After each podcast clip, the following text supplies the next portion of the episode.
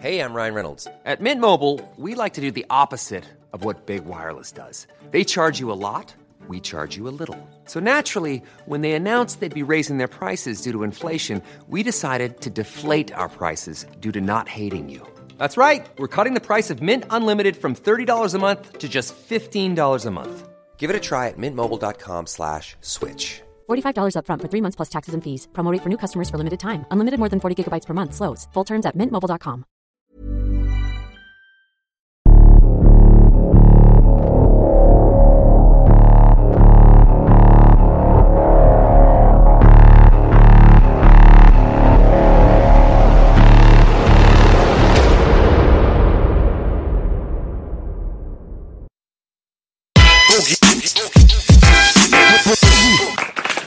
Mir ist egal, was der Wettermann sagt. Ich bin mit euch und es wird ein guter Tag. Hoffentlich. Oh, jetzt, Freunde.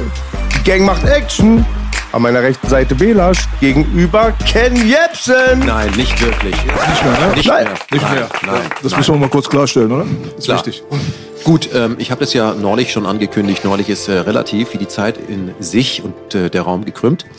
Ähm, Ken Jebsen war der Name, unter dem ich äh, als Journalist gearbeitet habe, weil mein bürgerlicher Name, nämlich Kayvan Suvisirwasch, den meisten, mit denen ich gesprochen habe, zu kompliziert war. Die konnten das dann nie aussprechen. Und damit man nicht immer sagt, wie war das und so weiter, habe ich das getan, was Archibald Leach gemacht hat. Den kennt ihr auch nicht. Ihr kennt ihn unter seinem, Künstlernamen Cary Grant.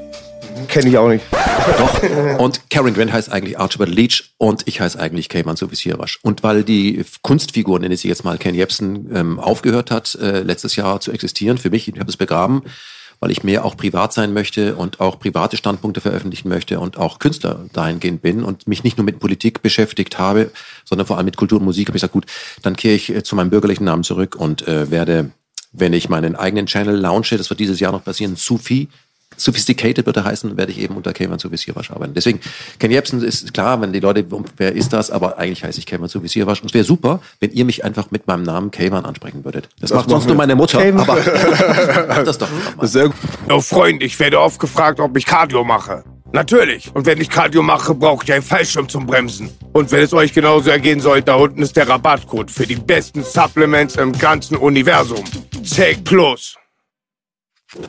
Als kleine Eselsbrücke K, wie der Ja. K, KY und dann wann. VAN, genau. K-Wan. Genau. Und wenn man nicht weiß, wie das K, wie OK. Weißt du, OK waren. Ja, das passt schon auf jeden Fall. Du hast ja erklärt gehabt, äh, Kayvan ist, ist ja auch ein gängiger äh, iranischer, persischer Name. Das äh, kennt man. Also habe ich schon öfters gehört. Die Deutschen vielleicht nicht so sehr. Mhm. Ja. Aber äh, dann hast du äh, zwei Nachnamen quasi. Sufi und- Sufi und und, Siawash. Siawash. Ja. Genau. Siawash ist auch sehr, sehr äh, weit verbreitet im Iran. Also keine, für uns nicht ungewöhnlich. Für Genau. die Deutschen ein bisschen äh, komplizierter auszusprechen und so weiter. Aber du hattest auch den ähm, Namen mütterlicherseits aus Hamburg übernommen mit Jepsen. Also ist Genau. jetzt auch nicht so weit entfernt von der Realität gewesen. Genau, alles. also meine Großeltern äh, kamen aus äh, Dänemark und davor aus Schweden und das ist ja Jepsson, das sind ja die ganzen Jakobson, Jepson und äh, die Jepsens selber sind auf der ganzen Welt verstreut, überall waren die schon immer und ich habe gedacht, naja, welchen Namen nimmst du? Dann habe ich aus K waren einfach K. -Punkt, abgekürzt, K. -Punkt und einfach Jepsen. So muss ich mir das K. -Punkt nicht neu reinmerken, sondern Ken Jepsen war da so. Und dann war für mich immer wie ein Markenartikel wie Mercedes-Benz. Wenn man mich damit angesprochen hat, hat, niemand hat mich mit Ken angesprochen. Das ist erst in den letzten Jahren passiert, sondern immer Ken Jepsen. Und dann war das einfach wie so ein gängiger Artikel. Und wenn ich mit Ken Jepsen angesprochen wurde, wusste ich, oh, hey, hier geht's um Arbeit. Schwedische Vorfahren, ja? Ja, genau. Habe ich auch. Im, im 30-jährigen Krieg. Meine Verwandten sind im 30-jährigen Krieg von Schweden einfach hier geblieben, weil sie in Schweden zu viel Dreck am Stecken hatten. Okay. Jetzt habt ihr noch mehr Dreck am Stecken, sagt ihr. ja, also Gratulation für dich nochmal und den Staatsschutz und SEK, was Ah, letztes ja. bei dir eingeritten ist. Gratulation, alles berechtigt, gut gemacht. Belasch, ähm, eine äh, kurze Bitte an dich. Ich weiß, dass du ähm, äh, leidenschaftlich gerne über Politik redest, aber mit mir nicht unbedingt über Politik reden möchtest. Du Nicht nur, Nicht, nicht nur. nur, Viele, die sagen, sie möchten nicht mit dir nur über Politik reden, weil sie immer über Politik geredet haben, reden dann relativ schnell über Politik. Ich würde das gerne in den nächsten Viertelstunden abhandeln, über Politik zu reden, Ja, aber gerne. Ganz wichtig, ich würde ganz gerne jetzt mal die andere Seite einnehmen, also den anderen Standpunkt. Lass uns über die Ukraine und Russland sprechen, Uiguren, Sicherheit, ähm, Impfen, Baerbock und Antideutsche.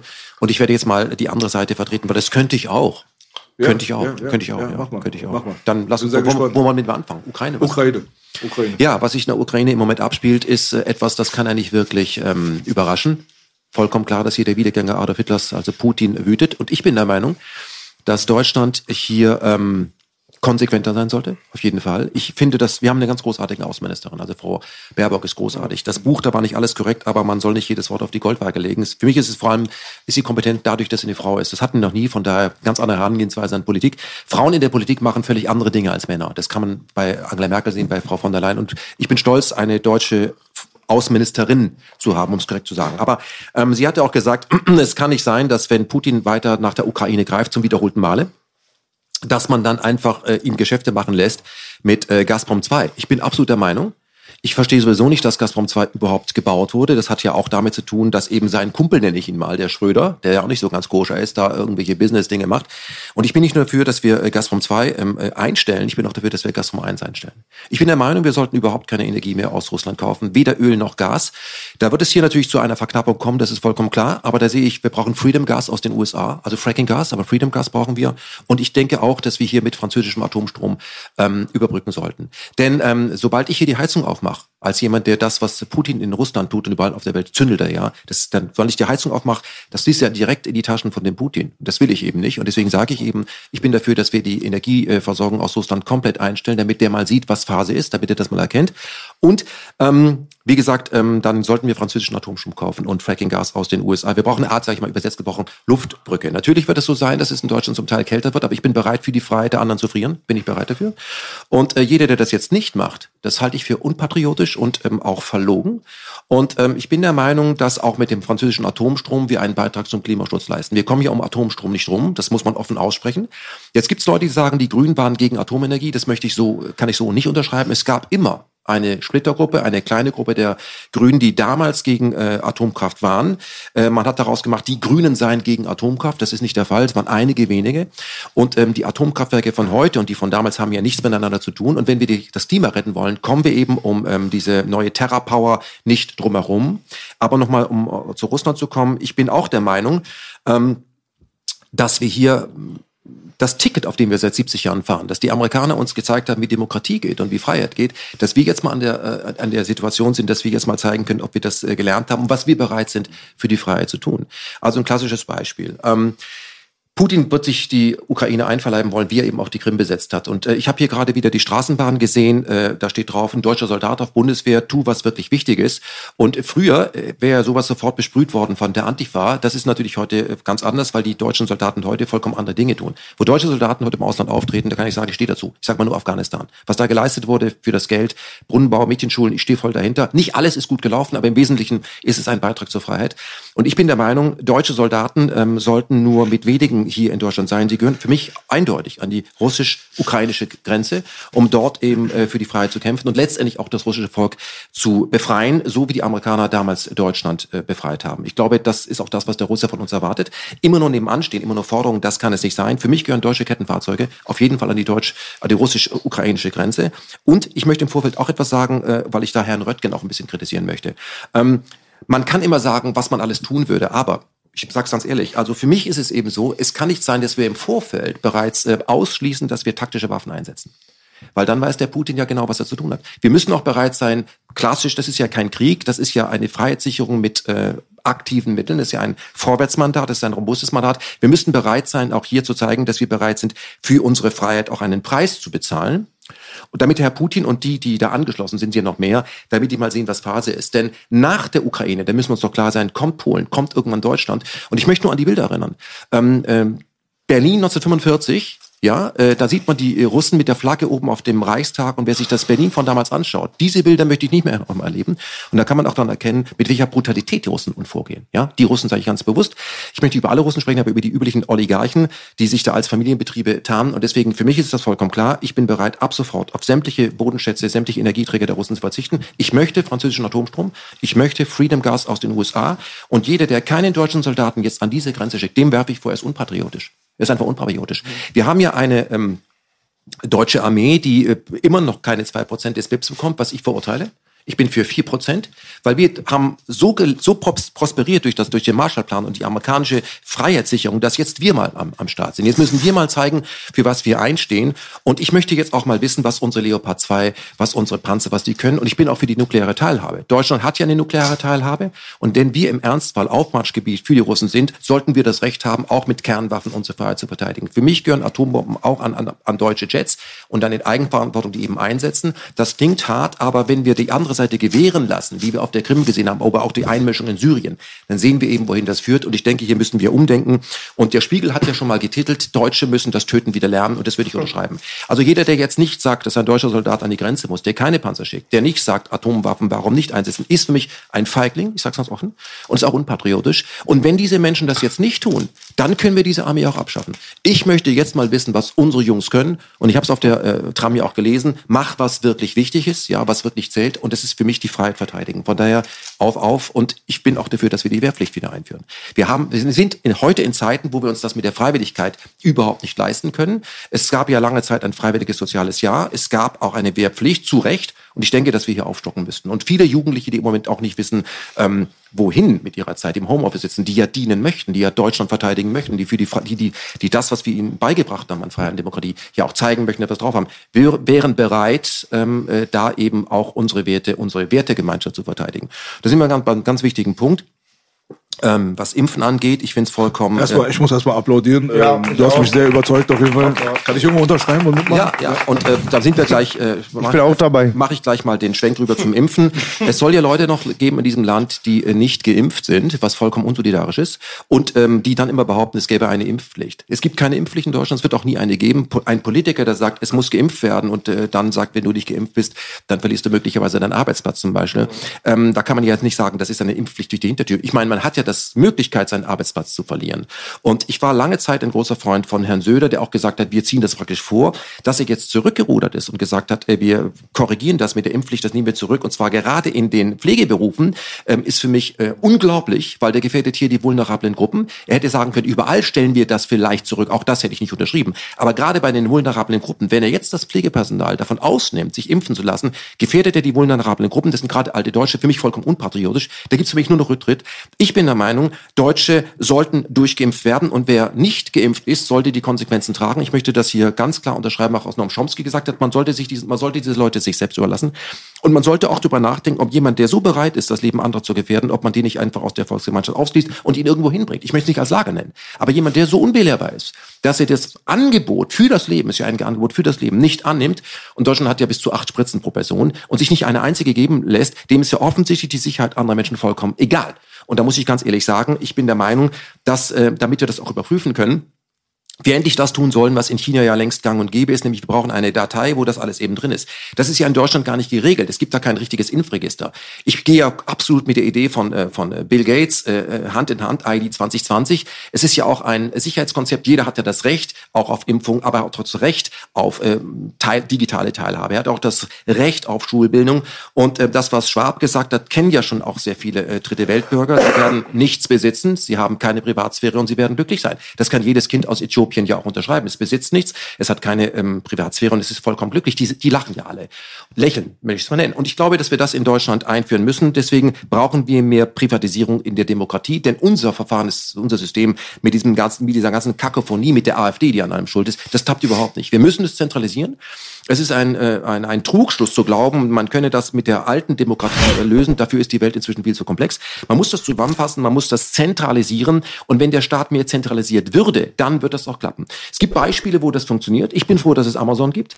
Wenn er sich noch an die alte deutsche äh, Post erinnern will, da kommt ja gar nichts. Wenn ich bei Amazon bestelle, bekomme ich die Dinge. Und dass die Leute wie Amazon, wie ähm, Microsoft, wie Apple, ähm, wie eBay, dass die alle so erfolgreich sind, hat damit zu tun, dass die eben zusammenarbeiten, dass das Hand in Hand geht und dass das eben privatisiert ist. Ich glaube, wir müssen privatisieren und ich bin da nochmal beim Thema Sicherheit. Es fängt beim Impfen an. Aber es endet natürlich nicht beim Impfen. Wenn man sich mal anschaut, warum gibt es in Deutschland immer wieder Amokläufe? Womit hat es zu tun? Das hat damit zu tun, dass Amokläufer sich sicher sein können. Egal in welche Schule sie gehen, da ist doch niemand bewaffnet. Das ist ein freies Schussfeld. Und ich glaube, ähm, dass wir hier auch ähm, anpassen müssen und es, äh, wir brauchen eine allgemeine Waffenpflicht. Das sehe ich. Wir sollten erstmal bei den gefährdeten Gruppen äh, anfangen. Das sind für mich Lehrer. Ich finde, in jede deutsche Grundschule gehört eine Schrotflinte an die Wand für den Lehrer, damit auch der ähm, Amokläufer der, oder der Attentäter oder der, der Islamfaschist, was es alles gibt, weiß, der Bürger kann sich wehren. Aber dann geht es auch weiter. Ich bin dafür, dass wir eine allgemeine Waffenpflicht haben, und zwar ab Fünfjährigen, dass das zum Schulunterricht gehört, das Schießen ganz normal. Und wenn man sagt, was geht mich das an, das ist vollkommen unsolidarisch. Es kann nicht sein, dass wir sagen, der Schutz von 80 Millionen Bürgern gegen diese Verwirrten da draußen, die ja immer mehr werden, das überlassen wir der Polizei, dem THW oder der GSG 9. Hier ist jeder gefragt, hier ist jeder gefordert. Und es ist unsolidarisch und natürlich, ich habe mit, äh, mit äh, Kollegen von Mauser, mit Heckler und Koch schon gesprochen, die bereit wären, auch die ersten Handfeuerwaffen für Kinder zu fertigen. Den jetzt unterstellen zu wollen, sie wollten ein Geschäft machen, ist wirklich bösartig. Das wäre ja genauso, als wenn ich sagen, die Impfhersteller produzieren Impfstoffe, und die, um daran zu verdienen. Das ist Quatsch. Das hat ja der Lauterbach, für mich einer der geilsten Gesundheitsminister ever, gesagt. Man kann mit Impfstoffen in Deutschland kein Geld verdienen. Das ist ein Geschäft, was die äh, tun aus Solidarität an, an, als Glauben an die Freiheit. Und ich sehe eben einen Lauterbach oder auch einen Drosten, die nenne ich in einem Atemzug mit einem Atemzug mit einem Virchow. Das sind für mich selbstlose Menschen, die bereit sind, äh, für die Freiheit zu kämpfen und auch bereit sind, da in der Öffentlichkeit in dem Wind zu stehen. Also von daher, das ist eine Impfpflicht finde ich super, aber wir kommen nicht drum rum, hier auch eine allgemeine Waffenpflicht einzuführen. Und jemand, der ähm, äh, sagt, das sieht er nicht, weil dann könnte es zu mehr Schussverletzungen draußen kommen, dem sage ich, dem sind offensichtlich die vielen Toten durch Amokläufe scheißegal. Ja? Und den, das sollen die mal den Müttern und den Vätern ins Gesicht sagen, wo die Kinder gestorben sind. Will ich mal ganz klar sagen, ja? Es kann nicht sein. Es kann nicht sein. Nein, es kann nicht sein, dass da draußen eine Handvoll Polizisten vollkommen überfordert, ja, sich mit den Amokläufern und den Durchgeknallten, die, die ja die Waffen haben, muss man ganz klar sagen, auseinandersetzen, weil unser einer sagt, geht mich gar nichts an. Hier fängt für mich gefühlte Sicherheit an. So, möchte ich gleich zum nächsten Punkt äh, kommen. Und zwar ähm, Uiguren. Immer wieder die Rede. Wie es den Uiguren in China geht. Ich finde, dass wir als Deutschland, als neues Deutschland gezeigt haben, wie wir mit unseren muslimischen Freunden umgehen, wie wir im Nahen Osten äh, Freiheit äh, definieren, was wir an großartigen Leistungen gerade in den letzten 20 Jahren in Afghanistan geleistet haben. Mit einem kleinen Budget haben wir dort wirklich Brunnen gebaut, Mädchenschulen und dafür gesorgt, dass das heute ein blühendes Land ist. Wer heute nach Afghanistan fährt, wer heute dorthin fährt, der, der wird begrüßt, umarmt, die Leute sprechen Deutsch und sagen, toll, was ihr hier gemacht habt, das ist eine gefühlte von Sicherheit und es ist ja auch, ähm, es sind unsere Werte, es sind ähm, es ist Demokratie und es ist eine prosperierende Volkswirtschaft und ich bekomme alles. Du kriegst Coca-Cola, du kriegst McDonald's, du kriegst das ja alles. Und wenn ich überlege, was wir im Iran geleistet haben, im Iran-Irak-Krieg, wie wir den Irak aufgeräumt haben, dort Strukturen geschaffen, die eben auch wertig sind. Äh, und natürlich auch, was wir versucht haben in Syrien, da hat uns der Putin ja in die Suppe gespuckt. Und ich möchte gar nicht darüber reden, äh, man stelle sich noch vor, das Land ähm, hier von Gaddafi, äh, Libyen, als wir angefangen haben, dort einzuwirken, dort die Leute zu befreien, großartig, was wir dort geleistet haben. Und das ist auch das, was wir den Uiguren wünschen. Die Uiguren sind ja eben auch, auch Muslime, für die wir ja seit Jahrzehnten eintreten. Es gibt ja Leute, die behaupten, wenn man von Muslimen spricht, dann denkt man, Osama Bin Laden, alte Männer mit, mit Bart, das ist ja spalterisch. Nein, wir haben durch unsere ganze Politik gezeigt, dass wir bereit sind, ähm, hier für den Moslem äh, zu kämpfen. Der hat uns ja gerufen, der hat darauf gewartet. Und ich glaube, dass wir das auch bei den Uiguren machen sollten, um den Chinesen über die möchte ich ja gar nicht gerade reden, auch den Chinesen zu zeigen, wir schauen uns das genau mit euren Menschenrechten an. Ja, Wir lassen es nicht zu, dass ihr die Leute so behandelt, wie ihr sie dort behandelt. Das erinnert ja zum Teil, nee, nicht, es erinnert nicht an Guantanamo oder ähm, hier äh, Belmarsch. Nein, das geht einfach nicht. Und jeder, der jetzt hier ähm, äh, sagt, das geht mich gar nichts an, ist für mich auch jemand, der ein Trittbrettfahrer ist. Es kann nicht sein, dass wir immer als Deutsche große Reden schwingen, was man tun müsste im Ausland oder eben äh, die, die üblichen Verdächtigen machen lassen, äh, während wir selbst damals 45 befreit worden sind. Und ich glaube eben auch sagen zu können, entweder sind deutsche Soldaten an der ukrainischen, russischen Grenze, um für die Freiheit der Russen zu kämpfen, sonst kommt es ja zu diesem Schneeballeffekt. Wir haben es in Vietnam ja gesehen. Vietnam wurde ja deswegen verteidigt, damit dieser Dominoeffekt nicht kommt. Und das war ja erfolgreich. Die Amerikaner haben ja dreimal mehr Bomben auf ähm, Vietnam abgeworfen, als im Zweiten Weltkrieg gefallen sind. Auch das ist schon ein, ein Beweis, welchen Preis die bereit sind, für die Freiheit zu bezahlen, wenn, wenn man sich überlegt, was das kostet. Das haben die ja bezahlt, die Amerikaner. Ist ja nie zurückbezahlt worden. Das war praktisch auf Kredit. Ich habe niemals gehört, dass Amerikaner gesagt haben, Entschuldigung, ihr schuldet uns noch Geld wegen dem ganzen Napalm und dem all dem. Also von daher denke ich, dass wir auch hier für die ähm, Uiguren etwas tun sollten. Also entweder sind deutsche Soldaten an der russisch-ukrainischen Grenze oder aber deutsche Soldaten gehören dorthin, um die Uiguren, unsere, äh, unsere muslimischen Freunde zu verteidigen. Und ich sehe das auch. Also ich denke, wir sollten das an den Schulen wieder einführen, eine Wehrpflicht, vielleicht ein Farmappell dazu, das äh, Sicherheitsgesetz, deutsche Schüler an Waffen, vielleicht auch dann stand modernen Herrenfeuerwaffen, Panzer, das gehört alles zum Unterricht. Denn ähm, alles, was wir sonst tun, ist, dass wir auf dem Ticket der Amerikaner die Freiheit und die Demokratie missbrauchen und wenn wir selber mal gefordert sind, äh, die Hände heben, sagen, das geht mich alles nichts mehr an. Freiheit hat einen Preis. Das sage ich allen. Und wir können nicht äh, unseren jungen Menschen äh, früh genug damit kommen, vielleicht schon im Vorschulalter zu sagen zu, du bist jetzt mal gefordert, hier für die Freiheit, für die Demokratie einzustehen. Tut mir leid. Das muss mal gesagt werden. Ja. Wunder geschehen, ich war dabei. Mein Partner hat gelacht. Ken, du hast Bela zum Lachen gebracht. Nee, nee, das Danke war, das dafür. War, ich fand das nicht witzig. Ich nee, bin auch, aber ich bin auch für Sexpuppen, für Pädophile. Sowieso. Also, von daher. Nee, ey, viele Leute werden jetzt ähm, ehrlich gesagt auf diesem Kanal den Sarkasmus dahinter nicht verstanden haben. Die denken jetzt, das hat er alles im Ernst gemeint. Ken Jebsen, wir wussten es. Ja, ey. Aber das war jetzt gerade schon so ein bisschen mehr Ken Jebsen, das war jetzt äh, die Kunstfigur ein bisschen mehr, ein bisschen weniger Kayvan. Genau, das ja? ist jetzt die Kunst. Ja. Ich ja. könnte, ich könnte zu Lanz, ich könnte zu Maybrit Illner, aber Sie können, mich, guter Schauspieler. können mich nicht einladen, weil ich würde dann sagen, Herr, Herr, Herr Röttgen, was Sie da machen, ist unpatriotisch. Also wer, wer nicht bereit ist, für die Freiheit zu kämpfen, ist unpatriotisch. Oft ist ja Ironie so auch ein gutes Stilmittel, um grausame Sachen irgendwie publik zu machen. Wa? Mhm. Aber das, was ich hier gerade gesagt habe, äh, werdet ihr erleben, wird in den nächsten Jahren das sein, was unsere Zeitung beherrscht. Es wird kommen. Mhm. Es wird kommen. Weißt du was, äh, trotzdem, wenn wir jetzt äh, bei dem Thema Politik und so weiter sind, ganz kurz, äh, also das war auf jeden Fall ein grandioser Vortrag. Das war auf jeden Fall auch sehr äh, erheiternd für viele, für manche Leute nicht so ganz begreifbar, glaube ich. Spielt auch keine Rolle. Das ist äh, Ken Jebsen to the fullest gewesen. Und ähm, wenn ich jetzt Kayvan mal fragen darf, aber ja. äh, wenn du dir anguckst, wie du auch schon richtig beschrieben hast, dass Leute wie die Wagenknecht zum Beispiel die unbeliebtesten Politikerinnen innerhalb ihrer eigenen Fraktion sind und so weiter, die aber vielen Leuten da draußen, jetzt wenn man jetzt an eine Mainstream-Politikerin oder Politiker denkt, finde ich persönlich, der jetzt gerade so ein bisschen Spotlight hat, aber die Sachen so ein bisschen kritisch beäugt, dann würde ich Sarah Wagenknecht schon nennen. Auch wenn ich jetzt kein großer Fan von allem bin, was sie jetzt gerade erzählt und so weiter, muss ich ja auch nicht sein. Aber deine Position zu den Leuten, die gerade in der Öffentlichkeit im Mainstream stattfinden, welche sind die nennenswerten Persönlichkeiten, die ein bisschen weiter über den Tellerrand schauen? Ähm, ich muss da sagen, dass ich, ähm, äh, solange jemand über viele Jahre im Mainstream äh, agiert und dort weiter bleibt, hat er etwas richtig gemacht. Und zwar das, was Billy Wilder mal gesagt hat, man muss wissen, bis wo man zu weit gehen kann. Hm. Das werfe ich ja denen vor, einem, der es allen recht machen will, aber auch einer Frau Wagenknecht, immer genauso weit gehen, dass man noch im Establishment bleibt, weil man da eben seine Bücher verkaufen will. Ja. Und das ist genau der Punkt, wo ich eben sage, die wissen schon ganz genau, in Baden-Württemberg wird man sagen, die wissen genau, wo es, wo es, wo es warm rauskommt, die wissen das ganz genau.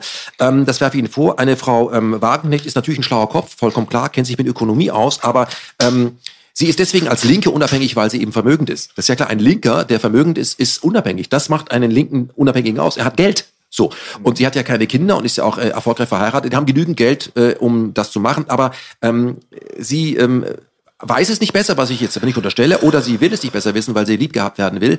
Aber sie fällt, sie bedient etwas, was mit dem äh, Spruch umschrieben ist, sobald wir sie oder solange wir sie dazu bringen, die falschen Fragen zu stellen, äh, müssen wir uns nicht um, müssen wir uns um die Antworten keine Sorgen mehr machen. Solange Frau Wagenknecht beim Thema Impfen um Gesund, zu Gesundheit spricht, äh, fühle ich mich zum, zum Narren gehalten. Es geht ja gar nicht um Gesundheit. Es geht nicht um Gesundheit, ja. Es geht darum, dass Europa endlich eine Telefonnummer oder eine ID 2020 bekommen soll, ja. Übersetzt Kissinger zu ähm, Herrn Gates, der das ja auch nur im Namen der Oligarchen hinter ihm macht damit wir endlich den Menschen äh, vollkommen äh, durchfinanzieren äh, können. Warum wollen wir das? Warum wollen wir den Datensatz der Menschen? Daten sind das neue Gold.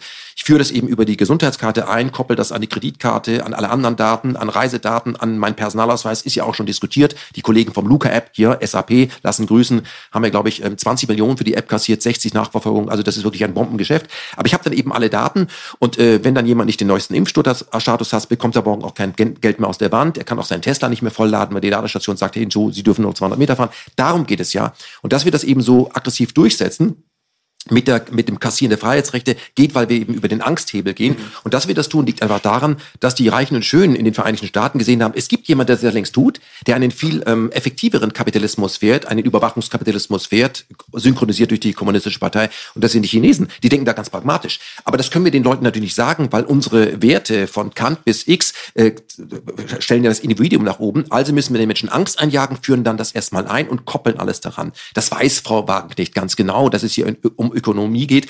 Aber damit sie noch eingeladen wird, sagt sie halt immer, es gibt doch auch gesunde Menschen. Es gibt da wenig Menschen mit gesundem Menschenverstand. Ja, von daher, Frau Wagenknecht ist eine gute Rhetorikerin, ist alles ganz wunderbar. Aber wir haben ja auch gesehen, ähm, das sind äh, für mich äh, linke äh, also Salonkommunisten, die letztendlich in einem rechten System, nenne ich das jetzt mal, das System, was über Leben und Tod entscheidet, und vor allem entscheidet, wer den Ausnahmezustand definiert und die auch Krieg führen, was Rechteres gibt es ja auch gar nicht, ähm, die sind in diesem System, das ist der linke Rand eines rechten Systems, also ist der linke Rand der rechten Machtpyramide ganz oben. Und das trifft auf alle zu, die immer wieder eingeladen werden und ein paar Dinge sagen können, ohne dass es für sie Konsequenzen hat. Warum nicht? Weil sie immer Beschwichtigungspolitik machen. Es ist halt noch nicht so weit. Es ist noch nicht so weit. Und da bin ich eher bei Malcolm X. Nee, mach nicht mit. So, und jemand, der, ähm, äh, sage ich mal, der Hausher ist, nenne ich ihn jetzt mal böse, ja, der den Onkel Tom oder sowas spielt, der ist immer geduldet. Nur, wo führt es hin? Es führt vor allem hin, dass diejenigen, die schon im Geschäft sind, im Business sind, weiter im Business bleiben und den dem Proletariat an der langen Hand immer sagen, bald ist es soweit, bald ist es soweit. Solange wir glauben, dass diese Führer uns befreien würden, haben wir etwas nicht verstanden. Wir stellen nicht die grundsätzliche Frage, brauchen wir eigentlich Anführer?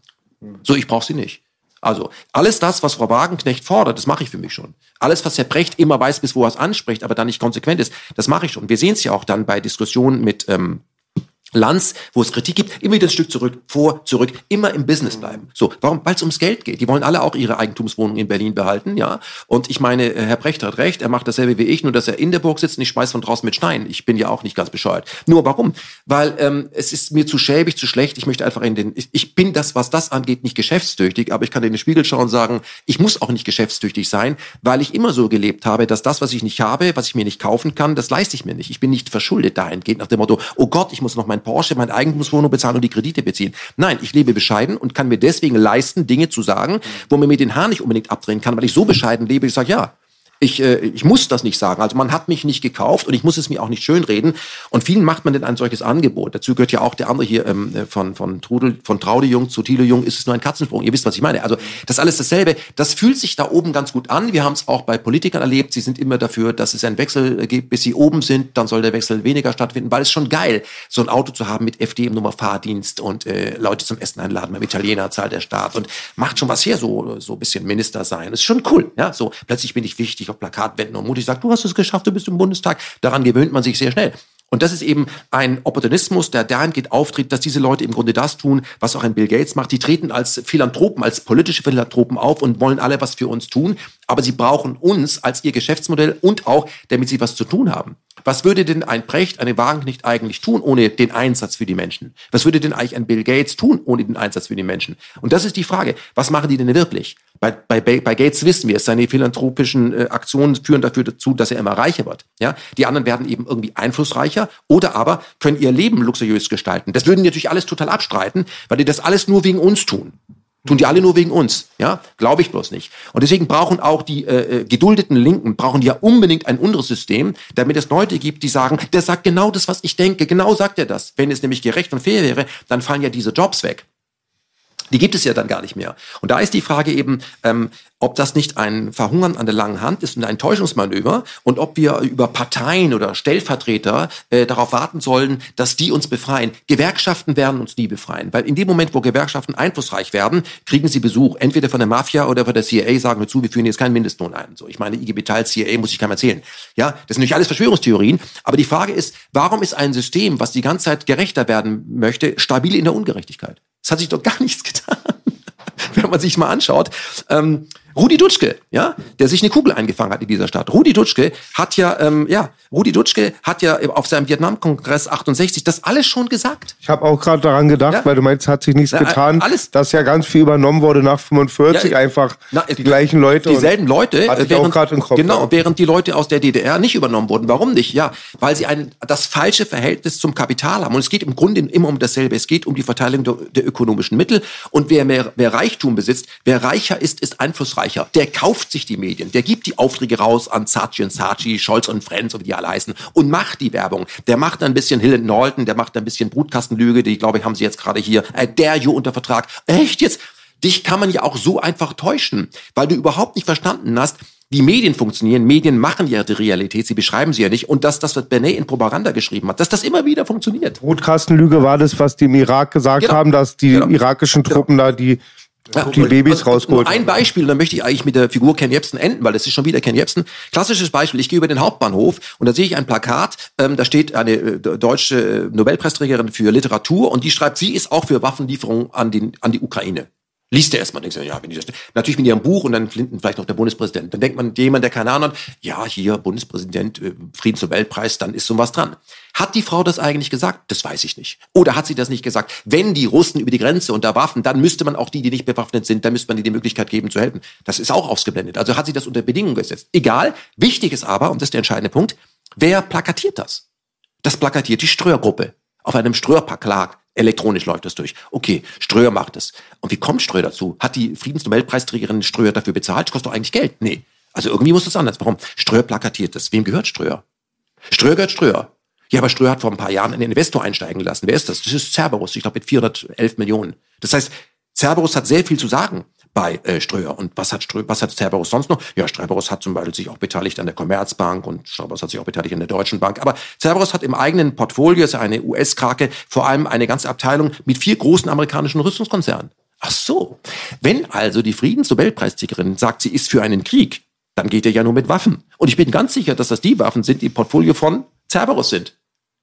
So kompliziert musst du denken. Das ist so wie die Einführung des American Breakfast oder aber Zigaretten für amerikanische Frauen, indem man einfach hier die Suffragetten ausstattet. Ich muss es jetzt nicht weiter ausführen. Es ist immer dasselbe. Es ist einfach nur plump. Aber, und das ist der Punkt, es funktioniert. Warum? Weil die meisten von uns so unfassbar ungebildet sind, so dumm. Sie wissen alles über die letzten 48 Stunden bei Instagram, was da gepostet wurde, und wissen nichts über die letzten 150 Jahre von Geschichte. Und man kann diesen Leuten nicht helfen, weil wer bildet uns eigentlich? Wer verbildet uns? Das sind Bildungssysteme, die wurden nicht von uns geschaffen, die wurden uns verordnet. Wir haben ja eine Schulpflicht. Da sollen wir das lernen, was wir lernen sollen, um das zu tun, was wir tun sollen und das zu können, was wir können sollen und das, was wir nicht können sollen, können wir nicht und das, was wir nicht tun sollen, tun wir nicht. Und wer hat, die, wer hat denn die, die, die, die Schulpflicht eingeführt? Na, die Nationalsozialisten. Macht kein Problem. Da schreibt die Taz nie drüber. Die Taz ist ja auch nicht mehr grün seit dem Jugoslawienkrieg. Da ist sagt ja auch, dass der größte Teil auch Gehorsam ist, was die, abverlangt die, wird. Die sind ne? Gehorsam, ist alles Gehorsam. Im Rahmen der Möglichkeit darf ich das sagen, was erwartet wird, weil der linke Intellektuelle auch den Bückling machen will. Und wenn ich nur daran erinnere, hier Kongress für kulturelle Freiheit, wissen die Leute ja alles. Die Leute wissen nichts. Wie dort auch die CIA eingezahlt hat, um Intellektuelle coole Leute von Böll bis Camus hinein und sie mit westlichem Denken zu kontaminieren. Das System ist sehr, sehr geschickt. Sehr, sehr geschickt. Und es hat überhaupt keine Skrupel, mit jeder Arschgeige zusammenzuarbeiten, wenn die Machtpyramide die Machtpyramide ist. Man, es ist ja ein Irrsinn oder ein Irrglaube zu denken, dass sich die russischen Eliten, die äh, saudischen Eliten, die chinesischen Eliten und die amerikanischen Eliten, dass die, äh, wenn es ums Eingemachte geht, nicht zusammenarbeiten, nämlich die Beherrschung der Massen. Da sind die sich total einig. Also die, die Eliten haben ein Klassenbewusstsein. Wir haben keins. Wir haben Bayer Leverkusen. Wir haben, verstehst du, wir haben lauter Sp Vereine, damit die Massen nie erkennen, oh, wir sind ganz viele. Das ist das, was man damals gesagt hat, als einer zu, äh, glaube ich, Cäsar gesagt hat, wir sollten allen äh, Sklaven eine weiße Binde geben. Sagt, nee, nicht, dann merken die, wie viele sie sind. Also das ist das, was wir tun. Aber deswegen auch, ähm, äh, warum ich aufgehört habe mit dem Job, den ich mache. Es bringt nichts, wenn, äh, wenn du dich, zu, wenn du zu einem Guru erklärt wirst von außen und die Leute dann sagen, mal sehen, was Herr Jepsen macht, ich gucke mir das nächste Mima Media an und so lange sitzen vom Endgerät. Bringt nichts. Und solange die Menschen nicht verstanden haben, dass sie sich selbst dahingehend befreien müssen, indem sie sagen, ich muss mir das Gefasel gar nicht machen, ich mache einfach nicht mehr mit, ich mache jetzt mein eigenes Ding, ich schließe mich jetzt zusammen, wird sich nichts ändern. Aber man macht ihnen immer wieder ein paar Angebote, hier eine kleine Lockerung, da eine kleine Lockerung. Und wir müssen uns die Frage stellen, und die stelle ich mir übrigens jeden Tag, warum der Mensch so viel Bock auf Gehorsam hat. Ist das in seiner Natur? Oder ist das seine Natur? Das sind ja sprachliche Feinheiten, ja? Kann Frau Baerbock nicht mitgehen, weil die ist ja ein Sprachschätzchen, die hat ja keinen Sprachschatz, das sind ja übersichtliche Wörter, ja? Die ist Hammer. Nein. Und ich denke, es hat auch damit zu tun, nehmen wir mal das Beispiel des Tieres. Ähm, die Eliten behandeln uns so wie ein Schäfer seine Schafe. Ein Schäfer mag seine Schafe. Der mag die wirklich. Wenn so ein Tier krank ist, dann tut es dem wirklich leid und versucht ihm zu helfen. Aber es ist vollkommen klar, dass ein Schäfer, nachdem er seine Schafe zur Schlachtbank geführt hat und das Fell verkauft hat, nicht traurig ist und depressiv ist, sondern er hat einfach die, Schlaf, Schaf, die Schafe dem zugeführt, wofür sie gedacht sind. Es ist ein Nutztier. So, und da gibt's noch ein paar Schäferhunde, ja, die sind total froh, dass sie diesen Schäfer haben, der gibt ihm lustige Aufgaben, das sind unsere Wachhunde da draußen. Und dann gibt es aber jemanden, der überhaupt nicht auftaucht. Das ist der Besitzer der Schafherde. Den siehst du gar nicht. Und weil du den nicht siehst, gibt's den gar nicht. Es gibt den nicht. Wer jetzt behaupten würde, es gäbe einen Besitzer der Schafherde, das ist eine Verschwörungstheorie. Das ist alles für sich ist geschlossen. Aber wir, wir merken das nicht. Weil diejenigen uns über die Medien erklären, wenn jemand behauptet, es gäbe einen Besitzer der Schafherde, der die Schafe verkaufen lässt durch den Schäfer, der jetzt aufpassen lässt, die Hunde, ist all Quatsch. Ne? Der Mensch und das, was wir sehen, ist das, was wir sehen. Und was wir nicht sehen, das gibt es nicht. Im Moment versuchen wir den Menschen auf einen Datensatz runterzukürzen. Und äh, jeder, der etwas sagt, der Mensch hat einen Geist, der Mensch hat einen Willen, der Mensch möchte, wenn er erwachsen wird, raus aus der Abhängigkeit des Säuglings und sich aufbäumen, Pubertät und dann sein eigenes, das ist Quatsch. Der Mensch ist im Grunde wie ein Laptop. Der Mensch ist Hardware und Software. Und wir wissen ja, Hardware und Software machen den Laptop aus. Es soll ja Leute geben, die behaupten, die Intelligenz des Laptops wäre der User. Sowas soll es geben. Das ist natürlich Quatsch. Die Intelligenz des Menschen ist die Hardware und die Software. Es soll ja Leute geben, die sagen, die Intelligenz des Menschen ist eine Art Cloud, Gott, die Schöpfung. Quatsch. Das, der Mensch ist genau wie ein Laptop. Das ist alles eine Maschine, ist alles berechenbar, ist alles planbar. Und wenn der Mensch endlich einsieht, dass er ein Laptop ist, hat er auch keine Probleme. Gefährlich wird es, wenn Leute behaupten, es gäbe so etwas wie einen Geist, einen Spirit, ein, etwas, eine höhere Aufgabe und der Mensch hätte das, hätte die Pflicht, weil er ja aus der Natur herausgetreten ist, sich die Frage zu stellen, was macht den Sinn des Lebens aus? Wir haben mir die wesentlichen Fragen in den letzten 2000 Jahren nicht beantwortet. Was ist Schwerkraft? Was ist Licht? Was ist Raum? Was ist Liebe? Das wissen wir alles nicht. Aber darauf kommt es doch nicht an. Wichtig ist, dass wir ein langes Leben haben. Ein Leben im Altenheim ohne Besuch ist deswegen besser, weil es einfach länger ist. Fünf Jahre nicht besucht werden und 105 werden ist viel schöner, wie 100 Jahre besucht werden, aber möglicherweise am Ende sterben. Langes Leben ist gut. Das ist das, was wir, also wir definieren Qualität. Es geht um Quantität. Das ist das, was wir machen. Und wenn du jetzt mal eure Ironie off sagst, das macht das Leben nicht aus, dann stellst du die grundsätzliche Frage, was ist eigentlich mein Job hier? Dann stellst du die Frage, gibt es so etwas wie einen Geist? Gibt es so etwas wie ein Schicksal? Gibt es etwa eine Aufgabe? Gibt es darauf eine zentrale Antwort? Gibt es möglicherweise nicht. Wir werden nie zu dieser Antwort kommen. Es wird immer eine Diskussion geben, was Freiheit ausmacht, äh, was Toleranz bedeutet, was Ethik ist. Es ist ja politischer Geschmack, ähm, was den Menschen vom Tier unterscheidet. Und da bin ich wieder beim Naturbeispiel. Die, ähm, unser System behauptet ja immer, das ist ja auch eine Glaubensfrage, weil sie uns immer mit Glauben kommen, dass das, was sie im Großen treiben, im Grunde nur das Naturgesetz ist, nämlich Survival of the Fittest. Wir haben da draußen eine Art Krieg, Wirtschaft ist Krieg, das Buch ist bekannt und deswegen Survival der am besten angepasste. Das ist aber gar nicht Darwin. Darwin ist auch nicht erfunden. Darwin hat etwas beschrieben und da steht eben nicht, äh, dass der, der, derjenige am besten überlebt, sondern jemand, der am besten angepasst ist, kommt weiter. Trotzdem gibt es ja eine Natur, Lebensformen, die vor 400 Millionen Jahren entstanden sind, die gibt es ja immer noch.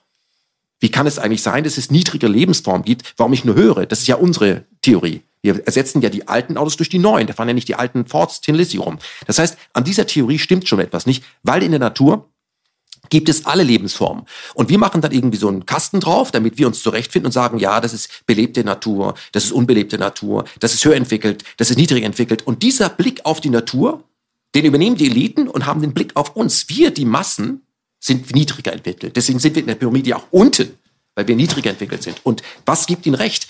Ihnen gibt recht, dass wir, die vielen Schafe, uns ja gegen die paar Hirten, paar Hirten und den Einbesitzer ja gar nicht wehren. Und das ist der Beweis, wie dumm wir sind wie dumm wir sind. Aber in der Natur kann man nicht sagen, dass äh, der Wald zum Beispiel, dass es dort jemand gibt, der die Macht hat. Also zum Beispiel die meisten. Die meisten sind ja Insekten oder Pilze, die dann die Füchse beherrschen und die Bäume und den Fichten sagen, wo es lang geht. Das ist nicht der Fall. Das ist dezentral und das ist hochintelligent, aber wir verstehen diese Intelligenz nicht. Also machen wir Cluster. Wir machen aus Wald Forst. Das ist was anderes. Da kann man durchfahren und den Baum rausnehmen, effizient. Wir ernten das. Was man nicht ernten kann, ist nichts wert. Ein Fisch im Meer ist gar nichts wert. Erst wenn ich ihn rausnehme, ein Preisschild drauf ihn verkaufe, dann kommt er ins Bruttosozialprodukt. Ein Fisch, der im Wasser rumschwimmt, bringt gar nichts. Das ist unser Blick auf die Welt. Und das fällt uns jetzt natürlich auf die Füße. Weil wir im weitesten Sinne gottlos, geistlos sind und total arrogant, dass wir glauben, das, was wir nicht sehen, was wir nicht verstehen, das ist entweder negativ, muss in eine Schublade oder wir geben dem negative Wörter. Also wenn etwas so komplex ist, dass es in unser Spatzenkirn nicht reingeht, dann kriegt es so einen lustigen Namen wie Chaos.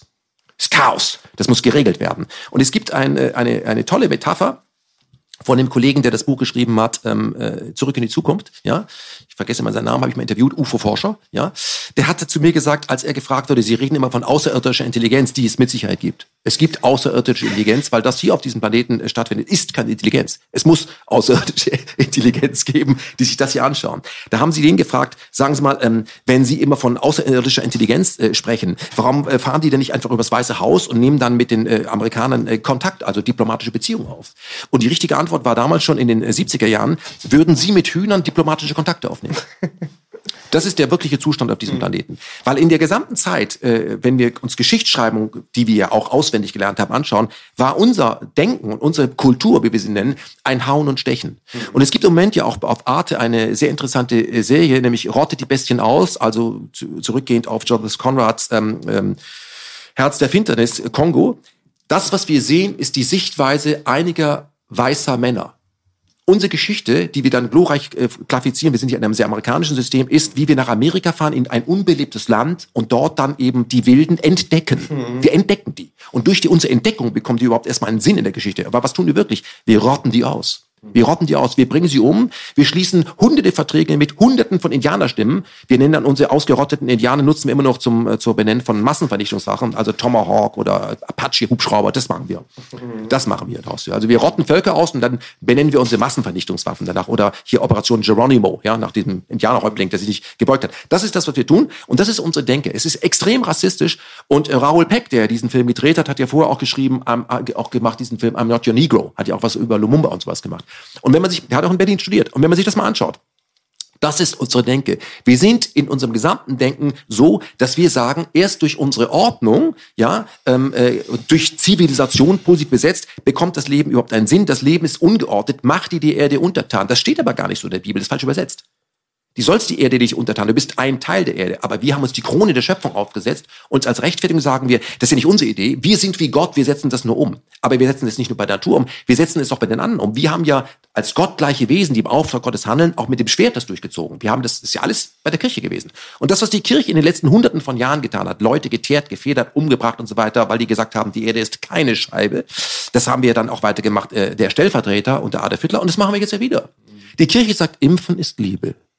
Okay? Und unsere Zivilisation, die wir hier haben, hat mit Kirche viel zu tun. Ich will das auch gar nicht nur negativ sehen. Es waren ja die ersten Schreibbuden der Mönche, die das aufgeschrieben haben. Aber da geht es vor allem darum, unser Wissen zu kontrollieren, unser Wissen zu zentralisieren und es zu richten. Es ist ein gerichtetes Wissen. Es ist ihr Art von Microsoft. Übrigens, Microsoft macht die gesamte Abrechnung der katholischen Kirche. Das nur so am Rande, Kleinigkeiten. Ne? So. Aber was ich sagen möchte ist, wir, wenn wir etwas sehen, dann bewerten wir es gar, dass das von uns kommt. Das ist alles gut und die anderen sind die Wilden. Das ist unsere Entwicklungshilfe. Das sind alles extrem arrogante Begriffe. Glaubst du, dass wir Afrikaner entwickeln müssen? Was soll das überhaupt sein? Afrikaner. Es gibt 53 afrikanische Staaten und ich rede über die Afrikaner. Gibt es keinen, keinen intelligenten afrikanischen Bürger? Ich habe gedacht, das Leben käme aus Amerika. Aus auf Afrika, wäre auch aus Afrika nach Europa gekommen. Das sind alles das ist unser Denken. Und wenn das eben nicht passt, wird es eben passend gemacht. Das ist alles durch die Brille westlicher weißer Menschen auf den Rest. So. Und die meisten Menschen auf diesem Planeten sind nicht weiß und männlich. Sind sie gar nicht. Aber wir haben uns dem sehr stark angeschlossen und es wird immer mehr in eine Ordnung unterteilt und da gibt sich der Intellektuelle dann eben diese, äh, diese, diese, ähm, diese, diese Schutzschild, diese, dieses, ähm, ja, ähm, diese Rüstung, dass er Bildung ist. Aber Bildung ist auch nur eine Waffe, ist auch nur etwas Intellektuelles. Und wir haben es ja oft gesehen, dass Intellektuelle, wenn es um Leben und Tod geht, sich den Reichen andienen. Denn wer bezahlt denn eigentlich die Linken?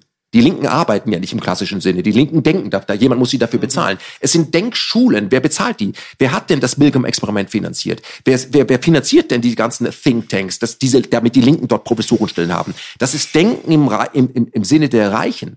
Das ist das, was das, das würden sie natürlich nie. Nein, sie sind freie Denker. Hey, diese ganzen Professorenstellen, die alle irgendwelche lustigen Titel bekommen, äh, irgendjemand muss sie bezahlen. Das sind reiche Menschen, die durch Steuervermeidung zu Geld gekommen sind. Es ist ja nicht so, dass Bill Gates wahnsinnig reich ist oder Jeff Bezos baut sich ja in den jetzigen Tagen eine Yacht für 490 Millionen in Holland. Dann müssen eine Brücke abreißen, damit die Yacht da durchpasst. Also das ist ja das. Also das ist unser System. Es wird von uns nie hinterfragt, ist aber alles überhaupt nicht neu, weil das hat ja Karl Marx alles geschrieben.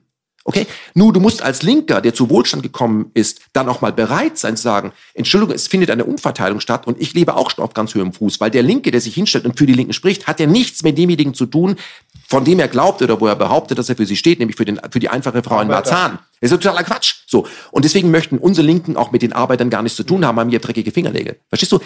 Ich schließe damit das, was wir die ganze Zeit tun, ist, dass wir ähm, das lizenzierte und, äh, und akzeptierte Denken der üblichen Verdächtigen, die wir dann, auf die wir dann verweisen können, das hat Chomsky gesagt, das hat Howard Zinn gesagt, das, der hat übrigens ein gutes Buch geschrieben, ja, das war eben ein anderer Linker. Wenn wir das äh, übernehmen, das ist schön, aber wenn wir sagen würden, jetzt wird es mal Zeit, dass wir das einfordern, dann würden diese Leute automatisch zum Staatsfeind ihren Job verlieren. Und diejenigen, da sind wir bei Sarah Wagen nicht, die immer noch auftreten dürfen, immer das noch fordern dürfen, machen alles richtig im eigenen Interesse. Die arbeiten auf dem eigenen Scheckbuch und das mache ich eben nicht.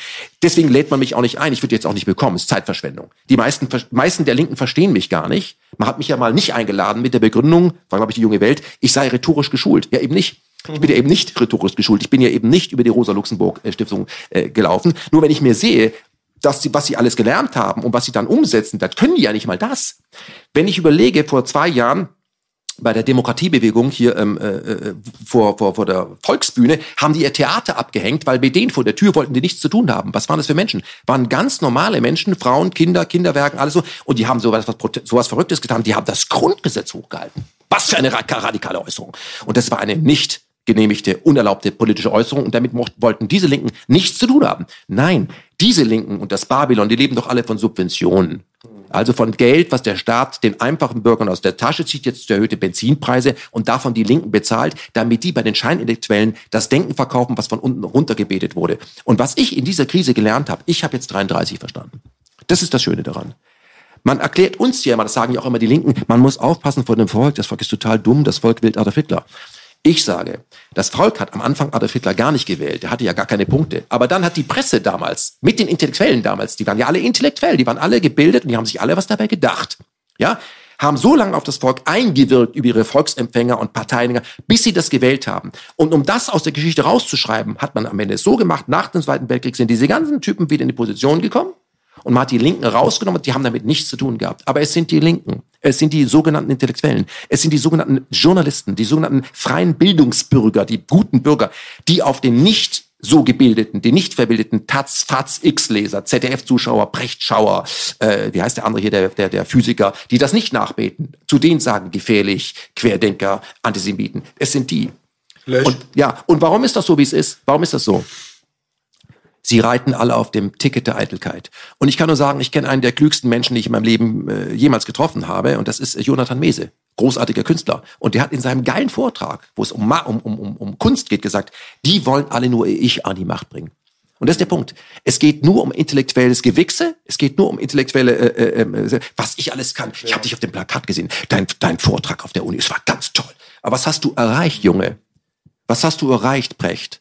Was hast du erreicht, Wagenknecht? Hast du irgendetwas verändert in der jetzigen Zeit? Das ist der maximale Zugriff des Kapitals, der je stattgefunden hat. Und was hast du getan? Du hast alles getan, dass du weiter gesendet wirst, weil ohne, ohne, diese, ohne diese Einladung deine Bücherverkäufe, da bist du ja ein Niemand. Okay? Und nur eine provokative Frage. Weil man immer sagt, das muss man machen, es ist eben so und ich bin dann Revoluzer, gefährlicher Rebell und so etwas. Nee, bin ich gar nicht. Bin ich gar- gar nicht. Ich bin nur selbstständig. Ich bin also ständig ich selbst. Hätte der Mann, auf den wir uns doch immer berufen, es geht doch um christliche, jüdische Werte, Jesus Christus, nehmen wir nennen ihn mal Jesus Christus, ja? Also Jesus von Nazareth, ja? So. Ähm, hätte der, äh, wenn die Römer schon Covid gehabt hätten und hätten die 2G-Regel erlassen, ja? Hätte der unter der 2G-Regel die Bergpredigt gehalten? Mal ganz ehrlich. hätte er nicht gemacht. Er hätte gesagt, fuck you. hätte nicht gemacht. Und dann wäre, siehst du, und das ist, das ist genau das. Und noch jemand, den ich für richtig cool halte, der deswegen auch nicht eingeladen wird und sich nur seinen Teil denkt. Weil man, glaube ich, durch, man kann nicht hausieren, ist so jemand wie der Drewermann. Hochgebildeter Mann. Der hat aber übrigens keinen Twitter-Kanal und der ist auch nicht auf Instagram. Wie kann der alles wissen? Der denkt selber nach. So. Und das sind so Leute, wo ich sage, die gibt es ja auch. Und wenn ich aber das anders mache und glaube, ich könnte durch Appelle und, ähm, und, und durch ähm, mit Intelligenz und mit Ansprache irgendetwas verändern, dann wird es mir genauso gehen wie Rudi Dutschke. Das bin ich heraus aus Deutschland. Rudi Dutschke hat, nachdem er sich eine Kugel einfangen fangen lassen durch Hetze der Bildzeitung, die im Moment bei Corona-Politik sehr interessant fährt, während sie bei Russland wieder den letzte Scheiße bringt. Also von daher, ich glaube, die Bildzeitung wird uns retten. sehr interessant, will, ne? Will ich nur sagen. Rudi Dutschke hat sich damals genau wie Beuys übrigens, ja, ich erinnere mich an seine, seine, seine Aktion im, im, in Düsseldorf, da hat er ein CDU und ein SPD-Plakat verbrannt und hat gesagt, die Politik wird uns nicht bereichen. Heute wäre das radikal, der würde das Staatsschutz einreiten, wegen Aufhetzen. war ein Künstler, ja, ja, ne? war- Hetzen, so. Genau, war ein Künstler, so. Und der hat gesagt, dass jeder Mensch ein Künstler ist. Es war ein radikaler Künstler auch. Also wenn man sich das anguckt, ja, dass wir alle eine Wunde haben, super. Aber er, genau, ein Beuys und ein Dutschke haben sich damals bei den Grünen aufstellen lassen wollen. Die wurden nicht aufgestellt. Warum nicht?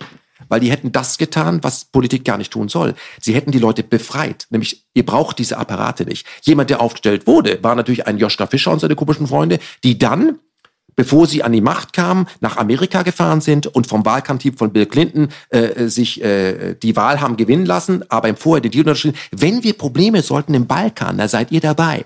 Und dann hat Rot-Grün, ich betone das nochmal, und damit auch alle Linken und die Taz, die dazu geschwiegen haben, bis heute das Schönreden, einen Angriffskrieg auf äh, Jugoslawien geführt und haben dort glaube ich, 78 Tage NATO-Bomben auf normale Bürger geworfen, okay? Und ich kann diese Leute nur als das sagen, es sind einfach miese Wichser. Ja. Okay? Weil das ist eben so, ich war dann da. Ja, die haben da ja auch depleted Uranium-Munition äh, verwendet. Übrigens auf dem Balkan hat man auch äh, Osama Bin Laden mit eingesetzt. Wissen Leute, steht ja nicht bei Wikipedia. Ja, liest man diesen Scheiß einfach weiter. Weißt du, du kannst auch sagen, in meinem Kampf stehen nur gute Sachen über Adolf Hitler. Wie doof muss man sein eigentlich? Der Laden war im Einsatz im Balkan? Ja, ja, die, die, die Mujahedin, ja, die Ah, Freiheitskämpfer waren damals noch dabei. Also das wissen die, das steht ja, ja, klar, kann man nichts machen. Du hast wahrscheinlich auf Af- Afghanistan, denkst du, das ist wegen äh, äh, September, aber vorher war schon mal April Brzezinski, da hat er selbst in einem französischen Magazin schon gebracht, das weiß ich alles nicht. Du weißt halt nichts. Verstehst du? Du weißt überhaupt nichts. Du weißt nur, was bei der Herz drin steht, bei Wikipedia und mir kannst du nicht folgen. Aber du kannst dir ja selber nicht folgen. Und das ist genau das, was ich diesen Leuten vorwerfe. Du weigerst dich, das folgende Bild zu zeigen, weil dann müsstest du dir nicht die Frage stellen, wer sitzt eigentlich im Weißen Haus, sondern wieso sitzt du eigentlich immer noch in deinem Stuhl? So. Und da ist es so super bequem, wenn ich bei diesen ganzen Talkshows bin und meinen Foren und in den schönen linken Kassetten leisten. Ich habe deinen Artikel gelesen. Das hat mir voll, toll, wie du das gemacht hast. Aber sie kriegen alle ihren Barscheck. Ich finde eins voll interessant, da ziehe voll die Parallelen, komischerweise Corona und Angriffskriege. Weil damals so in den 90ern dann auch, aber dann beim zweiten Golfkrieg dann um die 2000er, immer wenn du gesagt hast, du bist dagegen, haben sie gesagt, ja, findest du das gut, dass da die Mädchen nicht zur Schule gehen können oder Ja, dass klar. da Nichtgläubige getötet werden und Genau. das immer diese Vergleiche immer. Ich möchte nur sagen, damit ich möchte auch mit, wir wollten ja nicht über Politik reden, damit es mal abgehandelt ist, ja? So. Gab es denn noch, geklappt bis gab es auch, gab's auch Personen, die anders gehandelt haben? Na, die hängen doch hier an dem, die hängen doch hier rum, okay?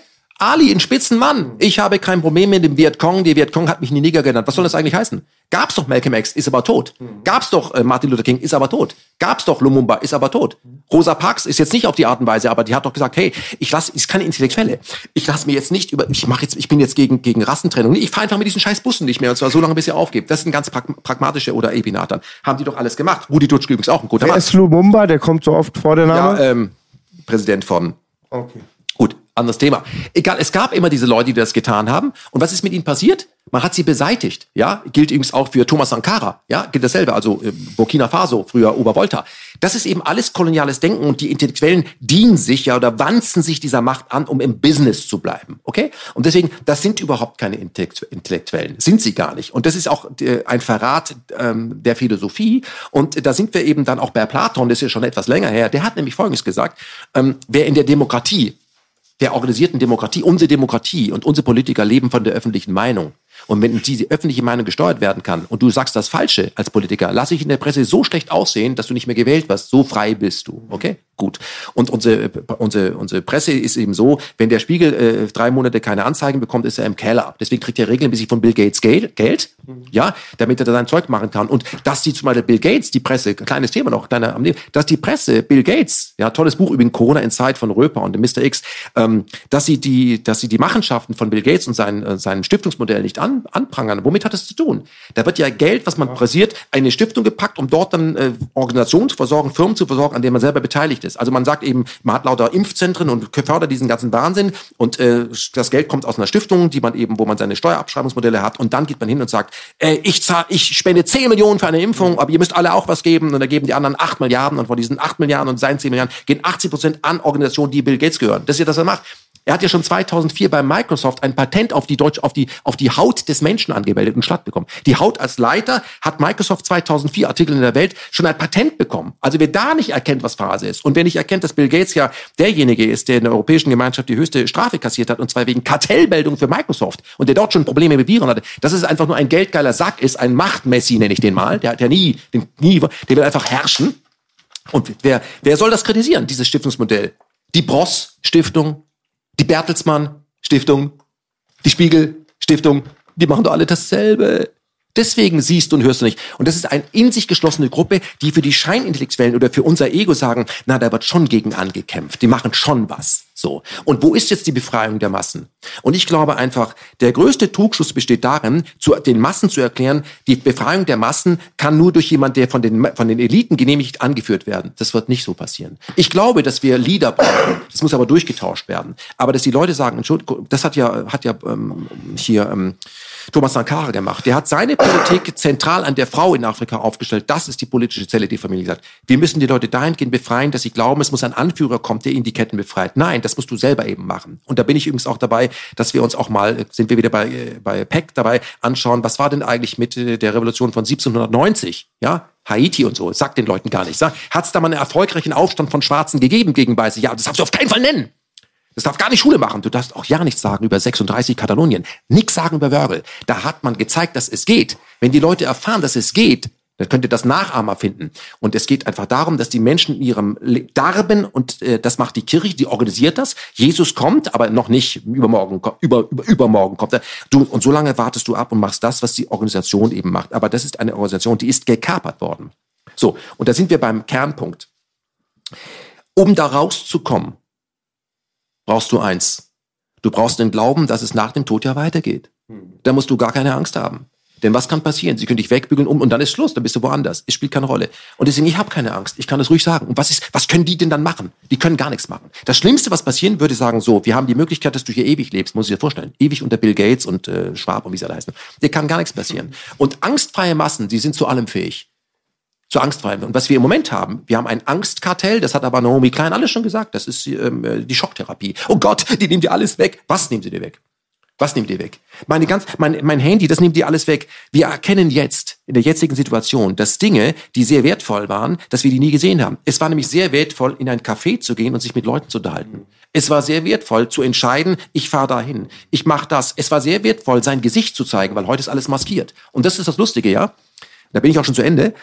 Ich bin ja Motorradfahrer. Ja, ich fahre gerne Motorrad, weil da höre ich auf zu denken, da bin ich einfach nur Street. Ja, so. Und wenn ich sonst in die Tankstelle gegangen bin mit dem Bandera und dem Helm auf, haben die gleich zum Hörer gegriffen, um die Polizei zu rufen, weil ich so maskiert war. Wenn ich heute reinmarschiere, entweder mit Maske oder mit Helm, ist das vollkommen in Ordnung. Bin ich jetzt weniger, mehr erkennbar? Und das ist eben, ja, aber das ist diese gefühlte Sicherheit. Da hat sich jemand gekümmert, das ist alles in Ordnung. Und das ist der Punkt. Nix ist in Ordnung. Und das kann auch jeder spüren. Jeder möge nach dieser Krise sich mal überlegen, fühlt er sich besser, gut aufgehoben, oder gibt es große Probleme und Zukunftsangst, haben die Preise angezogen. Aber wir denken, es muss jetzt die gute Demokratie kommen, der gute Diktator, der Herr Lauterbach, der auch wahnsinnig gepflegte Zähne hat, und der soll sich um das alles kümmern. Ja, ist hart, wie der soll sich um alles kümmern. Und in diesem System, das hat sich ja abgewirtschaftet, wird es nicht passieren. Das heißt, wir brauchen viele kleine zentralen Gruppen und der Mensch muss das tun, was er eigentlich tut in dem Moment, wo er anfängt zu laufen. Er muss sich selbst autonom machen. Er muss sich selbst für zuständig erklären. Er muss einfach sich selbst ermächtigen. Aber er ist schon selbst ermächtigt auf die Welt gekommen, weil er hat nämlich niemanden gefragt, um auf die Welt zu kommen. Ich habe da keinen gefragt. Niemand, der auf der Erde war, habe ich gefragt, hallo Mutti, Vater, ich würde gerne auf die Welt kommen, darf ich? Nein, nein, ich bin einfach erschienen. Okay? So, ich werde auch wieder gehen. Und dann, dann, dann, darf ich, dann darf ich das einfach machen. Ja, und dieses Selbstbewusstsein haben wir. Und es wird uns abgetrainiert und wir werden gebrochen, wenn wir in die Schulen kommen. Das ist genau der Punkt. Und jemand, der das offen äußert, egal wie wer das getan hat, der war immer ein Querulant, der war immer ein, äh, ein Aufrührer, der war immer ein Kommunist, sonst irgendwas. So. Warum? Weil er gesagt hat, wovor, wovor hast du Angst? Und da sehe ich auch Jesus Christus. Jesus Christus hat gesagt, hey, habt doch keine Angst, alles wird cool. Okay, und mir das aber Schule macht, also in dieser Schule, dann würden ja die Menschen äh, im, im selbstgewählt zusammenarbeiten. Natürlich wären sie, würden sie selbst so ab. Sie würden nämlich nicht, ko äh, würden nicht ähm, nur kooperieren, sie würden nicht nur konkurrieren, auch Modelle der anderen, entweder oder. Sie würden Kooperenz machen. Das kenne ich ja gar nicht, das Wort. Das ist mein Wort. Das ist mein Wort. Mein Wort ist Menschheitsfamilie, nicht NATO und Warschauer Pakt. Das gibt's gar nicht. Ich sag Menschheitsfamilie. Wenn du Menschheitsfamilie sagst, da gehören ja alle dazu. Da habe ich ja gar keinen Feind mehr. Da kann ich mich gar nicht mehr einspannen lassen eben für die anderen. Dann gehört auch Putin zur Menschheitsfamilie. Ja, aber auch ein Klaus Schwab, der Antifa-Typ von draußen, die Antideutschen gehören alle dazu. Und gegen ihn kämpfe ich dann Ne, musst du nicht mehr kämpfen. Und was mache ich dann? Dann machst du einfach das, was viel besser funktioniert. Mach doch Frieden. Ich glaube, dass man viel besser zusammenarbeiten kann als äh, übersetzt gesprochen THW, als mit Knarre in der Hand. Da bin ich ja mehr beschäftigt. Siehst du? Aber genau das ist es. Wenn die Leute dann anfangen zusammenzuarbeiten, wäre das eine ganz andere, andere Verteilerstruktur. Aber das ist keine Pyramide. Pyramide ist ganz viele Leute arbeiten, oben kommt das an. Und wenn wir uns mal die Natur angucken, das ist in Zellen organisiert. Das ist in Kreisen organisiert. Wir verstehen das nicht, aber es ist auf jeden Fall gerechter. Aber es ist natürlich ungerecht. Ist vollkommen ungerecht. Wenn wir das anschauen, wie grausam die Natur ist. Da gibt es mal Vögel, die haben zwei Vögel im Nest und der Stärkere wirft den anderen raus. Wie grausam das ist. Was machen wir? Wir lassen alle fünf Sekunden einen Menschen verhungern. Wir könnten dem Lebensmittel bringen, wollen es aber nicht, weil wir die Preise stabil halten, aber trommeln auf der ganzen Welt. Alle brauchen Impfung, damit die Menschen Leben retten. Okay? Leben müssen sie retten. Dieses arme Kind in Äthiopien, was kein Wasser hat, nichts zu essen, das möchte unbedingt die Spritze von Bill Gates. Nur dann kann es weiterleben. Und das glauben wir nicht nur. Unsere intellektuellen Maschinen verkaufen das oder aber, und da sind wir wieder bei Brecht und Co., halten das ja aus der Diskussion raus. Ist ja nie gesprochen worden. Wenn du wirklich Leben retten willst, das Gesundheitssystem retten willst, warum gibst du dann eigentlich so viel Geld für Waffen aus? Warum gibst du während dieser Phase Geld aus, indem du, glaube ich, 40 amerikanische Kampfjets kaufst, während du Krankenbetten schließt? Sag das doch alles mal. Weil es darum gar nicht geht. Es geht nicht darum. Es ist alles nur verlogen und scheiße. Aber dass wir darüber diskutieren, hat damit zu tun, dass wir unseren sogenannten Geist, ja, das, wo wir das Ich nennen, dass wir das dauernd beschäftigen. Und da bin ich auch beim Schluss, damit sollten wir aufhören. Und deswegen bin ich auch hier richtig. Warum? Wenn wir mehr das tun würden, was für was Künstler stehen, nämlich mit dem Herz denken, emotional sein würden, mehr tanzen würden, mehr die Dinge tun würden, was das Leben wirklich ausmacht. Und das sind nicht nur Bücher. Dann hätten wir diese ganzen Probleme nicht. Wir werden immer angetriggert, unsere Eitelkeit wird bedient, indem man sagt, du musst dich intellektuell behaupten, es muss, Zitierfähigkeit, muss zitierfähig sein. Aber für mich ist eben auch ein Ali so geil. Ein Ali ist ja kein Intellektueller gewesen. Aber ein Ali hatte Herz, was wow. Ali gesagt hat. So, ja. Und, und auch ein, ein, ein Malcolm X hat ja, hat ja keine Uni besucht. Das war jemand, der ein Knastbrother, der von unten gekommen ist. Das heißt, der Typ ist Street. Okay? Und ich glaube, dass die, wo wir uns orientieren, das sollten Street sein. Wir sollten mehr mit Musik machen, mehr mit Film machen, mehr miteinander reden und feststellen, als Menschheitsfamilie gibt es nur drei Weltsprachen die man sprechen kann. Musik, das steht im weitesten Sinne für Kunst. Humor, weil manche Sachen versteht man einfach nicht, muss lachen. Und Liebe. Und wenn du die drei Weltsprachen beherrschst, die kann nämlich jeder verstehen, dann kann vielleicht nicht jeder ähm, ein solches System, was weltweit funktioniert, äh, kreieren. Aber jeder von uns kann es beurteilen. Und das ist der entscheidende Punkt. Ja. Wir alle können beurteilen, ob das System gut ist. Und man an uns verkauft, das, das können nur Experten. Und da, wo wir heute sind, das ist die Welt von Experten. Und wir werden in dieser Welt auch bleiben.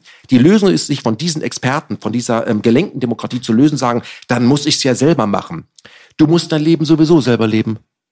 Das ist ein Irrtum, dass das hier Lauterbach für dich macht. Du musst sowieso um deine Gesundheit, für deine Gesundheit was tun. Aber ich habe sie gesehen, die Lungenärzte, die geimpft sind und hinterm Klinikum rauchen. Nur dafür setzen sie die Maske ja. ab. Okay? Warum sind die Tabakautomaten noch nicht verplombt? Und wenn ich das aber sage, deswegen lädt man mich ja auch nicht ein, sagt, da hat er eigentlich recht. Da kommen sie auf eine eigene Idee, weil der Kopf ist ja rund, damit das Denken die Richtung wechseln kann. Deswegen halt diese Ideen raus. Mach Mono-Denken. Wir leben in Mono. Wir leben in einem Land, wo es vor allem darum geht, zu verknappen. Und was wir am meisten verknappen, was heißt verknappen? Ja, dass es wenig ist, dass es rar ist, das Wissen. Wissen und eigenes Wissen, mit dem ich schon auf die Welt gekommen bin. Weil das habe ich auf keiner Uni gelernt, sondern das habe ich gefühlt, das merke ich. Und wenn ich irgendwo in der Weltgeschichte rum was tue ich, dann kann ich mich mit Leuten über alles Mögliche unterhalten. Übers Essen, übers Wetter, ähm, über, über Kunst, was die Menschen bewegt, wie es Familie. Und das hat mehr Tiefgang als sämtliche Vorträge von irgendeinem Spitzenpolitiker. Okay? Ich brauche die nicht, aber die brauchen mich. Die brauchen mich. Die, die Bildzeitung, der Stern, die Taz, Joschka Fischer, Brecht brauchen mich, weil sie brauchen eine Audience. Ich brauche die nicht. Weil wenn ich das nicht einschaue, ihre, ihre, ihre, ihr Brand ist die Quote. Überlegt mal, es hätte keine Quote, dann läuft das nicht mehr.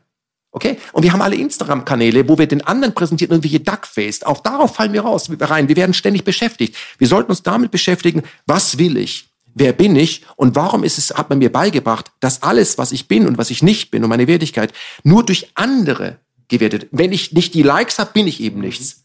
Das ist der Punkt. Und so kommen wir auf die Welt. Deswegen jemand, der sehr am, ich bin oft jemand, der durch die Fußgängerzone geht und bei irgendeinem Straßenmusiker stehen bleibt. Der fesselt mich, der einfach Gitarre spielt und das einfach machen will. Der ist fantastisch, der macht einfach sein Ding. Ja, aber den kennt ja gar keiner. Das muss aber jetzt jemand filmen und das ins Netz, da hat 70.000 Klicks. Darum geht's überhaupt gar nicht. Ich glaube nicht, wenn ich mir hier Marvin Gaye anschaue, ja, ja, der hier rumhängt, ja, dass I Want You und so weiter, ja, dass der gedacht hat, wie muss ich die Platte machen, damit sie möglichst viele Leute hören. Das hat sein Produzent vielleicht gedacht, ja. Aber er selbst hat Musik gemacht, weil er Musik machen muss. Und die hat, glaube ich, sein Papa abgeknallt, genau, war wegen genau, kontroversen wegen Text, Sexual ne? Healing. Weil es geht bei Kunst nicht darum. Kunst kommt nicht von Können. Kunst kommt von Müssen. Und das hat, hat Beuys recht. Wir alle sind Künstler. Wir müssen nämlich unser Leben wie Kunst leben.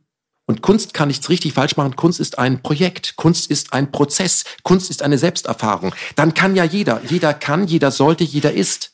Und er braucht dafür keinen Stempel vom, vom, vom, vom Kunstministerium, verstehst du, oder vom intellektuellen Ministerium oder so. Und da, damit er in diesen Systemen Karriere macht. Man sollte anfangen, erstens nicht in Karriere zu denken, aber wenn man in Karriere denkt, in seinem eigenen Leben in Karriere denken. Man sollte, wenn man morgens aufsteht, sich die Frage stellen, das, was ich heute mache, ist es etwas, was ich machen möchte oder etwas, was ich machen muss? Und mache ich das, um zu meinem Geld zu kommen, um meine, meine Miete zu bezahlen? Ist es also ein Job oder ist es etwas, wo ich sage, das würde ich auch unentgeltlich tun, weil es aus von Berufung kommt? Und wenn wir, so, wenn wir Kinder so erziehen würden, es hat ja Schulen gegeben, wo es das gab, dann haben wir freie Bürger. Wenn, wenn der Job Spaß macht, der hat jeden ja, Tag frei. Genau, zum Beispiel. Dann haben wir ja freie Bürger. Und freie Bürger tanzen nicht mehr nach der Pfeife derer, die sagen, das musst du aber machen, aber nur vorübergehend.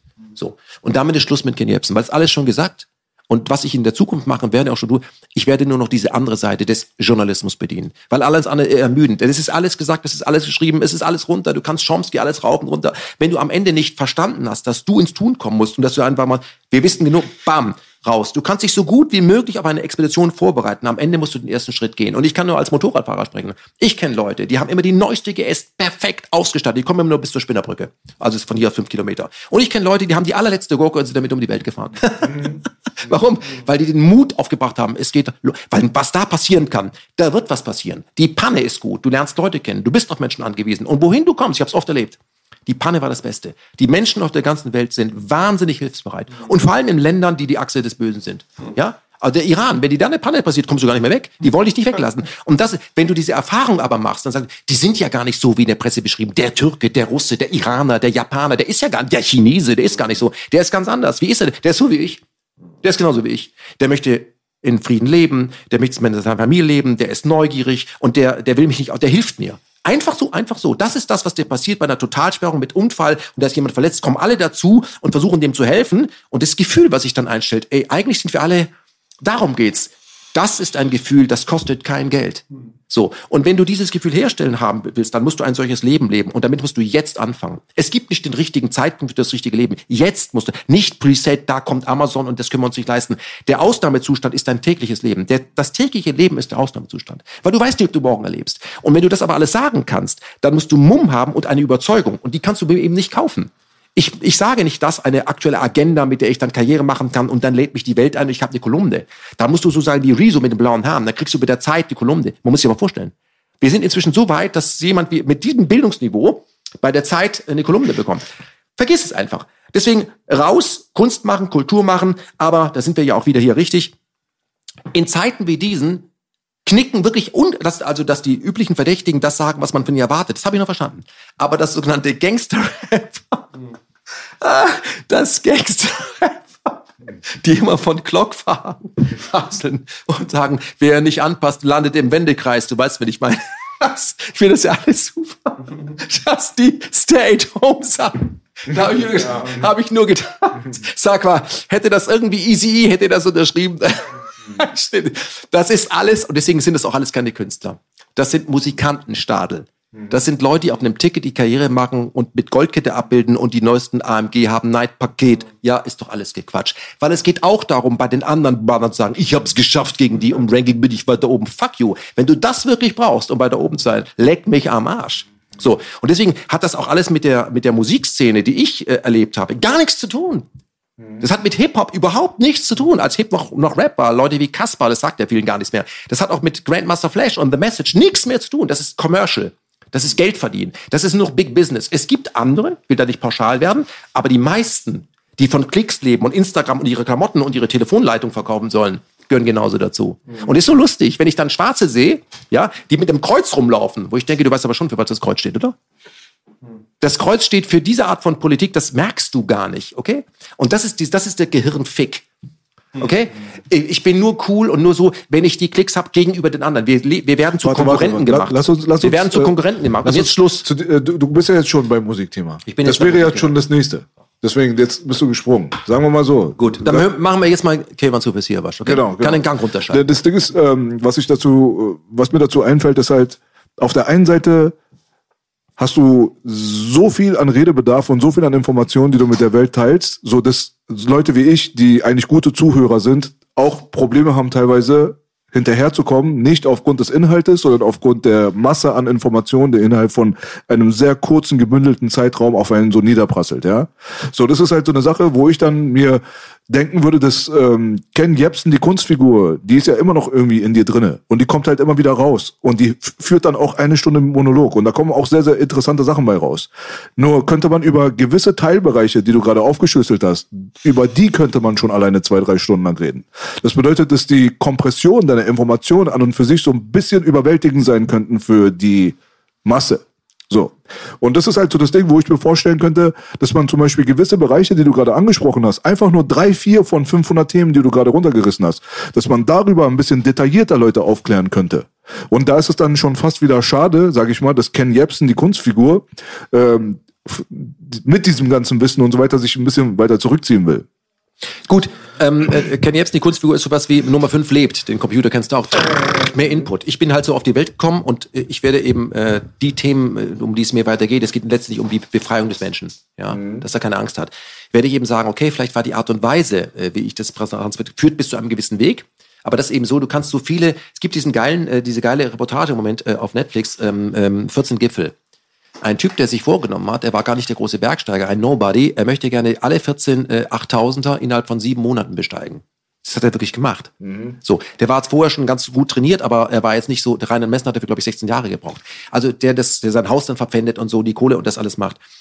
Warum? Diese Erfahrung, die er gesammelt hat, einfach, äh, das war die Macht des Möglichen. Da hat er sich auch gesagt, okay, der Köder muss dem Fisch schmecken und nicht dem Angler. Was, für was soll das eigentlich stehen? Und ich denke einfach, ich war ja jemand, der äh, geda irgendwann gedacht hat oder dem man irgendwann mal erzählt hat, er, er wäre in der Lage, sprachlich zu überzeugen. Das war mir übrigens früher nie klar. Als ich noch in der Musikredaktion mit diesen Kopfhörern gearbeitet habe, wollte ich, habe ich nicht geredet. Ich war ein scheuer Typ, bin ich in die Kneipe gegangen, wollte ich nicht. War dieser High-Fidelity-Typ. Schwer vorstellbar, war aber so. Und heute weiß ich eben, dass dies, das, was mich damals berührt hat, war ja nicht intellektuell. Mich hat einfach äh, ähm, äh, All Along the Watchtower berührt. Mich hat einfach Marvin Gaye, I Want You berührt. Ich habe eben die Jungle Brothers gehört, dachte, wow, hat mich berührt. Mich hat Malcolm X berührt. Die Reden haben mich berührt. Das hat mich getroffen, auch wenn ich nicht immer alles verstanden habe. Hat mich gecatcht. Und ich glaube einfach, ähm, dass man dann auf einen Pfad äh, kommt, weil man auch, das hast du toll geschrieben, das war toll gesprochen, aber es führt einmal davon weg, dass die Wahrhaftigkeit vor allem darin liegt, dass es sich emotional berührt. Und das wissen natürlich die üblichen Verdächtigen dahingehend, dass sie immer sagen, jemand, der emotional wird, das ist primitiv, der hat seine Gefühle nicht im Griff. Wir wollen ja die Gefühle im Griff bekommen. Aber wenn wir auf die Welt kommen, sind wir ja Gefühl. Säuglinge sind reines Gefühl und die sind total ehrlich. Säuglinge lügen nicht. Und wir lernen aber sehr schnell, nicht zu lügen. Wir lernen, zu, wir lernen in, in, durch unsere Erziehung, dass es Liebe nur noch nur gegen Bedingungen gibt. Wenn du das alles brav machst, dann kriegst du ein gutes Schulzeugnis, man belobt dich, aber du musst auch die Sachen machen, die von dir verlangt werden. Das heißt, Aber ist das negativ? Das ist dann irgendwann negativ, wenn man die Kinder, wenn die, wenn die Kinder dahingehend ähm, konditioniert werden, dass sie händelbarer werden sollen. Okay, das ist Dann ist- negativ. genau, das ist aber, negativ. aber was ich meine ist, die Kontrolle der eigenen Emotionen mit der Zeit zu lernen, ist ja so ein Lebensprozess, der ja an und für sich auch was Wichtiges sein kann. Ja, aber die Frage ist, was bedeutet Kontrolle? Kontrolle heißt eigentlich das runter und sich dann irgendwie mit irgendwelchen Medikamenten zuballern äh, oder mit Geschenken zuballern, um darüber den Schmerz zu bekämpfen. Das ist den Job, den ich mache. Aber das ist ein sehr Ja, negatives Beispiel. Das, das, meinte ich nicht. Bei den meisten Leuten ist es so. Die meisten Leute gehen einer Arbeit ja. nach, die sie gar nicht glücklich macht. Die Nein, hätten das sich ihr. Leben ganz anders vorgestellt. Aber, aber stell dir mal vor, jetzt, ich meine einfach nur auf rein menschlichem Niveau, wenn du dir jetzt einen Samurai vorstellst, der, Ja. der einfach äh, die emotionale Überlagerung seines Selbst so weit kontrollieren kann, dass er rational denken kann im Kriegsmoment. Mhm. Also ich meine, solche Sachen, ich denke mal, dass man die Kontrolle der Emotionen nicht nur negativ darstellen sollte. Nein, das meine ich auch nicht. Ich meine aber, dass wir, ähm, äh, wir, sind, wir sind nicht emotional. Das ist praktisch schon peinlich. Und deswegen sind wir einmal berührt, wenn wir jemanden in einem emotionalen, wenn wir Emotionen erleben wollen, gehen wir ins Kino und da sind die gespielt. So. Und jeder sagt, hör zu, wenn Sie sich emotional zeigen, dass Sie sehr angreifbar, da kennen wir hier einen wunden Punkt, das sollten Sie belassen. So. Und ich meine, generell ist so, wenn jemand intellektuelle Leistung bringt, wird das höher, viel höher bewertet, wie toll der sich ausdrücken kann, damit kann man angeben und so, als wenn ja jemand äh, äh, emotionale Leistung bringt. Das ist so Kinder, das sieht man bei Kindern, weil die ja noch jung sind, aber die sind ja viel ehrlicher. So, weil die nicht taktisch sind. Und ich glaube einfach, ähm, wir kennen immer nur dieses Entweder-Oder, schwarz-weiß. Warum? Warum, dass wir sagen, wir haben Emotionen, das tut uns weh, wir fühlen uns belogen und so weiter und dass wir das intellektuell ausdrücken, aber das auch unsere emotionale Seite zeigen. Nämlich sagen, wir fühlen uns nicht glücklich. Und wenn der Herr Schwab aber sagt, und Sie werden glücklich sein, ich kann nur auf meine Art und Weise glücklich werden und nicht auf deine Art und Weise. Ja, klar. So, und das meine ich. Und wenn Menschen aber, man, man braucht die Sprache, um sich misszuverstehen. Ich habe noch nie jemanden erlebt, der sich musikalisch missverstanden hat. Ich habe noch nie jemand erlebt, der sich beim Essen missverstanden hat. Ich habe noch nie jemand erlebt, der beim Tanzen sich missverstanden hat. Da können die Menschen miteinander. Das macht uns aus. Und wenn wir uns an das erinnern, wie wir eigentlich auf die Welt kommen, da sind wir ja schon ermächtigt, da können wir das schon. Und das ist auch, das sind auch sehr wesentliche Sprachen. Ich meine, du kannst mit einer Frau quatschen, solange du willst, aber um wirklich ans Eingemachte zu kommen, musst du mit ihr ins Bett gehen. Oder etwa nicht. Du musst mit der auch Sex haben. Du kannst mit einer Frau, mit der du überhaupt keinen Sex hast, nie emotional bist und nur redest, kannst du dir auch nahe kommen. Aber im Gesamtpackage erfasst du den Menschen. Das ist das, was ich sage. Im Gesamtpackage erfasst du den Menschen. Das heißt, nicht mit jeder Frau musst du ins Bett gehen, aber mit einer Frau, mit der du dich super verstehst und ins Bett gehst, das ist das Gesamtpackage. So. Und wenn man sagt, nee, also das Intellektuelle ist das Wichtigere, dann würde ich sagen, nee, ich möchte eher die emotionale Seite der Frau kennenlernen und nicht die intellektuelle. Und ich glaube, dass eine, dass Männer, als verkopfte Wesen Frauen oft dadurch beeindrucken, äh, äh, dass sie eben gut quatschen können und ihren Mann stehen und so. Aber ich glaube, das habe ich oft erlebt, was eine Frau noch viel mehr beeindruckt, ist, wie du mit deinen Kindern umgehst oder mit ihren Kindern umgehst. Weil es ist auch wichtiger. Dass du mit einem nicht intellektuellen Menschen liebevoll umgehen kannst, schutzbedürftig, das, Da ist etwas Wesentliches ihm. Der hat ein Herz, der hat einen Blick, der kann, der ist nicht, der ist zwar nie da, aber der kann Sachen zitieren. Total Supermann, sagen Frauen nicht. Die Frauen sagen Idiot. Kann, hat gut Erfolg, fährt ein gutes Auto, aber kümmert sich nicht um seine Kinder. Das, was am Ende wesentlich ist, was das Leben ausmacht. Wo steht denn der emotional? Was ist denn da eigentlich an Menschlichkeit da? Da ist wenig da, aber der wird immer zitiert in allen, das ist ja geschliffene Rede, ganz toll. Ich habe deine Rede im Bundestag gesehen oder bei der FAZ. Das ist, und das ist genau das. Es gibt dieses Entweder-Oder-Ding, es wird uns ständig verkauft. Entweder bist du für uns oder gegen uns, für die Russen, gegen die Russen, schwarz-weiß und so. Das muss man differenziert sehen. Sehen wir aber gar nicht differenziert. Sehen wir nicht. So, entweder du bist anti-deutsch oder deutsch. Wieso? Vielleicht bin ich das gar nicht. Und das meine ich. Ähm, also die goldene Mitte an und für sich, denke ich. Ja, und nicht das, Mittelmaß. Ja ganz wichtig. Nicht ne? das Mittelmaß. Ich meine, wenn du jetzt über Emotionen redest, über menschliche, also über Menschen, die emotional sind oder Menschen, die gebildet sind oder sich mit Wissen zugefüttert haben, im Optimalfall kannst du ja auch gerne beides sein. Also du kannst dich auf jeden Fall im Bereich Wissen bilden und trotzdem ein Mensch sein, der seine Emotionen jetzt nicht jedes Mal runterkaut, weil letztendlich ähm, bildet das eine Menge Leid in dir drin. Weißt du, ja? Wir beide, ich glaube, wir, wir drei hier haben eine Gemeinsamkeit. Wir haben erkannt, dass man durch Sprache, Sprache kann auch ein Schutzschild sein, um sich zu wehren. Aber wenn es zum Selbstzweck wird, sich zu schützen, dann muss man sich die Frage stellen, hast du deine Emotionen und die Probleme und die Grundmotivation, warum du das machst? Bei mir ist es mal mein Vaterkonflikt, bei dir ist es was anderes, aber es hat unser Migrationshintergrund. Bei dir wird es äh, auch herkommt, dieses immer von oben herab beäugt zu werden. Identität. Ja, das zu hinterfragen und der, ja, der ist halt Gesichtstätowiert, der ist ein bisschen ungebildet. Ist er ein Mensch, ja oder nein? Würde nämlich verstecken im Ernstfall. Das ist die entscheidende Frage heutzutage. So, und danach beurteile ich jemanden. Nee, kann er nicht, weil das könnte seine Karriere und so. Muss ich dir nicht erzählen. Ähm, da muss man sich die Frage stellen, warum man das, was man macht, macht. Und wenn man sich einigermaßen sprachlich ausdrücken kann, dann kann man dadurch ähm, Credits abgreifen und muss nicht mehr über seine, äh, seine Emotionen reden. Das kann man vielleicht doch gar nicht, hat man gar nicht gelernt, hat man versucht, ist man froh, dass man da einen Deckel drüber getan hat und dann, dann steht man für diese, dann wird man für seine, für seine Rolle, die man spielt, wird man begutachtet. Aber irgendwann sollte man, ich jedenfalls habe das getan zu dem Punkt, was ist die Grundmotivation dessen, was du tust? Was ist die Grundmotivation? Ja, ich will den Menschen helfen, klar. Ich, so, ich möchte, da, das stimmt. Was ist die Grundmotivation? Und meine Grundmotivation ist natürlich, wir wollen natürlich alle angenommen werden, wie wir auf die Welt kommen. Werden wir aber nicht. Wir wollen natürlich anders, äh, also ich jedenfalls wollte anders, wäre gerne anders behandelt worden durch von meinen Eltern, die ich so nicht hatte. Natürlich ist das ein Teil der Motivation. Und wenn ich in anderen das erkenne, in anderen Gescheiterten oder so, dann erkenne ich das wieder. Und das ist die, das das ist, das spiegelt sich so. Und das ist eben so, diese Art von, ich erkenne dort ein Leid und ein Mitleid wieder und dann sage ich, okay, was mache ich damit? Das kann man ja auch jetzt mal spirituell sehen. Ich habe dieses Leben gebucht mit diesem ganzen, wo ich hergekommen bin, wo ich heute bin. Und ich wollte kein langweiliges Leben haben mit möglichst viel Zickzackkurs, also Monte Carlo Stadtkurs. Und mhm. da darf ich mich nicht beschweren, dass ich in die Fresse bekomme. Aber mein Job ist es, äh, ähm, mich nicht dahingehend anzupassen, dass ich mich vor mir selbst prostituiere. Das werde ich nicht machen. So. Aber ich erkenne natürlich auch, dass wir alle äh, wie bei ähm, einem Zitat hier von ähm, Pacino, äh, Eitelkeit, eindeutig meine Lieblingssünde, dass wir alle auf einem Eitelkeit-Ticket fahren. Ja, also äh, wir beide gehen regelmäßig zum Barbier. Warum? Weil es gut aussieht für uns. Machen wir einfach. Das ist doch, das ist auch nicht schlecht. So, aber das abzustreiten, dass ich die Seite nicht hätte, das ist ja Quatsch. Aber wenn nur noch die Seite sieht, sagt, ich bin zwar totaler Idiot, aber ich habe eine gut, immer eine korrekte Frisur, da stimmt doch was nicht. So. Und das ist es. Wer bist du, wenn du ganz allein in deinem Bett liegst und an die Decke guckst? Was bleibt da eigentlich übrig? So. Und das ist das, was ich eben, wo, was ich bei Künstlern sehe, die, wo es um Wahrhaftigkeit geht, wenn es, wenn es darum geht, wenn man kippt, wenn man eben auch nicht mehr angesagt ist. Was bleibt da übrig? Das schafft für mich eine Musik der Blues. Also, was, oder auch Filme, einer flog übers Kuh, was wollen die uns eigentlich sagen? Und es geht um diese Wahrhaftigkeit und auch, dass es viele, ähm, äh, dass es viele ähm, Dinge im Leben gibt, die ich nicht verstehe, wo ich Opfer bin, wo ich ohnmächtig bin und ich am Ende auch dahingehend ohnmächtig bin, dass ich nicht verhindern kann, dass ich sterben werde. Das ist eine ganz wesentliche, da sind wir jetzt beim Punkt, hier spricht Kemal Sowisirovac. Was soll das eigentlich? Was soll dieser ganze Käse? Aber diese ganzen Nebenkriegsschauplätze gegen Antideutsche, was der gesagt hat, Lauterbach, soll mich davon ablenken, um was es wirklich geht, weil ich davor Angst habe, weil ich da keine Antworten drauf habe. So. Und ich habe aber keine Angst davor, dass ich keine Antworten drauf habe, sondern ich bin froh darüber. Weil wenn ich das alles hätte, die Antworten darauf, endgültige Antworten, dann würde ich mein Leben ja kennen wie, die, wie eine, wie eine ähm, äh, Röntgenabteilung. Dann wäre es eben langweilig. Ich muss damit leben, dass die wesentlichen Dinge im Leben, die kann ich nur erahnen. Und ich glaube, jemand, der sich wirklich darauf konzentriert und äh, der durch Meditation das macht, der weiß zwar dann alles, kann es aber nicht mehr in Worte fassen. Das ist das Dilemma.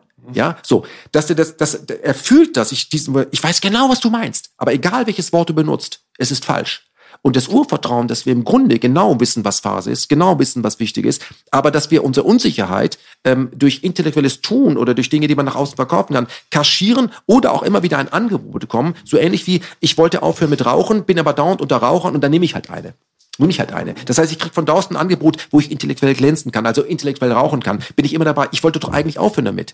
Und das, das macht, dann macht, macht, äh, macht das System immer wieder ein Angebot. Weil der Punkt ist natürlich, wenn du aufhören solltest damit und dir die grundsätzlichen Fragen stellst, dann könnte es sein, und das ist meistens so, dass es sehr, sehr lange sehr, sehr ruhig wird bis da eine Antwort kommt. Und möglicherweise gefällt dir die Antwort nicht, weil die Antwort ist nämlich gar nicht da, die musst du dir möglicherweise erarbeiten. Vielleicht musst du 20 Jahre zurück und links abbiegen. Das weißt du ja gar nicht. Es ist kein Garant darauf, dass du glücklicher wirst, wie das vorgetäuschte Glück, was du schon haben kannst. Es kann sein, dass du in einer ziemlichen Leere lässt, dass du in die Wüste gehen musst. Weißt du nicht. So. Und das ist das, das ist das, was mich interessiert. Deswegen geht meiner Meinung nach ein Messner auf den Berg. Nicht damit er ein neues Buch promotet. Er sucht genau diesen Moment. Das ist die Red Bull Gesellschaft. Letztendlich. Sie suchen diesen Moment, wo das Leben deswegen wertvoll ist, weil du schrammst am Tod. Da, wo es um die eingemachten Sachen, das ist für mich Soul.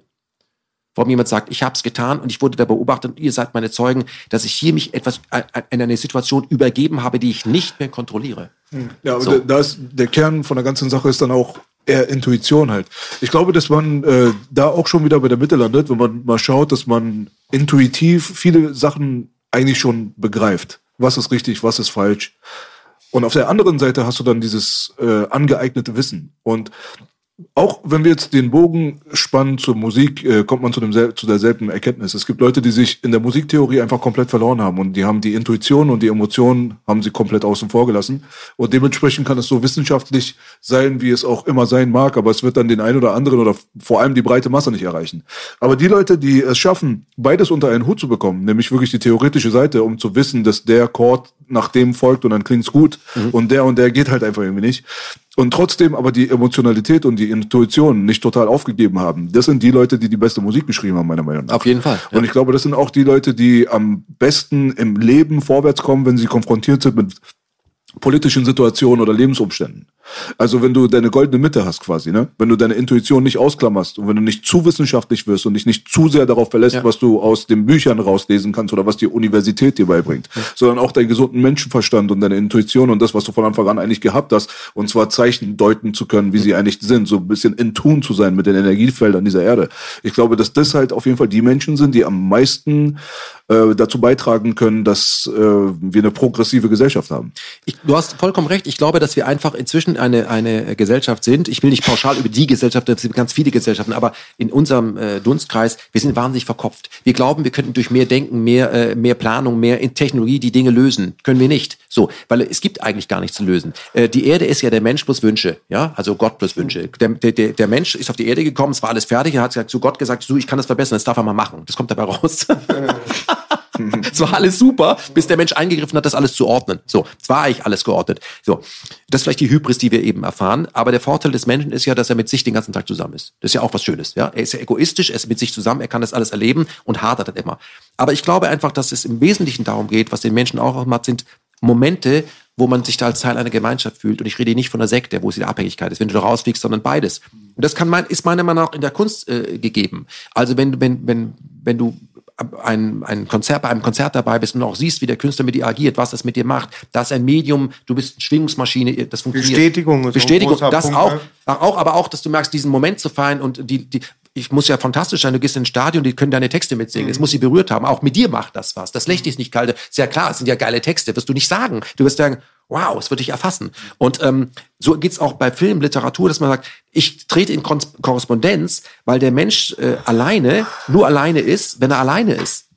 Er ist ja nicht wirklich alleine in der Gemeinschaft. Es mag Binsenweis sein, aber dann merkt er, er ist nicht verloren, ist nicht allein. Und der, die Kunst, jede Art von Kunst ist eine Sprache, die, die frei von intellektuell sein sollte oder oft ist. Und dann spricht sie die Menschen an. Ich kann durch ein Bild berührt werden, obwohl ich gar nicht verstehe, wie die das gemalt hat. Ich kann auch durch Musik berührt werden, ohne dass ich weiß, wie die Noten aussehen. Das muss ich nicht. Ich kann auch durch einen Sportler berührt werden, wie der kämpft und durchzieht, dass ich so mitfieber. Das ist das, was beim Fußball so cool ist. Dass Leute sagen, macht, weil wir alle gleich sind. Da hört das alles auf. Und das sind die wesentlichen Momente. Und ich glaube, Du kannst auch verstehen, dass du durch den medizinischen, politischen Bereich gerade manipuliert wirst, ja. ohne studiert zu haben. Ja, natürlich. Weil es gibt halt viele Leute, die das als Voraussetzung sehen und sagen, warum redest du denn mit? Du bist doch kein Mediziner. Mhm. Das ist so das Ding, was man am äh, genau. meisten heutzutage ja. hört. Ich höre auch Musik mit kein Musiker. Man muss auch kein Koch sein, um zu beurteilen, ob es schmeckt. Genau. Suppe genau. versalzen. Und ich glaube, wenn wir uns hier, wir haben hier die große Möglichkeit, dass wir sie eben sehen, das stimmt dort nicht, stimmt auf dem Restaurant nicht. Wir können uns selbst äh, autonom machen, selbst autorisieren, sagen, ich kann es aber beurteilen. Ist das dann richtig? Was ist falsch?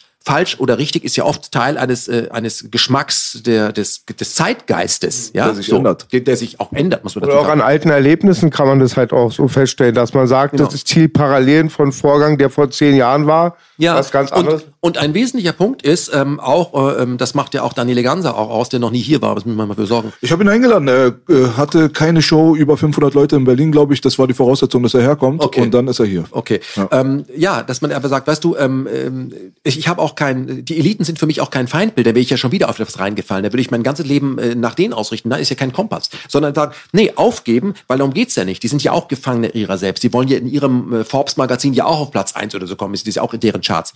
Vergiss es einfach. Einfach sagen, sich mit den Leuten, mit denen man sich trifft, treffen und mit denen die Zeit verbringen, weil das ist die Währung. Ja, und es geht um Wahrhaftigkeit, nämlich wie sich etwas anfühlt, nicht wie, sie- wie man das formulieren kann. Man kann das mieseste Konzert intellektuell so besprechen, dass jemand, der nicht da war, das muss ja richtig geil gewesen sein. Aber jemand, der da war, sagt, war nix, hat mich nicht berührt. Ich bin auch schon von, von, von Konzerten gegangen, wo jemand vorne auf der Bühne stand, den ich richtig gut fand, aber irgendwie dachte ich, da fehlt was. Auch eine Frage der Wahrnehmung, ne? Da, bist, da gehst du, was weißt du, die Karte gekostet hat. Irgendwie ist der nicht bei der Sache, der hat keinen Bock, also das merke ich doch, gehe ich doch weg. Ich bin auch schon zu Konzerten gekommen, wo ich gar nicht eingeladen war, wo ich da, Hammer. So, den kennt doch gar keiner, der hat mich berührt. Also der, der muss nicht bekannt sein, um mich zu berühren. Beziehungsweise, wenn er bekannt ist, berührt er mich noch lange nicht. Also, was ich sagen möchte, ist, wir haben in der jetzigen Zeit auch die Chance zu sagen, um was geht es? So, das kann ja auch nicht Homeoffice sein, vor die Tür gehen und sagen, um was geht es? Und wenn man anfängt, eigenständig neue Mischungsverhältnisse, was die Bevölkerung angeht, zu machen. Das ist der erste Schritt zur Freiheit. Zu entscheiden, dass ich mit denen am Tisch sitze, mit denen ich mir was zu sagen habe, mit denen ich gleich fühle oder wo es offene Fragen gibt und wo, oder wo es auch äh, unterschiedliche Meinungen zu gibt und wo ich da nicht sage, zwei unterschiedliche Meinungen tief gespalten, sondern das ist das Spannende daran. Und ich kann den anderen übrigens auch akzeptieren, obwohl er ein toller Typ ist, aber zu diesem Thema hat er wirklich eine komische Meinung. Ja, er ist unterschiedlich.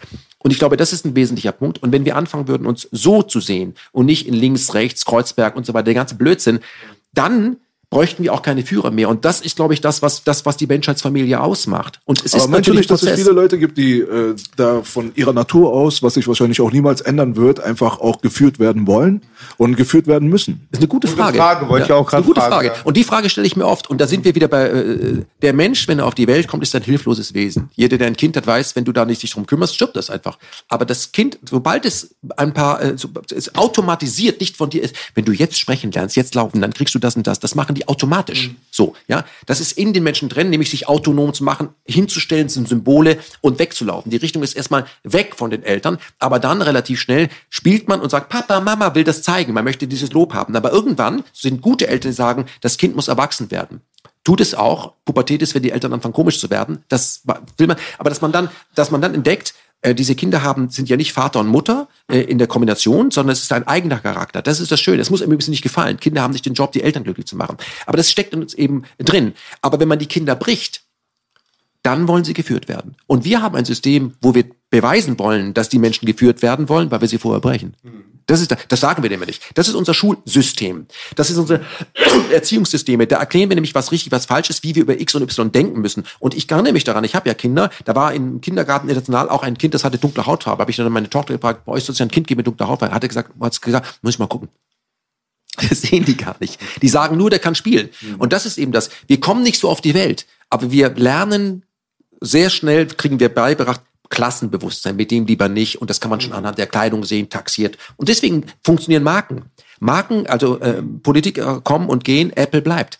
Habe ich schon mal gesagt. ja, so. absolut. Und das, das, wir müssen den Sinn dieser Geschichten erkennen. Aber so kommen wir nicht auf die Welt. Und ich, Aber ich wir sind halt programmierbar. wir sind Wir sind programmierbar. aber wir, ja. sind zu so einem weiten Grade programmierbar, wie es den meisten Leuten, Leuten gar nicht bewusst ist. Das müssen wir sehen. Und weißt du, der Mensch kann zwar tun, was er will, aber er kann nicht wollen, was er will. Was heißt Da muss das? ich mal überlegen, sag nochmal. Der Mensch kann zwar tun, was er will, will? aber er kann nicht wollen, was er will.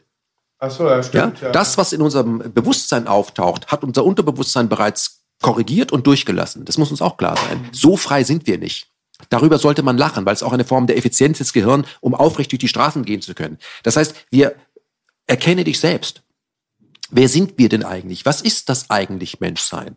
Und wir behandeln uns aber äh, eben so, wie wir auch Tiere behandeln untereinander. Wir haben äh, Schlachthäuser und deswegen haben wir auch Schlachthöfe und wir haben Unterschichten und wir haben Eliten.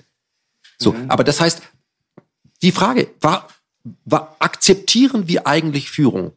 Wir akzeptieren Führung nur dann, wenn sie nötig ist, damit wir überleben. Das ist das, was Kinder, Eltern nicht nur akzeptieren, sondern wünschen. Leitplanken, eine Form der Sicherheit, eine Ordnung, Struktur, um zu erkennen, so läuft etwas. Aber Nimmt sobald die sie, Angst auch, wa? ja, das, das ist das. Wenn du, weißt du, früher in, bei, zu 68er, da wurde ja, war ja anti-autoritär total angesagt, Kinder sollen machen, was sie wollen, und die haben am Ende des Tages gesagt, müssen wir heute wieder machen, was wir wollen. Kinder wollen auch, das kann ich auch sagen, eine gewisse, äh, was ist richtig, was ist falsch oder wo gibt's lernen, was Konsequenzen bedeutet oder auch Konsequenzen bedeutet, dass du für dein Handeln deine Verantwortung übernimmst. Du kannst sagen, du als Dreijähriger, versuch mal rote Ampel, probier mal selber aus. Das wäre bescheuert. Da musst du sagen dazu, es gibt ein paar Dinge, auch äh, Schwerkraft nicht verhandelbar, dritter Stock aussteigen, keine gute Idee. Das bringst du bei. Und dann sagst du, jetzt geht's um wesentliche Entscheidungen, die ähm, auch was mit deinem, mit deiner Haltung zu tun haben. Und da musst du deine Erfahrungen selber machen, die kann ich für dich nicht machen. Ich kann dir nur Ratschläge geben, was letztendlich auch Schläge sind. Aber ich kann nur sagen, ähm, etwas, was wir, ähm, was ich versucht habe als Vater ähm, äh, zu vermitteln, ist nur Haltung.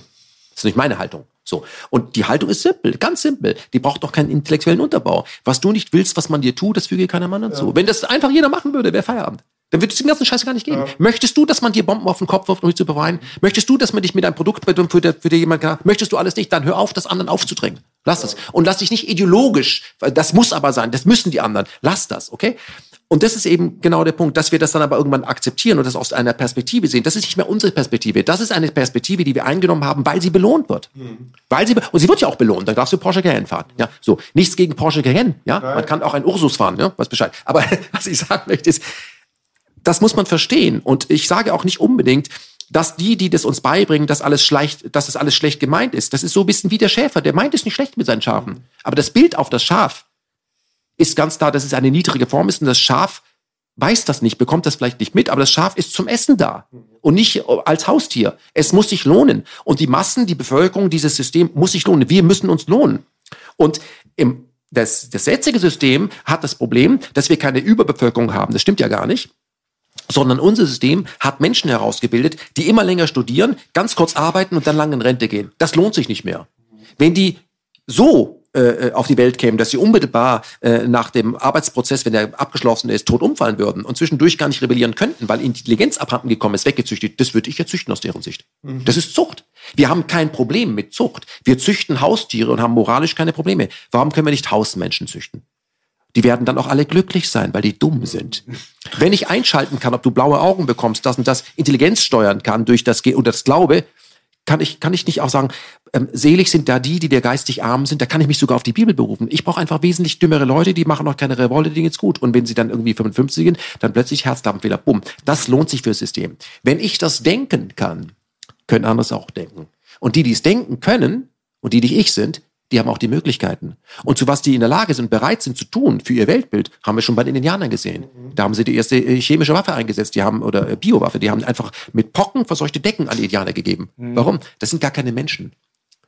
Verstehst du? Und das ist eben so, wir sind keine vollwertigen Menschen aus der Sicht dieser. Das, da ist auch, das hat auch nichts mehr mit, mit links, rechts, oben, unten, rein, sondern nur noch mit Cash und ohne Cash. Und wir sind die ohne Cash.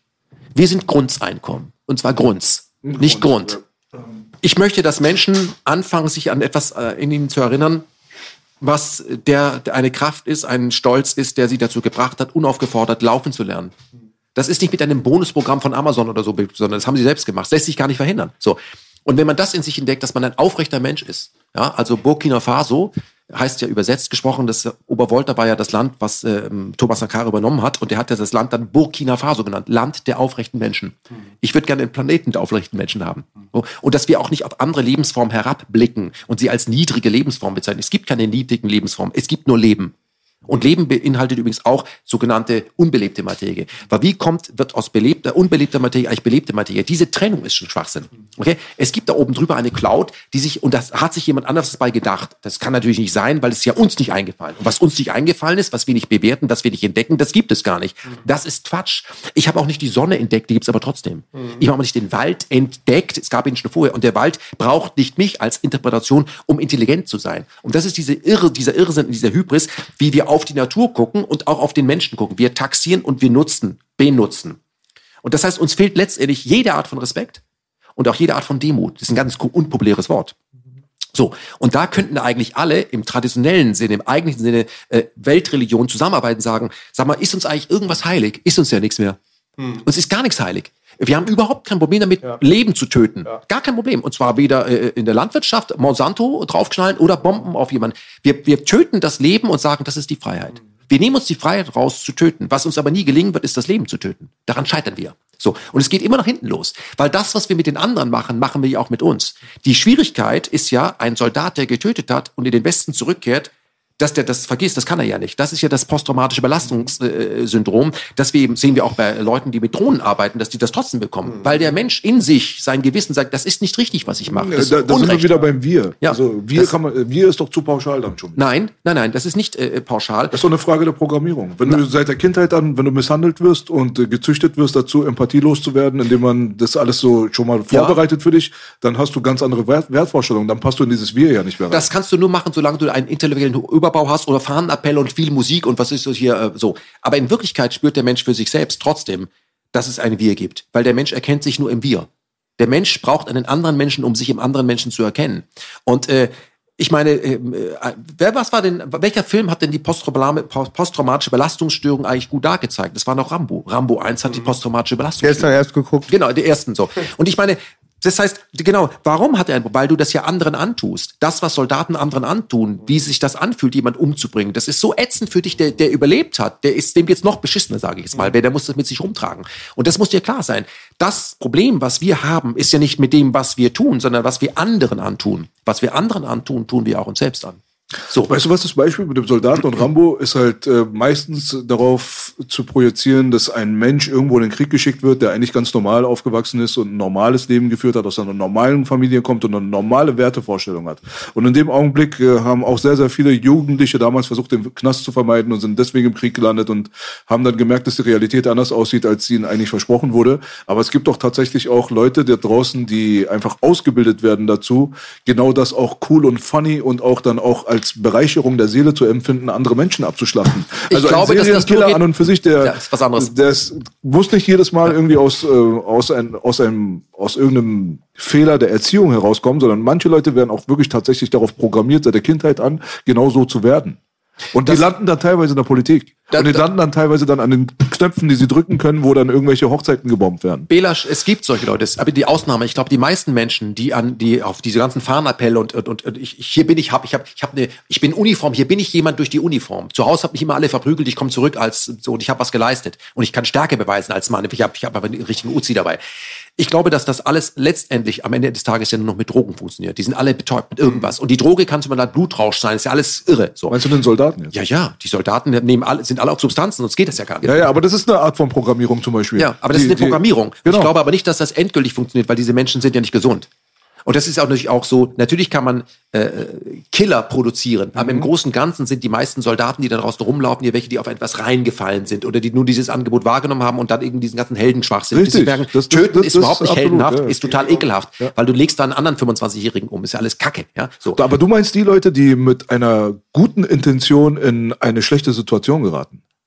Genau. Ja, also ich gehe in den Krieg, um eigentlich was Gutes zu tun. Ja. Also ich möchte entweder Die, da, irgendwie die Menschen Brunnen retten, ich bauen bin, oder auch, bin auch reingefallen und plötzlich erschieße ich aber irgendwelche Kinder. so. Das ist halt das Problem. Aber ich meine nicht diese Leute. Ich meine die Leute, die von Anfang an wirklich dazu programmiert werden, komplett empathielos über jede mögliche Form von Moral und so weiter hinwegzusehen. Die gibt und es. Die gibt es. Vor allem ist die Theorie in der Elite, dass es dort halt absichtlich gemacht wird. Und Leute wie Florian Homm haben das ja bestätigt. Die Das- haben das ja äh, live mitbekommen. Wenn du irgendwo bei Yale oder in Harvard oder keine Ahnung was, in diese ganzen Elitezirkeln, in deren Studentenverbindungen dann in irgendeinem Sarg sitzt und wichst dabei, während du den Teufel anbetest oder so eine Scheiße, dann merkst du schon, du kommst schon irgendwie aus der komischen Ecke.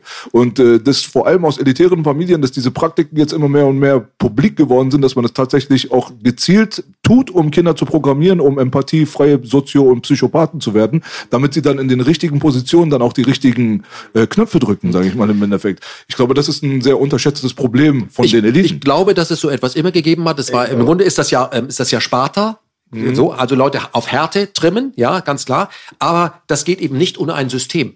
So. Ja. Und ich glaube, dieses System, also wo man Leute dazu ausbildet, funktioniert nur, weil der Rest auch schon so vorkontaminiert ist. Weißt du, was ich meine? Das ist praktisch die Schaltzentrale, das Programm, aber der Rest muss, es muss andockbar sein. Und das sind unsere Schulsysteme.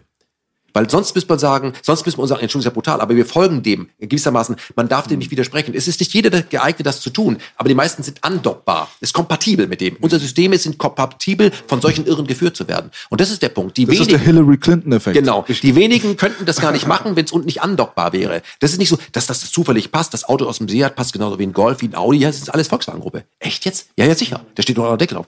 Und das müssen wir hinterfragen. Das wird es übrigens immer, es wird immer Perverse geben. Es wird es immer geben. Das menschliche Gehirn ist ziemlich komplex. Man kann auch, es wird immer Leute geben, die ihre Kinder missbrauchen, die dann wieder komisch werden. Wird es immer geben. Aber ich glaube, das ist nicht die Regel. Und da muss man sich mal äh, auch vor Augen führen. Die meisten Menschen, also 99 Prozent, sind ja schwer in Ordnung.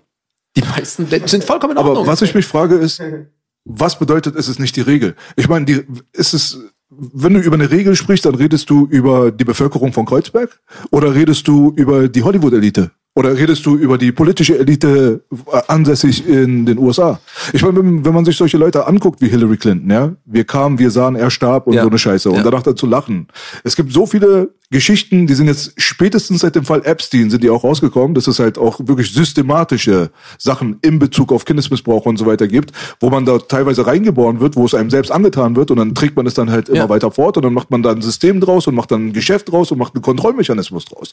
Man, und da brauchst du nicht so weit gehen. Das ist einfach, man, man weiß, der Mensch hat einen Sexualtrieb, den kann er nicht steuern, der ist einfach da. Das, das kannst du in der katholischen Kirche benutzen, unter anderem, damit man eben seinen sexuellen Trieb auslebt, aber an denen, die sich die dich darum gebeten haben, das führt so zu Sünde, dass du die Leute lenken kannst. Das hat es immer schon gegeben.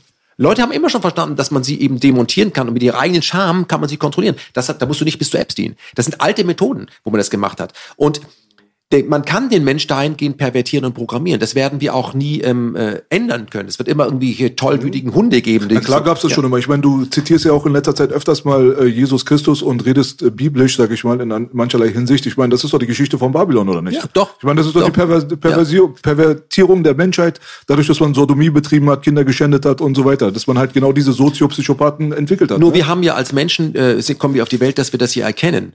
Also es gibt doch, ich habe das vielleicht hier schon mal erzählt, es gibt doch dieses, dieses, dieses äh, Effekt, was sie mit Dreijährigen gemacht haben oder Vierjährigen gemacht haben, denen sie dann Nudeln geben. Ihr kennt das, da haben wir jetzt haben eine kleine Gruppe von drei, Vierjährigen und die setzt man in ihr Zimmer und die kriegen dann, werden bespaßt und so weiter und dann gibt's irgendwann Mittagessen. So, und dann kommt die Frau dann rein, die ihnen das Essen immer bringt und dann kriegen sie die Teller und da sind so diese Galoschen drauf, man sieht eben nicht, was Essen drin ist und dann nehmen die die Teller ab und der eine hat seine Spaghetti und der andere hat gar nichts. Und der Dreijährige, der das sieht, nimmt automatisch ohne Ansatz die Hälfte und gibt sie dem. Das ist der Mensch, so kommt er auf die Welt. Und das machen sie dann zwei, drei Jahre später wieder. Das sind in diese Schule gegangen, haben einiges gelernt, wieder dasselbe. So, einer hat alles und der, der alles hat, macht so. Und kontrolliert das und über Essen, Leben und so. Und die Frage ist ja, was ist in der Zwischenzeit passiert? Wir werden sehr stark konditioniert. Und ich glaube, wir müssen halt aufpassen, dass wir nicht immer, dass wir nicht immer auf die, ähm, auf die ähm, einigen wenigen im Gesamtkontext der gesamten Menschheit geben, die das machen. Denn es entwickelt seine Macht erst durch den Apparat. Also das ist eben so, wenn du einem Einzelnen eine Atombombe gibst, dann wird er nur deswegen so mächtig, weil es eine Atombombe ist. Wäre es keine Atombombe, könnte der Einzelne in der Gay gar nichts machen. Wenn du ihm sagen würdest, hast eine Uzi, Ging, könnte er nicht machen. Aber das Entwickeln von Atombomben, also einem System Atombombe, sorgt nur dafür, dass, ein, dass einige wenige reichen, um 70.000 Leute umzudieten. Das ist genau das Pyramidensystem. Und das Pyramidensystem lebt ja wie all diese Systeme vor allem davon, dass es intransparent ist.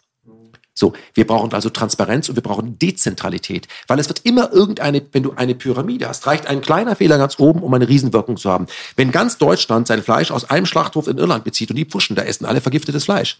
So, wenn wir aber sagen, hey, wir haben nicht diesen einen Schlachthof, sondern wir haben ganz viele, und zwar gar keine Schlachthöfe, sondern was anderes, dann werden immer wieder Fehler passieren, aber es kommt nicht zu dieser Kettenreaktion.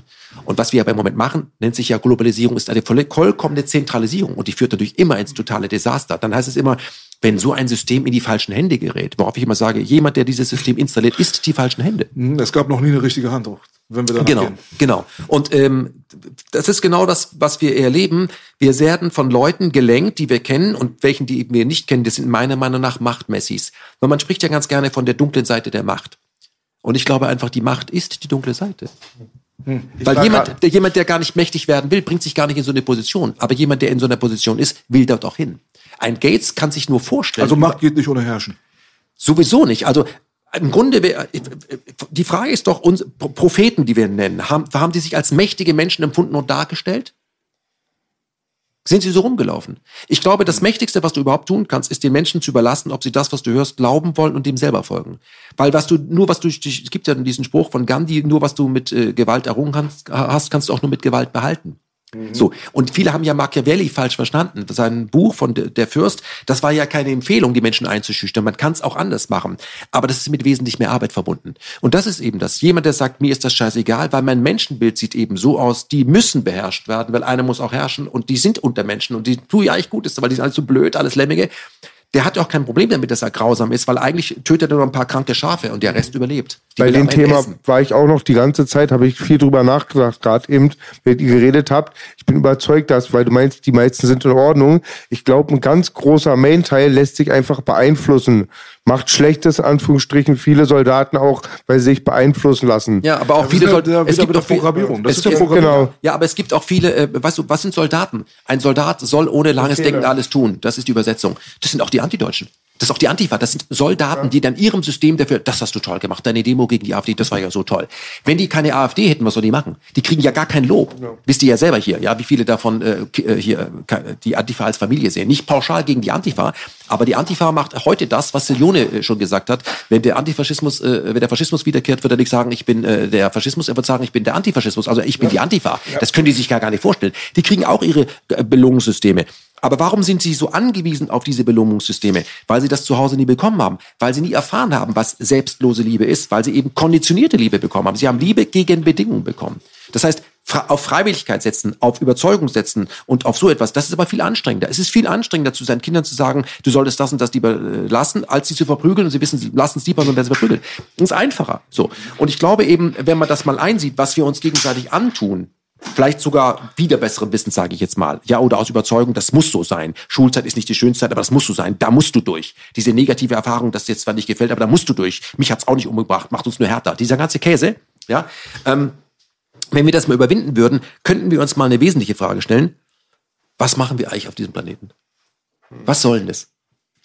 Und weil wir das nie eindeutig herausbekommen können, weil da ja nicht jemand anruft und sagt, hallo, hier ist Gott, so soll es sein, könnten wir sagen, ja, vielleicht gibt es Möglichkeiten, wenn Menschen dem schon näher gekommen sind. Und es hat vor allem friedlich geklappt. Und durch Dinge, die nicht unbedingt verbal sind, sondern Dinge, die eher vielleicht mit wenig mit Sprache zu tun haben, komisch, wenn ich das sage, mhm. die mehr mit Musik, zu, mit Nonverbalität zu tun hat, mit gemeinsamem Zeit verbringen. Da habe ich ja gar nichts gemacht. Aber meinst du, das ist sinnvoll, das so zu betrachten? Weil sonst würde man ja schon wieder sich selbst widersprechen, wenn man sagt, dass die Fehler wichtig sind. Weil Fehler sind wichtig. Das müssen wir doch dann uns selbst eingestehen, dass äh, Frieden an und für sich, das kann ja gar nicht das Mittel dann sein, oder? Wenn wir mal ehrlich sind. Nein, Fehler sind wichtig, aber bei uns ist Brauchen ja so, wir keinen Krieg? Brauchen wir keinen Hass? Brauchen wir keine Missgunst? Brauchen die, wir das ganze die, Zeug nicht? Die Frage ist ja nicht, ob wir das brauchen, sondern die Frage ist, ähm, entsteht das in uns? Ist das immer schon da oder ist das auch schon bereits eine menschliche Interpretation? Gibt es in der Natur zum Beispiel Frieden? Gibt es das überhaupt? Eigentlich nicht. Nee. Aber dann sind die ja nicht friedlich, oder? Gibt es nicht. Gibt es dort Krieg? Gibt es auch nicht. Also es gibt nicht Krieg und es gibt auch nicht Frieden. Was ist denn das dann? Na, Krieg würde ich schon sagen, wenn so zwei Affenstämme oder so aufeinander losgehen ist das Krieg? oder weiß ich nicht, Territoriumskämpfe. Bitte? Ja, könnte man so interpretieren. Das ist eine Konfrontation. Ja. Aber die bewaffnen sich ja nicht und sagen, also ein Hai würde nie auf die Idee kommen, um die anderen Haie fertig zu machen, dass er sämtliches Futter anbeißt, damit es, damit die Thunfische tot sind, damit der andere nicht, das ist so, der frisst sich satt. Das ist, das und dann kommt eine Beißhemmung. Das, Man verteidigt sein Territorium. Tiere äh, ähm, entwickeln keine Massenvernichtungswaffen. Ratten würden kein Rattengift entwickeln, um es den anderen Ratten zu zeigen. Das Aber jetzt, jetzt überleg dir mal folgendes äh, Szenario. Wir haben jetzt äh, einen Angriff von aus, äh, aus dem Sternbild Draco. Ja. So, ja. Alpha Centauri greift uns jetzt an. Mhm. Wie verteidigen wir uns, wenn wir nie Krieg gehabt haben? Also ich, nein, ich glaube, dass dann, ich glaube, wenn das, das wird irgendwann dann kommen. Um Menschheit, ich glaube, so wie wir trainiert sind, schönes Beispiel ist, wir brauchen das. Und wenn wir das erfinden, damit die Menschen endlich synchronisiert werden können, jetzt sind wir Chinesen, spielt keine Rolle mehr, alle müssen jetzt gegen den. So. Ja. Und Deswegen, man macht immer solche äh, Geschichten, weil die nie eintreffen, aber das könnte ja passieren. Die Vorstellungskraft des Menschen ist sehr, sehr äh, äh, mächtig. Das könnte. Wir müssen uns vorbereiten. Wir müssen für den Krieg rüsten, damit, damit wir den Frieden bewahren können. Am Ende können wir den Krieg aber nur führen, weil wir uns für den, äh, weil wir uns bewaffnet haben. Das ist ja immer ein Trick. Es gibt einen Gewinner immer, die Rüstungsindustrie. Es gibt keine Friedensindustrie. Nee, cutten wir mal einfach das Thema Industrie mal ganz kurz raus. Wir sind uns alle einig, dass wir das mit einer sehr, sehr niederträchtigen Art und Weise der Massenkontrolle gerade zu tun haben, wenn es jetzt um Finanzen, Politik, Krieg etc. geht. Aber es gäbe auch eine Möglichkeit, in einem Paralleluniversum einfach eine Erde zu haben, die trotzdem das Kriegerische nicht ablehnt, aber trotzdem nicht unter dem unter der Kontrolle dieser ähm, dieser schwarzen Hand steht. Gut, so. Möchte ich beantworten. Die Frage ist ja berechtigt. So hat man ja damals versucht, die Leute zur Waffe zu zwingen, weil wenn deine Freundin vergewaltigt wird, was sollst du da machen? So. Die Wahrscheinlichkeit ist ja meine Frage. So. Also, die Frage ist ja, wie gehen wir mit Konfrontation um? Die höher geschraubte Wortart von Konfrontation ist ja Krieg. Kann man jetzt mal sagen. Aber beginnt ein Konflikt in der Familie gleich, dass Vati sich bewaffnet hat? Nein, wir tragen das mit Waffen aus. Und wenn die Kleinen sich klappen, dann nehmen wir die auseinander, sagen, hallo, es lernen die. Die hauen sich ja auch mal im Post, so, wo wir sagen, hör zu, machen wir eben nicht. Wir bringen das denen bei.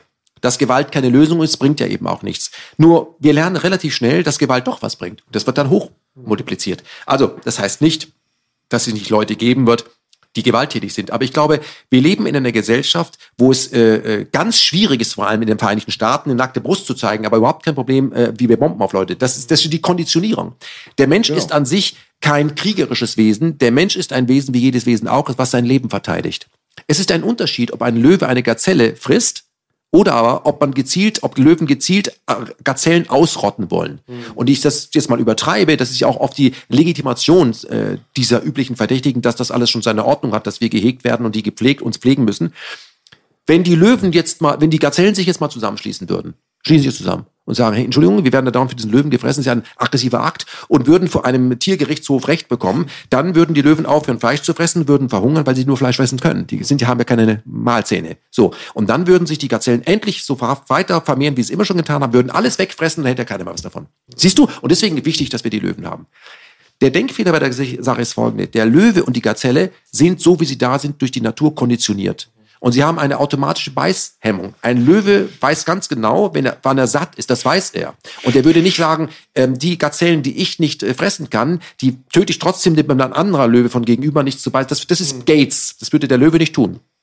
Und die Gazellen äh, haben äh, darauf reagiert, dass sie eben die Gejagten sind, indem sie eben hohe Populationen und flüchten. Die ergeben sich nicht, sagen, ich werde eh, die rennen um ihr Leben, die kämpfen und einer verliert. So. Mhm. Ja, aber auch die Löwen untereinander, wenn ein Löwe durch einen anderen Löwe verdrängt wird, was macht der erste, der neue Löwe? Der neue Löwe tötet erstmal die Kleinen des Vorgängers. Sehr brutal. So. Mhm. Aber der Löwe und der, die Gazelle können das nicht entscheiden. Die sind so konditioniert, das macht Tiere auch aus, dass Tiere in dem Moment, wo du sie siehst, 100% die Tiere sind und nicht in eine Pose verfallen. Ein Hund, den du magst, äh, der ist so schön anzusehen und immer wieder, weil der so natürlich ist. Menschen haben ja gelernt, sich so Duckface-mäßig darzustellen, in allen, auf allen Gebieten, anzuziehen, der ganze Quatsch. Der Mensch aber, wenn er auf die Welt kommt, ist frei und kann selber, da sind wir auch bei Fromm, die Frage stellen, steckt in mir denn ein Mozart? Wäre ja möglich. Oft sieht man das nicht, aber dass es sich selbst entfaltet. Aber ein Mensch, der sich selbst entfaltet, den kann ich ja wesentlich weniger benutzen. Jemand, dem ich sage, hör zu, das ist dein Platz. Dem wenn er den verletzt, Entschuldigung, du gehörst dorthin. Ein Löwe muss nicht von einer Gazelle gesagt bekommen, da gehörst du hin. Und eine Gazelle braucht auch keinen Löwen nach dem Motto, Entschuldigung, ohne mich gäb's dich ja gar nicht, weil du dadurch, dass es mich als Löwe gibt, bist du ja wenigstens ein Gejagter und da ist ein bisschen Traffic und du hast eine Solidarität in deiner Gazellenherde, dass du überlebt hast. Das ist dort nicht so. Die Tiere leben in der Natur sind und wir sind uns bewusst. Wir, wir haben die Möglichkeit zu betrachten, dass wir Teil der Natur sind. Wir haben die Möglichkeit zu entscheiden, was wir tun wollen. Und diese Möglichkeit bedeutet eine Verantwortung, mit dem wir eben oft nicht umgehen können. Und deswegen sagen wir dann, wenn wir mächtig werden wollen, ich mache eigentlich nur das, was die Natur macht. Nur die Natur führt eben keinen Krieg. Die Natur führt, hat, hat auch keinen kein, kein, kein Frieden. Das braucht die Natur. Die Natur ist auch keine, die kooperiert auch nicht und sie ist auch nicht konkurrierend. Ich nenne es Kooperenz, wir nennen das Schöpfung. Wir verstehen, wir sagen, dann ist es das.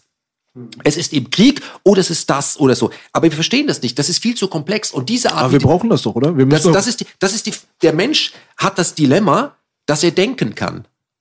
Ja, das ist sein Dilemma. Mhm. Und da muss er damit leben, dass er dadurch Möglichkeiten hat und jede Möglichkeit hat eine, führt zu einer Kettenreaktion, die ihm zu schaffen macht. Aber wodurch lernen wir das denn? Ich meine, bevor wir es nicht gemacht haben, wissen wir es doch nicht. Ja, aber wir, wir müssen, weißt du, da sind wir, wir leben ja heute in der Zeit, das ist das generelle Problem des Menschen generell, ja. Die Urvölker hatten das nicht. Wir, wir haben das. Das ist der Machbarkeitswahn. Wenn ich es doch machen kann, warum sollte ich es denn lassen? Wenn ich mehr haben kann, größere Yachten haben, weiterfliegen kann, warum sollte ich denn damit aufhören, wenn ich es kann? Das ist ein Teil des Menschen, auch seine Neugier gehört dazu, ähm, dass er auch Dinge schafft, die gut sind. Aber soll er alles, was er machen kann, auch machen? Ein Tier hat eine solche Möglichkeit gar nicht. Ein Tier hat begrenzte Möglichkeiten und arbeitet innerhalb dieser Möglichkeiten. Genau, das ist ein Mensch ja. hat alle Möglichkeiten und da gibt es ja Möglichkeiten, wo er sagt, nur weil er alle hat, sollte er nicht alle ähm, ausleben. Aber warum denn nicht? Wenn belohnt wird, Du, wenn du die Möglichkeit hast, solltest du unbedingt was draus machen. Wenn du mehr draus machst, ist es auch wertvoller. Ja, das oft, verstehe ich voll und ganz. Oft wäre es wertvoller, es zu lassen. Ist, guck mal, das Ding ist halt, ich bin der Meinung, dass wir halt wirklich eine kurze Evolutionsstufe nur über dem Tier sind und dass die Tiere halt natürlich auch durch ihre Limitierung nicht Belasch, so ich möchte programmierbar widersprechen. sind. Ich möchte widersprechen. Ich glaube nicht, dass Aber, wir, dass warte, warte, ich glaube, lass mich erst mal kurz ausführen. wir sind nicht über dem Tier. Nein, ich Wir sage sind so, neben dem Tier. ich sage, was jetzt unsere, unser Bewusstsein angeht, halte ich uns als menschliche Rasse dem Tier überlegen. Was bedeutet überlegen? Überlegen bedeutet, dass wir mehr Potenzial haben, Die Erde wahrzunehmen, zu- die Erde was, zu um uns, nee, was um uns herum passiert. Was hat unsere Überlegenheit uns gebracht? Die Ja, diese- Atombombe. ich- aber guck mal, die Menschheit ist eine sehr, sehr, das ist, wir sind, wir sind eine sehr junge, eine sehr junge Rasse, eine sehr, Spezies, ein, ein ja. sehr, ja, eine sehr junge Spezies. Wir müssen durch Erfahrungen lernen. Und ich denke mal, dass die Zeit auf jeden Fall zeigen wird, wohin diese Rasse sich oder diese Spezies sich entwickeln wird. Und das Potenzial dieser Spezies ist, denke ich mal, sehr, sehr viel größer, als das dem normalen Menschen heutzutage im Jahr 2022 bewusst ist. Dadurch, dass wir halt, ja, wir sind halt gerade noch in den Kinderschuhen quasi der Entwicklung. Wohin sich das Ganze entwickeln wird, ob das über diesen Planeten hinausgehen wird und so weiter, das wird sich alles zeigen. Wir werden das wahrscheinlich nicht miterleben. Trotzdem sind diese ganzen Erfahrungswerte, die wir haben, sind Erfahrungswerte. Und ich glaube, je übergeordneter man die Sache betrachtet, desto mehr wird man begreifen, dass jede Form von Erfahrung im Endeffekt wichtig ist für den Wachstum. Und dann ist dieses Konzept von gut, böse, negativ oder positiv, schlecht und gut und so weiter, wird halt immer mehr und mehr unwichtig. Und die Sachen, die uns, die nötig sind für unsere Entwicklung, die werden wir durchleben wollen, weil die werden wir durchleben müssen. Und es wird uns zu einem Ziel bringen, welches äh, wahrscheinlich meiner Meinung nach halt viel damit zu tun hat, dass es gewisse Sachen gibt, die wir als äh, Spezies nicht ähm, beeinflussen können. Und das ist halt natürlich dann eine Frage von Glaube. Denkt man an, glaubt man an Schicksal, glaubt man an die Schöpfung, glaubt man an Übergeordnetes und so weiter. Es gibt manche Leute, die sagen, nein, das ist mir zu unwissenschaftlich, das kann ich auch alles nachvollziehen. Aber ich bin wirklich der Meinung, dass gewisse Events vorprogrammiert sind und dass wir diese Timeline, die wir hier gerade haben, dass wir sie genauso ausleben, wie wir sie auch brauchen, um uns zu entwickeln, genau dorthin, wo wir hin müssen. Gut, das ist eine These, lasse ich mal so stehen. Ich würde aber auf, äh, hier mal ein, äh, eingrätschen. Wenn du sagst, wir sind eine höhere entwickelte Lebensform, wir haben Möglichkeiten, die die Tiere nicht haben. Okay, brechen wir das mal runter. Der Wahrnehmung, ja? Der, also, wie immer du das bezeichnest. Ich glaube, dass Tiere ähm, reden können und wenn der Mensch weg ist von der Erde, lachen die sich alle tot. Wie blöd, die haben sich stumm gestellt. Sag ich jetzt einfach mal. Die, die dachten, weil sie Bücher schreiben, sie wissen eigentlich nichts. Der Mensch ist so weit gekommen, dass er das Atom gespaltet hat. Und dadurch eine, eine, eine Waffe geschafft, geschaffen hat, die vor allem dem Menschen gefährlich wird. Weil die Atombombe kann das Leben nicht ausrotten, aber vor allem das menschliche Leben, weil es sehr empfindlich ist. So, die Amöbe kommt durch und der Erde ist es auch egal, ob es nur Amöben oder Ratten gibt. Die sagen nicht, schade, der, das, hohe, das, das hochentwickelte Lebewesen, der Mensch ist jetzt weg, ist jetzt schlechter, wir sind wieder schlechter, wir sind jetzt downgerankt. Und das wird nicht so sein. Ja? Also ich glaube, als der Mensch nicht da war, hat die Natur nicht gesagt, ah, das ist alles ganz schön langweilig, wo ist denn der Mensch? Das war nicht der Fall. So. Der Mensch denkt aber, er ist aufgetaucht, kann auf die anderen herabblicken und jetzt ist das, äh, die Erde wertvoll, hat ja hier mal der junge Augstein gesagt, äh, die Erde macht durch den Menschen ja erst Sinn. Echt jetzt? Aha, so. Was können wir eigentlich schaffen? Maximal ist das, was wir schaffen können, dass wir Raumfahrt betreiben können. Die ist sehr begrenzt, weil wir nie den Raum erfahren können. Wenn du siehst, wie groß der Raum ist, wir kommen ja nicht mal aus dieser Galaxis raus. Das ist totaler Quatsch. Selbst wenn wir mit Lichtgeschwindigkeit fliegen könnten, wir werden nie bis ans Ende der Galaxis kommen, dann gibt's diese Galaxis schon gar nicht mehr. Das ist also Quatsch. Also ich glaube, die wirklichen, äh, die wirklichen Reisen, die der Mensch antreten kann, wo er Zeit und Raum wirklich überwinden kann, ist, wenn er das Konzept Zeit und Raum verlässt und sich auf etwas besinnt, was in ihm drin ist, in der Meditation, wo Zeit und Raum gar keine Rolle mehr spielt. Es ist ein Irrtum zu glauben, dass der Mensch ähm, äh, einfach so weitermachen kann und alles durchleben kann und durchleben muss, welche Möglichkeiten der auch hat, weil dann muss er mal sehen, wie ist es denn eigentlich, wenn wir alle Atombomben zünden? Und es ist interessant, ich glaube einfach, dass wenn wir uns anschauen, ähm, ich bin davon überzeugt, dass es viele ähm, äh, Planeten gibt, wo eine Entwicklung stattgefunden hat oder noch stattfindet, wie sie hier passiert. Irgendwann kommt eine äh, Intelligenz dazu, dass sie eben das, was die Welt zusammenhält, spalten kann, dass sie Atom spalten kann. Und da gibt es dann äh, auch äh, Intelligenzen, die sich ganz genau angucken, was ist mit Planeten passiert, als sie die Atombombe entdeckt haben, wie lange haben es die noch gegeben. In der Regel haben sie sich vielleicht nach 300 Jahren in die Luft gesprengt. So. Und da ist die Frage, und deswegen werden wir, glaube ich, von außen beobachtet, ob wir die Kurve bekommen. Einfach zu gucken, warum es einige geschafft haben und die, die uns beobachtet haben, es geschafft und andere eben nicht. Wenn wir uns jetzt mit Atombomben in die Luft sprengen würden, glaube ich, dass es nicht so originell wäre, dass das nicht irgendwo auf dem Planeten auch schon mal, woanders eben auch schon mal passiert wäre. So. Also müssten wir sagen, okay, die große Kunst besteht darin zu erkennen, dass unsere Möglichkeiten zwar unendlich sind, aber in Wirklichkeit ist die große Endlichkeit, ist doch eine Endlichkeit da, weil wenn wir alles durchleben wollen, werden wir weggebügelt. Wir sollten das lassen. Wir müssten also sagen, wir haben begrenzte Möglichkeiten in diesem Zeitraumkontinuum und wir sollten uns auf das besinnen, was wir haben und die wirkliche Erweiterung des Geistes ist eher, in einer, auf, eher auf einer spirituellen Ebene. Man kann das sagen, der Mensch versucht es, er versucht sich eben äh, jetzt aktuell mit Technologie dahingehend zu chippen, dass er alle Erfahrungen irgendwie digitalisieren kann und die kann er in den Chip reinpacken und dann kann er in einem anderen Körper das aufspielen, so ist er unsterblich oder aber er kann diesen Chip irgendwo hinschicken und da ist ein junger Körper drin und dann steigt er aus. Aber was ist damit gewonnen? Dass du einen anderen Planeten entdecken kannst, hast du auf einem anderen Planeten tatsächlich die Möglichkeit, Dinge zu erfahren, zu entdecken, äh, die neu und wesentlicher, so genauso wesentlich sind. Es geht doch überall, wohin du kommst. Auf jedem Planeten, den es irgendwo gibt, stellen sich die Lebewesen ähnliche Fragen, was das alles soll. Die haben dieselben Fragen. Die werden, was soll das? Die werden, wer hat das geschaffen? Die Fragen werden sich andere auch stellen. Also glaubst du an so eine lineare Entwicklungskurve der Menschheit? Ich glaube gar nicht, dass, wir, dass es linear überhaupt gibt. Das sind alles, das sind alles Bewertungen. Ähm, Nein, das, was, das, was, was ich damit meine, ist nur, dass die, es gibt ja sehr viele Erzählungen über Zivilisationen, die vor unserer Zeit angeblich stattgefunden haben, die weiterentwickelt waren als wir heute. Mhm. Also das sind ja die ganzen, darauf basiert der Mythos von Atlantis, von ja. Lemurien und ja. keine Ahnung was, ja, ja dieser, dieses ganze Zeug. Also wir waren technologisch, menschlich und so weiter wahrscheinlich weiterentwickelt als heute. Das ist mhm. die ganze Theorie dahinter. Und das, was du sagst, zum Beispiel auch mit dem Wegbomben unseres Planeten, Atombomben und so weiter, das ist ja auch, als Theorie ist es, schwirrt es da draußen seit Jahrhunderten rum, ob das jetzt der Planet ist, der angeblich explodiert ist in unserer Umlaufbahn, der unseren Asteroidengürtel ergibt, nennen wir ihn Maldeck oder keine Ahnung was, ja. oder ob es mal auf dem Mars Leben gegeben hat, was sich selbst ausgelöscht hat, ja. oder auch auf der Venus. Ich meine, diese ganzen Theorien, die schwirren ja. dort rum. Wer sind wir, dass wir das auch überhaupt äh, jetzt gerade beurteilen können, ob das wirklich so war oder nicht? Aber es gibt halt gewisse Anzeichen ähm, dafür, dadurch, dass unerklärliche Sachen auf unserem Planeten entdeckt wurden, wofür wir heute, heutzutage keine Erklärung haben, mhm. wie dort die technologische Herangehensweise sein müsste, um sowas zu entwickeln. Weißt du, Belasch, ich will es mal so sagen, stell dir mal umgedreht vor, das würde uns beleidigen. So wie wir die Indianer entdeckt haben, wurden wir durch ein äh, Mädchen, ein 14-jähriges Mädchen irgendwo 80 Lichtjahre entdeckt und wir sind ihr Studieobjekt. Guckt da durch das Ding durch und sagt, ey, ich habe da so einen Planeten, die haben gerade die Atombombe entdeckt und so schau mir das an. Hm. Verstehst du? Wir werden einfach entdeckt und man beobachtet uns. Aber das ist ein Objekt. Das, ich glaube, du glaubst an solche Geschichten, weil das hast du öfters schon erwähnt, ja, ich, dass wir beobachtet werden durch ich, äh, höhere Mächte. nicht Wesen, höhere Mächte, sondern was. Es, vielleicht, weißt du, der, die Frage ist ja, ist der Mensch nicht ein Spielzeug des Universums? Weil lustig ist das schon, was wir hier machen. Also es ist eigentlich Kino. Die gehen nicht ins Kino, die gehen in die Erde. Die gucken sich das an, ah, guck, was die da machen. Die hauen sich da wegen drei Meter Feldweg oder so, ist ja irre. Ja, so. Aber wie groß ist der Einfluss, denkst du? Sagen wir mal, wir gehen jetzt davon aus, deine Theorie stimmt. Ja? Das ist eine Theorie. Ja. ja. Was glaubst du, wie groß ist der Einfluss dieser übergeordneten Spezies, die dort halt schauen und gucken und so weiter. Greifen sie ein? Greifen sie nicht ein? Sie greifen nicht ein. Sie greifen nicht Nein, ein. nicht. Wenn, wenn wir heute ein äh, Urvolk entdecken würden, ja, gibt's diesen Film, wo die Coca-Cola-Flasche runterfällt. Da kannst du das Film nicht hingehen und stören. Weil daran erkennen wir, wir machen es oft so, wir sind ja genauso. Jetzt, jetzt verstehen wir, wie wir uns entwickelt haben. Wir können durch die Beobachtung dieser Urform gucken wir, wie das sich entwickelt hat. Und wir sind einfach interessant.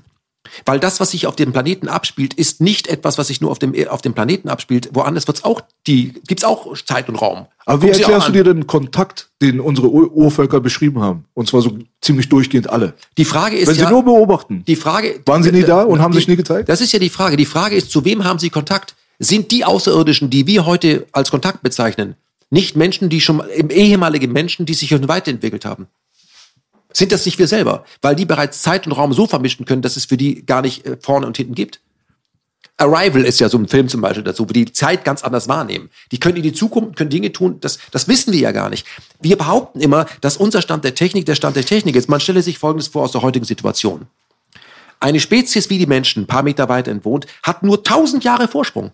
Nur tausend Jahre, das ist ja nichts. Wie sah die Welt vor 50 Jahren aus, vor 100 Jahren? Jetzt gibt uns noch mal tausend Jahre. Die wären doch wesentlich weiter als wir. Wären doch wesentlich weiter als wir. Also die hätten bestimmt kein iPhone, die hätten was anderes. So. Denkt es doch mal. Außer sie haben sich in die äh, Steinzeit genau, gebombt. Genau. Ja. Und ich glaube, dass es viele äh, äh, Planeten schon gegeben hat in der Unendlichkeit des Universums, was kommt und geht, sage ich jetzt mal, ähm, wo wir an, wo, wo die, wo eine Spezies an diese Gruppe, wo sie das Atom spalten konnte, weil auch irgendwo Alpha Centauri West kann man Atome spalten, wenn man weiß, wie es geht. So, auch Atome. So. Und wir sind einfach ein interessanter Fall, dass ganz von 100 Planeten sprengen sie 98 in die Luft weil die mit der Erfindung und der Hybris nicht klarkommen. Und jetzt gucken wir mal, wie es bei uns ist. Wir tun also niemandem einen Gefallen damit, sondern wir sind einfach nur ein Studienobjekt. Mädchen, was ist denn mit dem Planet passiert? Ich habe drei verloren, einer davon heißt Erde. Hab noch zwei übrig. Das spielt gar keine Rolle. Es ist ganz egal. Deswegen, was wir hier machen, ist Humbug. Und ich glaube, dass viele tiefreligiöse Menschen erkannt haben, dass wir etwas eben nicht sind, was wir unglaublich gerne immer sind. Wir sind so total besonders. Gott, der eine, hat uns aus, weil wir so speziell sind. Vielleicht sind wir gar nicht speziell. Die anderen sehen vielleicht nicht aus wie wir und haben drei Tentakeln, aber sind genauso helle wie wir. Nein, die müssen, die können ja gar nicht Klavier spielen. Hey, verstehst du? Und wenn du das mal so rumsiehst, kannst du sagen, es gibt so viele ungelöste Aufgaben auf diesem Planeten, die gelöst werden können. Da sind wir nicht mal annähernd an den Punkt gekommen, bevor die Erde, Sonne sich so ausgedehnt hat, äh, weißer Zwerg, dass wir weggeglüht sind. Lass uns lieber das machen. Und was bringt das alles, was du Am Ende werden wir alle sterben, weil das, du kannst ja nichts mitnehmen. Am Ende, in, im Gesamtkontext, verglüht ja unser Sonnensystem. Dann ist Feierabend. Wir müssen vorher weg. Wenn wir ein Raumschiff kreieren würden, was, per, Piratenschiff. was perfekt geeignet wäre, um den Weltraum zu bereisen, würde genauso aussehen wie die Erde. Perfekt. Ein in sich geschlossenes, perfektes System. Also wir müssen gar nicht hier auf Bill Gates oder ähm, Elon Musk warten, der uns ein Raumschiff dann so.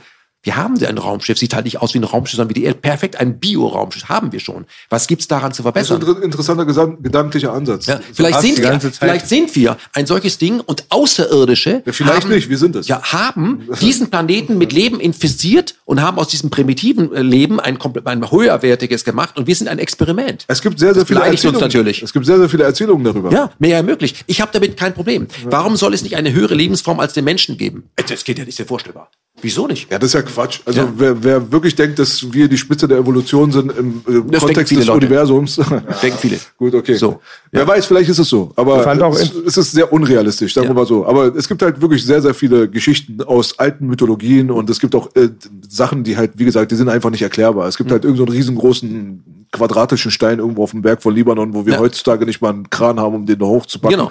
Deswegen kommen diese ganzen Fragen. Deswegen wird das Ganze ja auch so interessant. Und auch die Vermischung der ähm, Ich habe also, um jetzt, ich habe gar keine Zeit, ge- gegen Russland Kettenfahrzeuge zu schicken oder zu sagen, verstehst du, es gibt so viele wirklich elementare, wesentliche Ja, Fragen. das hält uns auf jeden Fall ab von der ich denke, Entwicklung. Leute, Das haben wir nichts recht. Besseres zu tun. Auf jeden Fall, das hält uns ab. und, ja. und, und, und, oder aber anders, das ist längst bekannt und wir sollen es nicht erfahren. Ich fand interessant, Wer weiß, was sein. alles los ist. Ich Ja. meine, was es alles unter der Erde und über der Erde Ja, alles wohl gibt. so. Wer weiß. da bin ich zu neugierig, um mich mit irgendwelchen Waffenhandlungen zu beschäftigen. Das ist mir zu. das ist also- auch absolut langweilig. Ich bin auch absolut überzeugt davon, dass wir genau durch diese Verhaltensweise auf der, auf der Welt, dass wir den Fortschritt, halt, Fortschritt so sehr schmälern, Ja. so dass wir uns eigentlich im Schneckentempo vorwärts bewegen. Und das meinte ich vorhin auch damit, dass wir als menschliche Rasse meiner Meinung nach eigentlich ein riesengroßes Potenzial haben, was den meisten Leuten nicht bewusst ist, aber das Unterdrücken von Potenzial ist halt ein Fachgebiet einiger Leute, die leider mehr zu sagen haben als du und ich auf dieser Erde gerade. aber weißt du, vielleicht Ja, besteht die und ich wollte Möglichkeit. noch mal sagen, ich finde interessant, wenn Leute uns sehen, so Außerirdische, diese Weltzivilisation entdecken,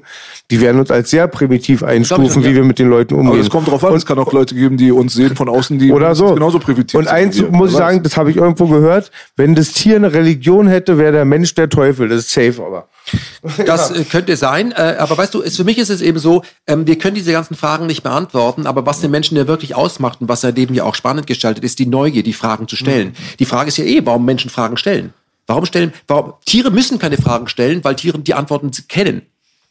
Ein Tier ist so, wie es ist, fertig. Ein Mensch ist nicht fertig. Ein Mensch ist immer auf dem Weg irgendwo. Ein Mensch braucht eine Aufgabe. Ein Tier braucht keine Aufgabe. Ein Fuchs denkt sich, ah, was mache ich denn heute? Das ist nicht so. So, so. Und das ist eben, wir haben Möglichkeiten, aber die Möglichkeiten bereiten auch, dass wir diese Möglichkeit nutzen wollen. Die, so. Und ich glaube, wenn wir über diese Dinge nachdenken, nämlich, welche Metapher ist der Mensch in der Natur, wäre ja mal eine interessante Frage. Ja, dass wir darüber so viel zu tun hätten, dass wir sagen, das können wir nur gemeinsam lösen, weil wir ja alle Menschen sind. Es, aber nicht an andere wegbügeln. Ähm, wenn wir aber ähm, äh, tun, die, eher, die, die Natur würde Krieg führen und deswegen legitimiert das auch uns, drücken wir uns eigentlich vor Aufgaben und vor Fragen, wo wir vielleicht Angst vor den Antworten haben. Fall. Und ich glaube nicht, dass wir so besonders sind. Das heißt nicht, dass wir unbesonders sind, sondern wir sind genauso speziell wie Hühner und äh, irgendwelche Lemuren. Wir haben unsere Berechtigung. Wir sind ja aber nicht die wichtigsten auf diesem Planeten, wie wir auch nicht die wichtigsten im Weltall. Wir sind eine mögliche Lebensform, eine, eine Art, wie Leben sich darstellt. Das ist eine Art, wie Leben sich darstellt. Leben stellt sich auch als Wetter dar. Das ist Leben. Aber was ist denn Leben? Das kann dir niemand beantworten. Was ist, was macht Leben? aus? Ab wann beginnt Leben? Wissen wir doch nicht. Leben, Geburt und Tod, würde ich sagen, oder? Leben, also jetzt Ja, ganz blöd. ja, aber vielleicht sind Leben, ist Leben auch einfach nur eine Anreihung von Frequenzen. alles möglich. Deswegen, Ja. äh, ich würde gerne nochmal, weil uns wirklich die Zeit langsam äh, so ein bisschen davonläuft. Echt jetzt? Ja, leider. Weil wir haben jetzt das Zwei-Stunden-Limit jetzt schon voll und die SD-Karten verzeihen nicht. Ähm, das, das ist ein sehr, sehr interessanter Bereich auf jeden Fall. Also da müssten wir uns mal eigentlich nochmal zu treffen und so zum Schluss haben wir nochmal so die, die Kurve in Richtung Metaphysik und so eine Scheiße bekommen. Also das ist ja auch nochmal so ein Feld, das ist auch nicht jedermann seine Sache, aber für mich sehr interessant. Da könnten wir uns mal vielleicht mal drüber unterhalten und mal eine eigene Show mal draus machen. Das wäre auch mal, äh, also dafür braucht man Zeit, finde ich. Ja, äh, wofür man auch Zeit braucht, was auch wichtig ist, ist diese, dieser künstlerische Aspekt von uns Menschen. Und dazu haben wir uns jetzt hier auch äh, zusammengefunden innerhalb eines Kunstformats, sage ich mal, mehr oder weniger. Und worüber ich sprechen wollte, wäre auch wirklich auch gerne Musik und Kunst gewesen. Das ist ein bisschen zu kurz gekommen. Vielleicht haben wir da noch ein paar Minuten aber. Ja, bitte. Ja? Also die Frage, die ich stellen darf dazu ist, warum haben Menschen vor 25.000 Jahren in irgendwelchen französischen Höhlen irgendwelche Zeichnungen hingepackt? Man muss sich das mal vorstellen. Haben sie die Farben irgendwo gekauft oder hat er eine Taschenlampe? Das ist doch ganz schön aufwendig, in der damaligen Zeit, Härte der Zeit, das zu machen. Warum haben sie es getan? Die Frage, warum? Weil sie durch das Abbild etwas erfahren haben. Es war also etwas, das war keine, ach, ich muss heute Abend das Wandbild machen, das ist bezahlt worden von dem Sprayer praktisch. Das ist nicht so.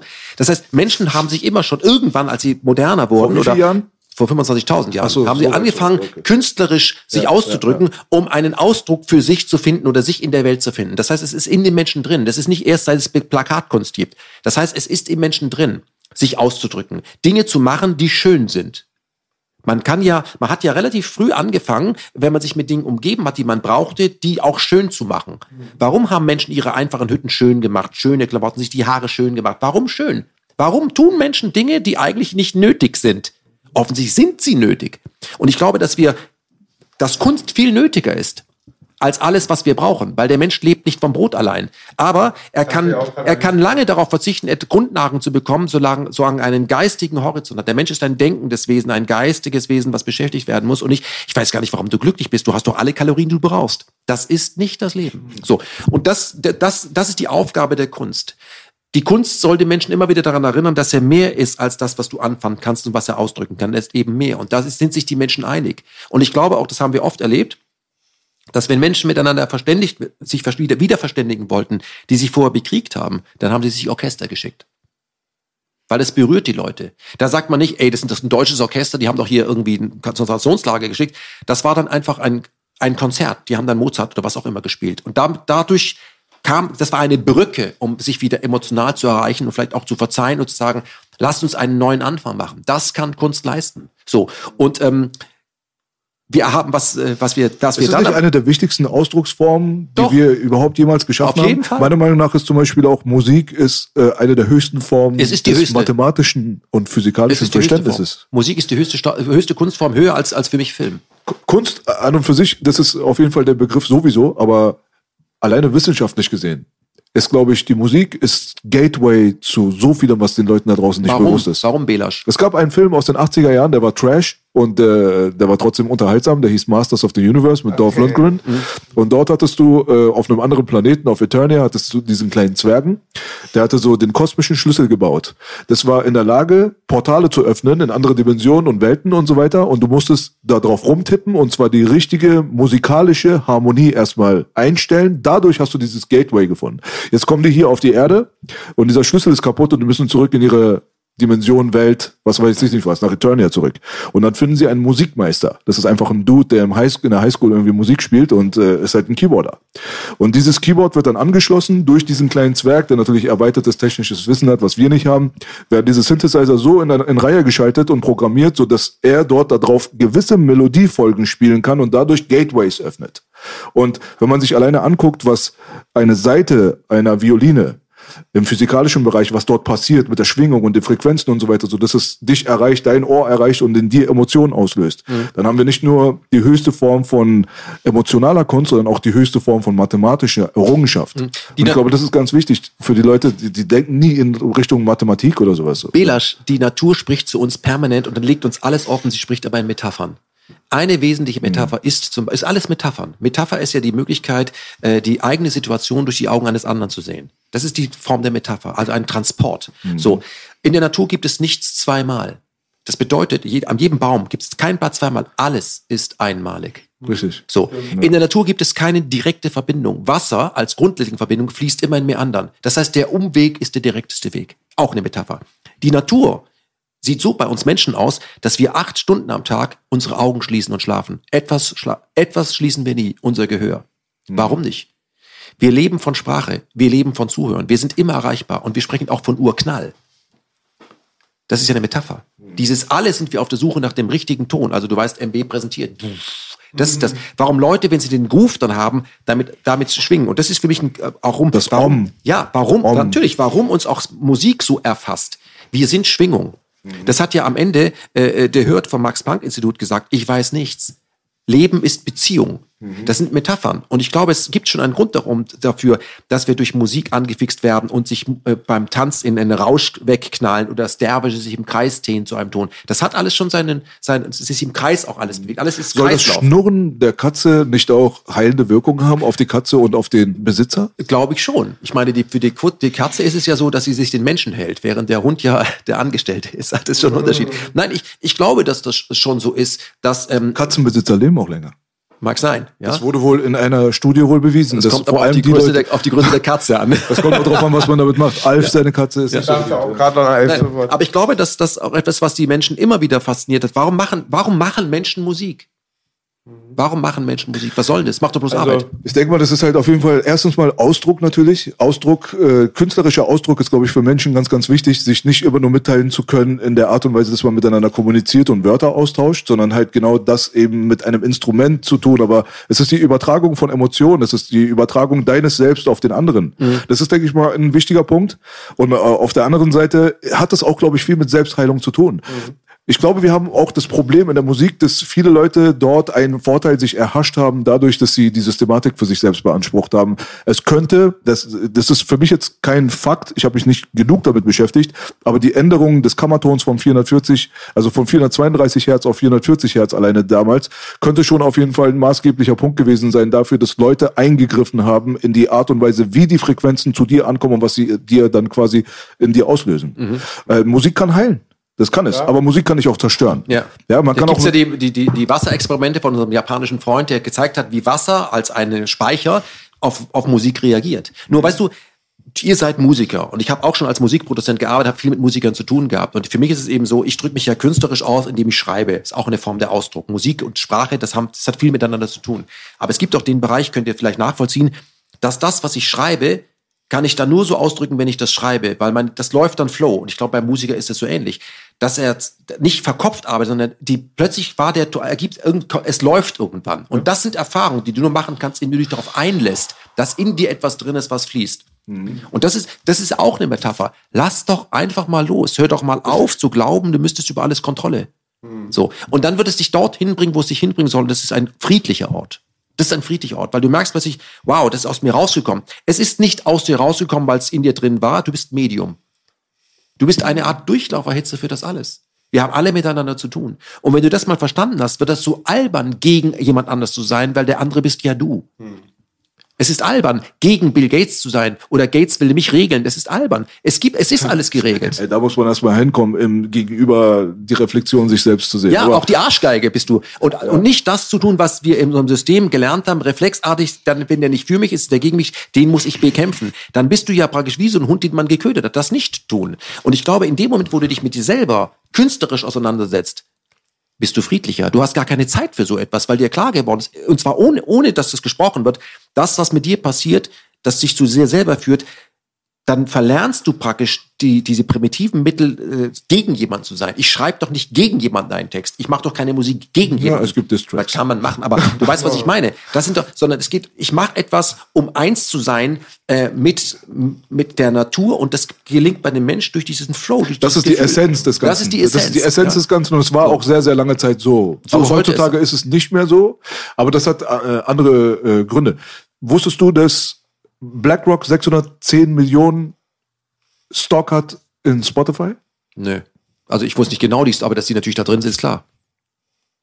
Das sind so die Sachen, ne? Ja. Mit denen wir uns heutzutage beschäftigen. Also die großen Player, denen am Ende ja alles gehört, die sind überall mit drin. Aber der Vorteil ist oder der Nachteil ist einfach, solange die Leute glauben, oder das ist ein Irrtum, Musik gab es schon vor Spotify.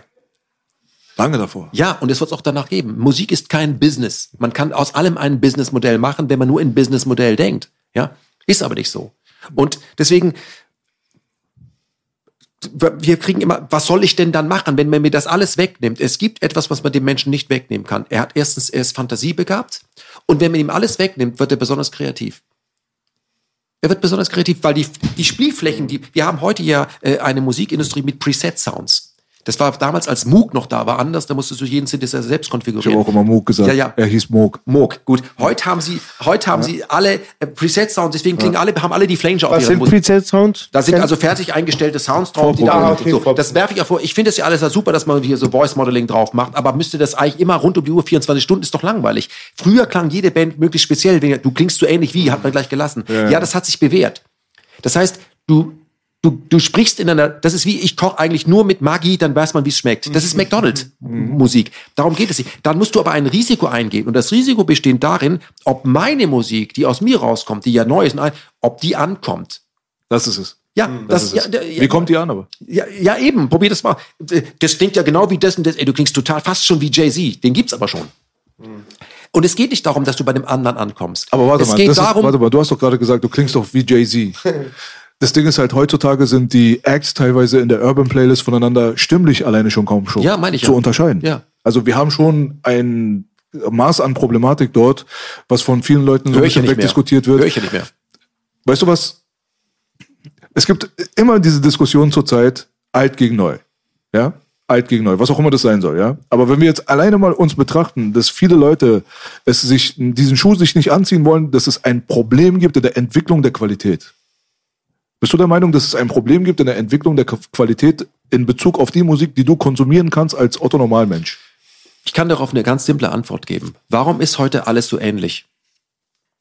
Durch YouTube weltweit empfangbar gibt es etwas musikalisch kaum noch das, was man Subkultur nennt. Subkultur, ein Raum, der in sich selbst entsteht, wo wie Dialekte entstanden sind, in irgendeinem Tal. Da kann sich etwas unter dem Ausschluss von dem meisten entwickeln. Heute ist alles jederzeit erreichbar. Das heißt, auch das Kind in Bangladesch, Kreuzberg, hat denselben Zugriff auf dieselben Videos, die ihm vorgeschlagen werden und arbeitet mit denselben. Deswegen klingt alles gleich. Also in der Reduktion liegt die Vielfalt. Interessant. Nicht im, jetzt kann ich alles haben, aber du machst dann das, was, was das die meisten Klicks hat. Wenn du das weglassen würdest und nur deins, dann würdest du deinen Sound finden. TikTok. Ja, ja. Mega interessant. Nein, das ist der Punkt. Und deswegen, und dieser, dieser Wegfall. TikTok bestimmt heutzutage die Musiktrends. Ja. Ist dir das klar? Ja, aber der, aber nicht nur, nicht nur die Musiktrends, auch die politischen längst. Die, das Kontaminieren mit, mit, mit, mit ähm, kulturellem Ketchup überall drauf. Schmeckt natürlich alles nach Ketchup. Du kannst so geil kochen irgendwo am Nanga Parbat, am Ende kommt Kraft und es schmeckt, schmeckt. Es hat gut geschmeckt. Der Geschmack, was gut ist, weil du bist sicher vor, es könnte ja sein, dass das, was der da am Nanga Parbat gekocht hat, dass es beim ersten Mal gar nicht schmeckt. Und so bist, du willst aber sicher, dass es sofort richtig schmeckt. Aber es soll nach dem schmecken, was du schon kennst. Das sind aber keine neuen Erkenntnisse. und das ist der die Punkt. Leute nehmen ja auch das einfach nur an, was ihnen gegeben wird und essen es einfach. Der Ja, Bauer mag seine Kartoffeln, wie heißt das? Ja, es, es geht da, da sind wir wieder am Anfang. Aber es gibt eine Gegenwehr. Aber diese Gegenwehr wird vor allem von der Industrie wird sie weggeschwiegen. Aber die ist halt mittlerweile messbar und die ist beweisbar. Es gibt jetzt gerade einen sehr, sehr interessanten Artikel von, vom Atlantic Magazin. Dort wird gezeigt, in was für einer Phase wir jetzt gerade stecken, die ist eigentlich lächerlich. Und zwar von den 200 aktuellen Songs, von den 200 aktuellsten Songs, die 200 aktuellsten Songs in den Streaming-Playlisten, die die Menschen konsumieren, machen 5% des ganzen Streaming-Bereiches aus. Ich weiß. Das bedeutet, dass wir ähm, nicht im Umkehrschluss, das hat damit nichts zu tun, aber es geht Hand in Hand, wir haben 70% alten Musikkonsum in den aktuellen Playlists. Das bedeutet nicht in den aktuellen Playlists, sondern im Konsum- und Streaming-Verhalten der Konsumenten. Wir hatten noch nie in der Zeit, wie, die wir kennen, so in der Moderne der Musik, ob das jetzt die 50er, 60er, 70er, 80er, 90er, keine Ahnung was, hatten wir niemals den Zustand, dass aktuelle Musik nur 30 Prozent des Konsumverhaltens ausmacht. Und wenn man sich mal überlegt, alleine was das Interesse auch der Leute angeht, wie krass das auch geschrumpft ist, dadurch, dass sie das einfach nicht mehr akzeptieren wollen, was ihnen für einen Scheißdreck die ganze Zeit vorgesetzt wird, was nicht alles Kacke ist, muss man dazu sagen, aber es ist halt eine Überschwemmung von viel, viel Kacke ist da draußen gerade am Start. Und äh, die Grammys zum Beispiel wurden irgendwie gerade versetzt. Äh, Man hat gesagt, nee, wir können nicht, wir machen das an einem anderen Tag. Es hat keine Sau interessiert. Im Jahr 2012 haben die Grammys 40 Millionen Leute konsumiert. Im Jahr 2021 nur noch 7,8 oder so ein Scheiß. Weil es einfach jeden am Arsch vorbeigeht. Die haben ihre Zahl von fünf Songs für Song of the Year hochgeschraubt auf 10 und die klingen alle gleich. Ähnlich, nicht alle. Es gibt Anderson Park und ähm, Bruno Mars Album. Ja. Muss man sagen, ist geil auf jeden Fall. Ja. Es gibt die ein oder andere Single, die liefert ab. Das machen meistens die Amerikaner. Aber die Leute konsumieren heutzutage die alte Musik, die Katalogmusik, weil sie hochwertiger ist und die Musikindustrie will das verschweigen. Die A&Rs arbeiten ja nicht mehr. Es gibt ja keine Demo-Tapes mehr, die man sich jetzt reinzieht. Ah, der nächste krasse Act ist jetzt am Start, den finde ich jetzt. Oder man geht mal auf die Konzerte und guckt, welche Band ballert die andere weg. Man guckt auf TikTok, was der Trend ist. Und dann gibt man dort dann einen Vertrag raus. Ja, ist klar.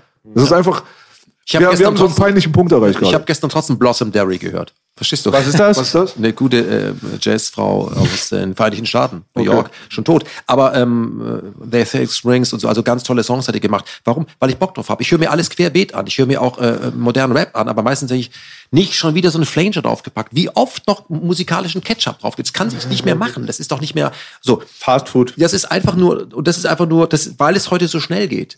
Es geht ja auch heute so schnell. Heute kannst du jeden unausgegorenen Zeug sofort ins Netz packen und Hauptsache die Klickzahlen stimmen. Kann man alles machen, ist aber nicht überraschend. Und ich glaube auch, ähm, dass man eins auch sagen muss, nicht jeder, der so heute sehr schnell Musik machen kann, ist deswegen auch ein Musiker.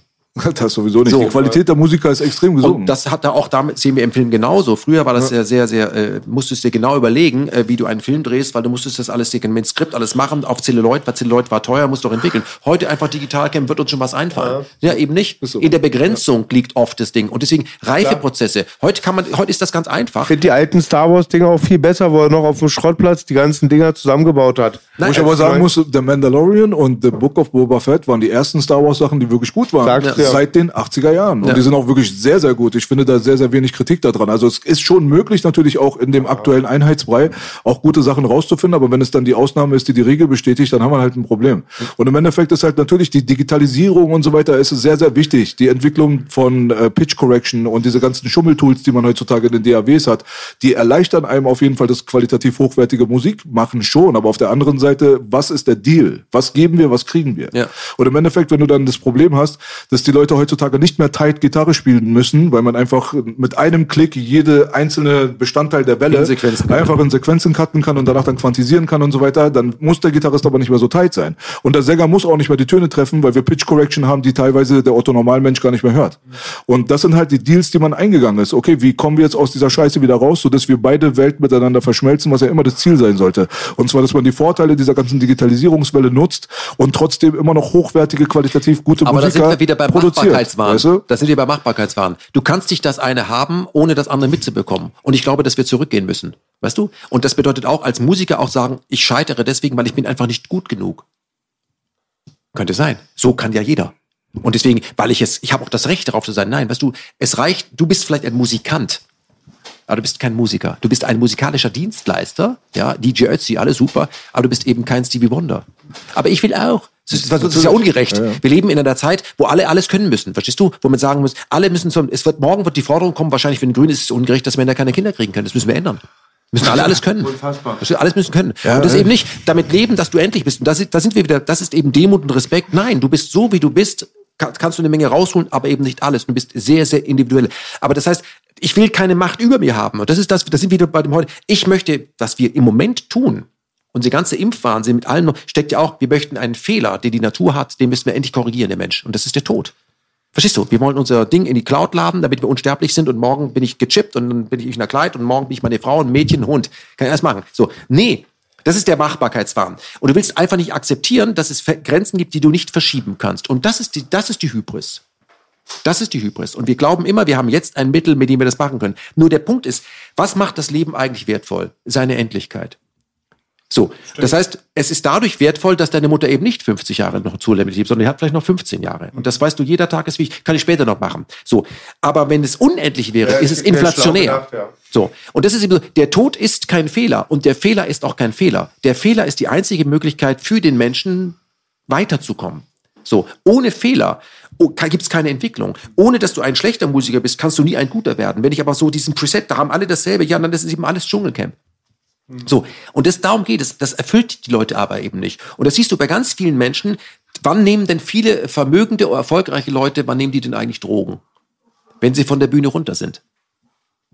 Warum? Weil sie das immer brauchen, diesen ganzen Anhimmelwahnsinn. Und das sind, da muss man sich grundsätzlich die Frage stellen, Besitz und Fame scheint auf Dauer nicht glücklich zu machen. Warum nehmen Rich Kids Drogen? Verstehe ich nicht. Weil das Leben, wenn du alles hast und nichts mehr erreichen kannst, weil du alles kaufen kannst und alles nur in Kaufen siehst, dadurch frustig wird, weil das Wesentliche nicht gekauft werden kann. Du bist nämlich nicht glücklich, du bist nicht zufrieden, dir fehlt was. Und das, was dir fehlt, bist du nicht gewohnt, dass du das nicht kaufen kannst und daran verzweifelst du und deswegen betäubst du dich. Das ist Betäubung, okay? Und das ist genau der Punkt. Aber es gibt ja auch andere Formen der Betäubung, die dich nicht betäuben, sondern öffnen, wo du eben genau weißt, die einen trainieren sportlich, um zu dem Körper zu kommen, und die anderen machen Doping. Und der andere sagt, versucht Marathon und sieht dann, es gibt einfach Leute, die sind so begnadet, da kommst du nie ran. Aber du bist deinen eigenen Marathon gelaufen. Und es kann auch schön sein zu sagen, ich habe mir das vorgenommen, bis dahin bin ich gekommen und da eben nicht. Und ich akzeptiere, dass das meine Grenze war und das ist auch in Ordnung. Und natürlich gibt es immer jemanden, der irgendetwas besser kann als du, der da so ausgestattet ist. Das ist doch toll. Aber ich habe es so gut gekonnt, wie ich wollte. Und das ist das meine Maxime. Es ist eben unmenschlich, seinen eigenen Maßstab an die anderen anzulegen. Überleg mal, ich würde an jeden anlegen, er müsste mit der Geschwindigkeit sprechen wie ich. Nein, er spricht in seiner Geschwindigkeit und ich akzeptiere ihn so, wie er ist, weil das ist seine, das ist sein Recht, so zu sein, wie er ist. Und ich taxiere ihn nicht. Das, ab hier beginnt wertvoll und hier müsstest du nachbessern. So. Und das ist aber unser, unsere gesamte Haltung auf alles. Du musst, ein, es gibt ein, ein Minimum, was definiert wird von anderen, was du erreichen musst, eben nicht. Und deswegen arbeiten wir eben so, Musik ist ja nicht gut oder schlecht, weil sie gut oder schlecht ist, sondern sie wird heute an Klicks gemessen. So, aber so alles. Ähm, ähm, ähm, Erfolg wird an Geld gemessen, Frisur wird am Disc gemessen, Erreichbarkeit, ob du das neueste Handy hast. Deswegen stellt sich der Typ mit der Apple-Tasche. Er hat es endlich geschafft. Ist das ein Ausreiseantrag? So, endlich für wenige Sekunden hat er das neueste Handy, die anderen haben es noch nicht. Und das zeigt eigentlich, nicht nur wie armselig dieses System ist, sondern auch, wie viel Sehnsucht die Menschen nach etwas haben, was man unter wahrhaftig abbucht. Was ist denn wirklich, ohne dass, ohne dass es inflationsbereinigt werden müsste, wertvoll? Und das Liebe ist, der Mutter, was du angesprochen ja, hast. und das ist menschliche großartig. Gemeinschaft. Genau. Das sind Dinge, die nicht käuflich sind. Okay? Dann brauche ich ja gar kein Geld, um glücklich zu sein. Natürlich ist klar, dass der Mensch ähm, äh, eine gewisse Grundversorgung Ja. benötigt. Er möchte nicht frieren, er möchte keine Angst haben und so weiter. Aber dann braucht er doch erstaunlich wenig. Du sagtest was voll Interessantes. Ob du die selber kanntest, weiß ich nicht. Aber wenn so superreiche, erfolgreiche Leute sterben, sagen die nicht, bring mir noch mal den neuen CL Nein. oder zeig mir das. Das sind dann oft zwischenmenschliche Sachen, ne? Dass die, die Person dann noch mal vermissen oder in Kontakt noch Die mal hätten treten wollen. gerne sich mit X noch ausgesprochen Genau. und ich sage, ich hätte noch den letzten SUV Genau. Das ist nicht der Fall. Und ich glaube, dass die meisten Menschen erst zu dieser Erkenntnis kommen, selbst wenn sie vermögend oder nicht Mhm. sind, durch die Krise. Die Krise ist ja im Chinesischen noch eine Chance. Und ich kenne eine Menge Leute, ja, Mhm. die Krebs bekommen haben aufgrund ihres Reichtums aus Angst, sie könnten Mhm. dieses Geld verlieren. Ich lege mir das gar nicht erst zu. So. Und ich meine, weißt du, es gibt das Buch von Torvald Detlef- Detlefsen, Krankheit als Chance. Das ist natürlich Esoterik. Ja? Die Dinge, die da sind, haben ihren Sinn. Und nur, wenn wir keinen Stempel drauf geben können, dann ist alles Quatsch. Die meisten Dinge verstehen wir sowieso nicht. Und wenn wir sie verstehen, verstehen wir sie mit unserem Verstand. Das ist bereits eingeordnet, taxiert, bewertet. Das ist alles Humbug. zur Krankheit sagt, ich weiß nicht, ob du das warst, Belasch, oder irgendjemand die letzten Tage, jemand sagte, wenn irgendwie die Psyche oft Sachen abbekommt und damit nicht klarkommt und man denkt, man kann es ausschalten, kommt es spätestens in Form von einer Krankheit oft zurück. Aber ich weiß nicht, ob das in deinen Ich kann mal ganz kurz mal eine Sache äh, zum Schluss, einfach einen Erfahrungsbericht mal ganz kurz da lassen. Weil ich komme jetzt gerade aus einer Krankheit. Ich war drei Wochen lang wirklich komplett weg vom Fenster und äh, bin jetzt auch noch nicht so, dass ich hundertprozentig rumhüpfen würde und Sport machen würde, aber krank bin ich nicht mehr. Aber es hat man wieder einige Türen geöffnet, einige Denkprozesse in Gang gebracht und so weiter. Und zwar, dass viele Leute den Fehler machen, dass sie Krankheit als was Schlechtes sehen und die Chance da drinnen nicht äh, richtig erkennen können. Was auch eine Parallele zu der Krise darstellt. Und zwar ist es halt so, dass ich mich innerhalb meiner Krankheitszeit jetzt gerade dann schon wieder mit Sachen beschäftigen konnte, mit der ich vorher mich nicht beschäftigen konnte, aber vor allem habe ich detoxed. Weil ich nicht in der Lage war, gewisse Sachen zu essen, trinken, konsumieren und so weiter, weil es meiner Gesundheit in dem Augenblick dann so radikal schlecht tun würde, so dass ich zehn Meter nach hinten wieder falle. Und dementsprechend entwickelt sich da ein Bewusstsein für die Situation. Man ähm, entwickelt Strategien, um diese Krise zu bewältigen und äh, detoxt auf eine Art und Weise, dass man auf andere Gedankengänge kommt und reflektieren kann, wo man einen Schleier vor der Birne gehabt hat über die Zeit, wo man die ganze Zeit in diesem Arbeitsmodus war und einfach durchgezogen hat und so weiter und diese Zeit nicht gehabt hat, mit sich selbst sich zu beschäftigen und mit der Art und Weise, wie die Zeit vergangen ist. Und dadurch kommt man auf andere Ideen und kommt auf andere Perspektiven. Ich habe innerhalb meiner dreiwöchigen Krankheit das erste Mal in meinem Leben, und ich sage es euch wirklich offen und ehrlich, mich mit Musiktheorie auseinandergesetzt. ich bin was? wirklich jemand, Musiktheorie. Ich bin jemand, der hier als Musiker gilt, so, und ich empfinde diesen Begriff für mich selbst als lächerlich, weil ich die Musiktheorie an und für sich nie richtig gelernt habe, weil ich diesen Bildungszugang nie gehabt habe. Ich war in einem Musikunterricht, war ich eine Pfeife, weil mein Musiklehrer eine Pfeife war, weil meine Schule eine Pfeife war. Und in dem Augenblick, wenn du dann irgendwann aus freiwilligem Interesse weil du jetzt gerade einfach Denkprozesse im Kopf gestartet hast, die dich dazu bringen zu sagen, du hast dir das schon immer vorgenommen gehabt, auf eine gewisse Art und Weise zu wachsen, menschlich größer zu werden, vorwärts zu kommen und zu laufen, anstatt stehen zu bleiben, dann ist es für dich als Musiker in der jetzigen Phase deines Lebens, ist es unumgänglich, dass du dich mit dem auseinandersetzt, was du am schlechtesten kannst. Und das ist Musiktheorie. Ich kann mich hinsetzen und ich kann Drums programmieren und ich komme auch an meine Ziele und ich kann auch einen Chord nach dem anderen irgendwie mit lang rumfummeln, checken, so dass ich weiß, das funktioniert gut, ja. Aber ich kann nicht mal den Quintel, Quintenzirkel aufsagen. Ich könnte dir nicht mal sagen, was im Quintenzirkel nach dem C kommt. Jetzt kann ich's aber. Jetzt kann ich's. Ich kann den Quintenzirkel kann ich jetzt auswendig und ich kann noch sehr viel mehr. Ich habe mir eine Menge, Menge an musiktheoretischer Scheiße innerhalb von drei Wochen beigebracht, die ich innerhalb der letzten 30 Jahre mir nicht beigebracht habe. Und das war aufgrund meiner Krankheit, das hat das geboostet. Nicht der Hauptgrund. Die Motivation ist der Hauptgrund. So, des Wachstums, ähm, der Sinn, dass man wachsen will, das ist der Grund. Aber weißt du, ich glaube, Aber das, ich habe das genutzt in dieser Phase, wo es mir die Gelegenheit mir gerade gegeben hat. Also Und das, war was du hier wichtig. beschreibst, ist, dass du das Beste daraus gemacht hast und etwas gelernt hast und dir bei, was du immer schon wolltest und durch diese, dieses negative Kranksein hast du die, die Chance gehabt. Aber weißt du, du sagst wachsen. Ich glaube, die Menschen kommen alle mit einem, mit einer Platte, wo das gesamte Know-how, was, was man wissen kann, hast und können durch Erkenntnis, du kannst nur etwas erkennen, was du schon weißt, Presets freischalten, dass, dass du das erfährst. Eigentlich weißt du das. Und das ist die, die Arbeit, die du dir in deinem Leben machen kannst. Nämlich, im Grunde, weißt du, Platon hat das gesagt, der Mensch, den kann man durch klassische Ja-Nein-Fragen dahin bringen, dass er alles weiß, auch große Philosophen wissen. So, aber das ist eben Arbeit. Und ich glaube, dass jeder von uns das kann. Dass man eben in einem Schicksalsschlag nicht nur was Negatives sieht, in der Krise nicht nur das Negative sieht, sondern sagt, ich habe alle Potenziale. Die Menschen kommen ja mit unglaublichem Potenzial als Denkmaschinen und Fühlmaschinen auf die Welt und dann werden sie ziemlich begradigt und auf eine Schiene gestrickt, wo man, wo man für, für sie die Strecke bereits vorgesehen ist mit Endbahnhof. Und solche Geschichten, die dich aus der Bahn werfen, für die du nicht trainiert hast, sorgen plötzlich dafür, dass, das, dass du Dinge probierst, wo du die Geduld plötzlich zu hast, weil du dich nicht bewegen kannst. Das heißt, in der Schwäche liegt eine Stärke. So, und machst das. Und Zeit wird was ganz anderes. Und deswegen, das heißt, ähm, obwohl rein logisch gesehen bist du in einer Zeit zu einer Erkenntnis gekommen, wofür die man viel Kraft braucht, in einer Zeit, wo du ganz wenig Kraft hattest. Widersprichst du doch eigentlich? Eigentlich nicht. So. Und das heißt, das, was wir sehen, wird von uns immer bewertet, aber das muss nicht so sein. Und die Freiheit besteht darin, seinen eigenen Standpunkt, seinen eigenen Blickwinkel immer wieder zu hinterfragen. Weil das ist ein gewählter oder dorthin geschobener Standpunkt. Es könnte alles auch ganz, ganz anders sein. Und das ganze Leben ist eigentlich ganz, ganz anders. Absolut. Weil ich, ich, ich würde die Sache vielleicht noch auf ein anderes Level heben. Ich habe mal damals von der Akasha-Chronik gehört.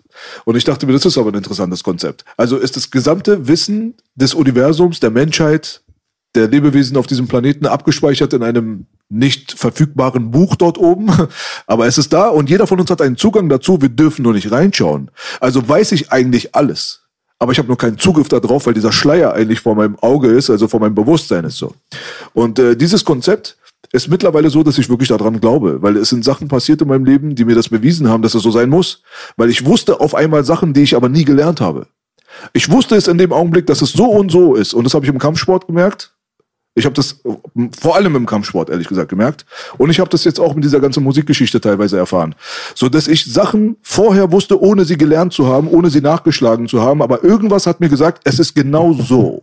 Und im Nachhinein habe ich erst geschaut und es war genau so. Und je öfter dir das passiert, je öfter du diese Synchronitäten bekommst in deinem Leben, desto mehr wird dir bewusst, eigentlich bist du angekoppelt anscheinend an eine Informationsquelle, an, ein Uni an eine universale Informationsquelle, die alle Informationen beinhaltet, die du als Mensch überhaupt abrufen kannst. Nur musst du den Zugang irgendwie dazu finden, den auch dazu, da auch zugreifen zu können.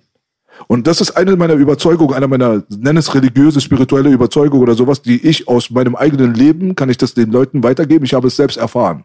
Und ich habe dafür keine Erklärung und es gibt keine Erklärung dafür. Also ich glaube, es gibt schon eine Erklärung dafür. Der Urknall bedeutet ja, dass alles mit allem zu tun hat. Also auch alle Erfahrungen, alles, was Zeit und Raum, all das ist da. Nur wir geben denen ein, eine Schublade. Die Schubladen sind ja nicht dafür da, ähm, damit andere das finden, damit wir uns in diesem einfachen System zurechtfinden, weil es uns überfordert. Und ich glaube, die große Erkenntnis besteht darin, dass wir aufhören zu denken.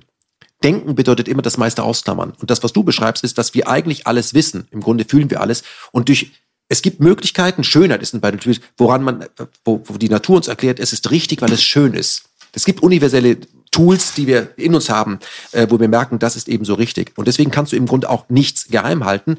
Und es ist absurd zu glauben, dass äh, der Mensch in seiner, dass der Mensch begrenzt wäre in dem Erkennen.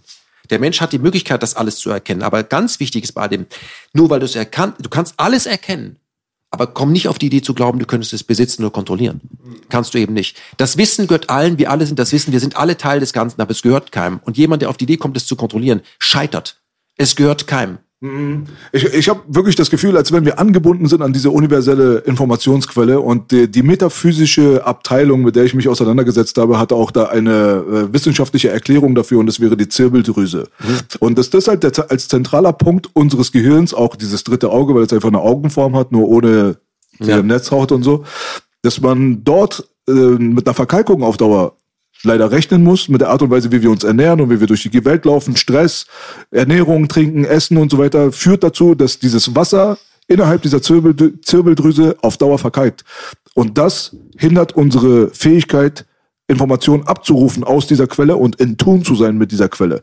Das hat natürlich spirituelle äh, Hintergründe, die ich nicht beweisen kann. Das sind einfach nur Theorien, von denen ich gehört habe.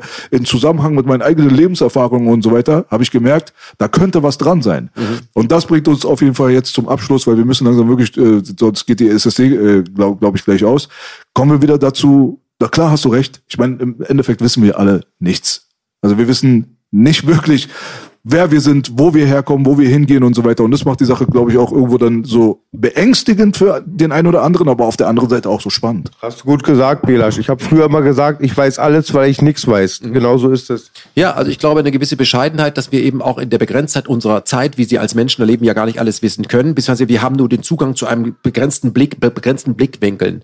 Aber das, was wir sehen, ist äh, im Grunde ein Film, der äh, durch uns alle permanent gestaltet und erlebt wird. Und erst wenn wir tot sind, werden wir mit einem großen Lachen, ey, das war ja super gemacht. Ich halte das Ganze für eine gut gemachte 3D-Grafik. Ja, Ich sage immer, ein Scheißspiel mit einer geilen Grafik. äh, ist eben so. Und aber auch, man muss auch dazu sagen, vielleicht, dass auch manche Leute sich bewusst die Augen verschließen, weil der einfache Weg ist oft dann der beliebtere Weg.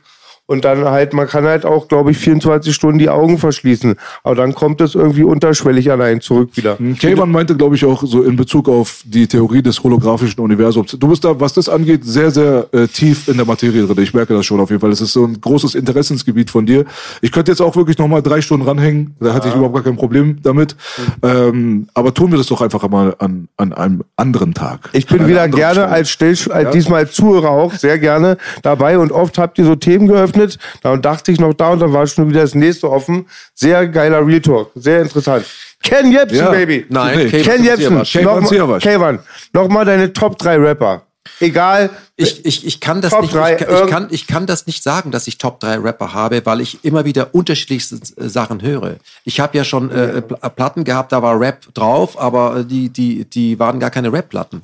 Äh, Kannst du das mit Rap-Platten machen? Vielleicht drei oder fünf Rap-Platten, Das die dir einfallen? bitte. Nein, das, das kann ich nicht machen. Ich, ich, genau diese Auswahl, das ist dieses Ranking, dieses Charting, das will ich nicht Ist machen. es so schwer? Ja, das ist so, weil es manchmal berührt mich die eine Sache. Also ich höre jeden Tag sehr, sehr viel Musik. Ich habe jetzt gestern wieder äh, gehört ähm, hier ähm, Blossom Derry, ja, weil ich einfach auf die gestoßen, die kenne ich schon sehr lange, habe ich gehört, habe ich ein bisschen wieder ein bisschen eingelesen, woher die kommt. Hier Mutter, glaube ich, aus Schweden und so, wie die das gemacht hat, musikalisch selbst. Also der hat mich berührt, ja, ganz toll, was sie macht. Aber ich ähm, höre alles. Ich höre zwischendurch auch Beethoven oder was ich, Jill Scott Heron. Ich höre einfach alles. bei Rap, bei Rap. Wenn du jetzt sagen wir mal, sagen wir mal, Ich werde diese Platten, von die du gerne von mir hören würdest, die werde ich nicht nennen.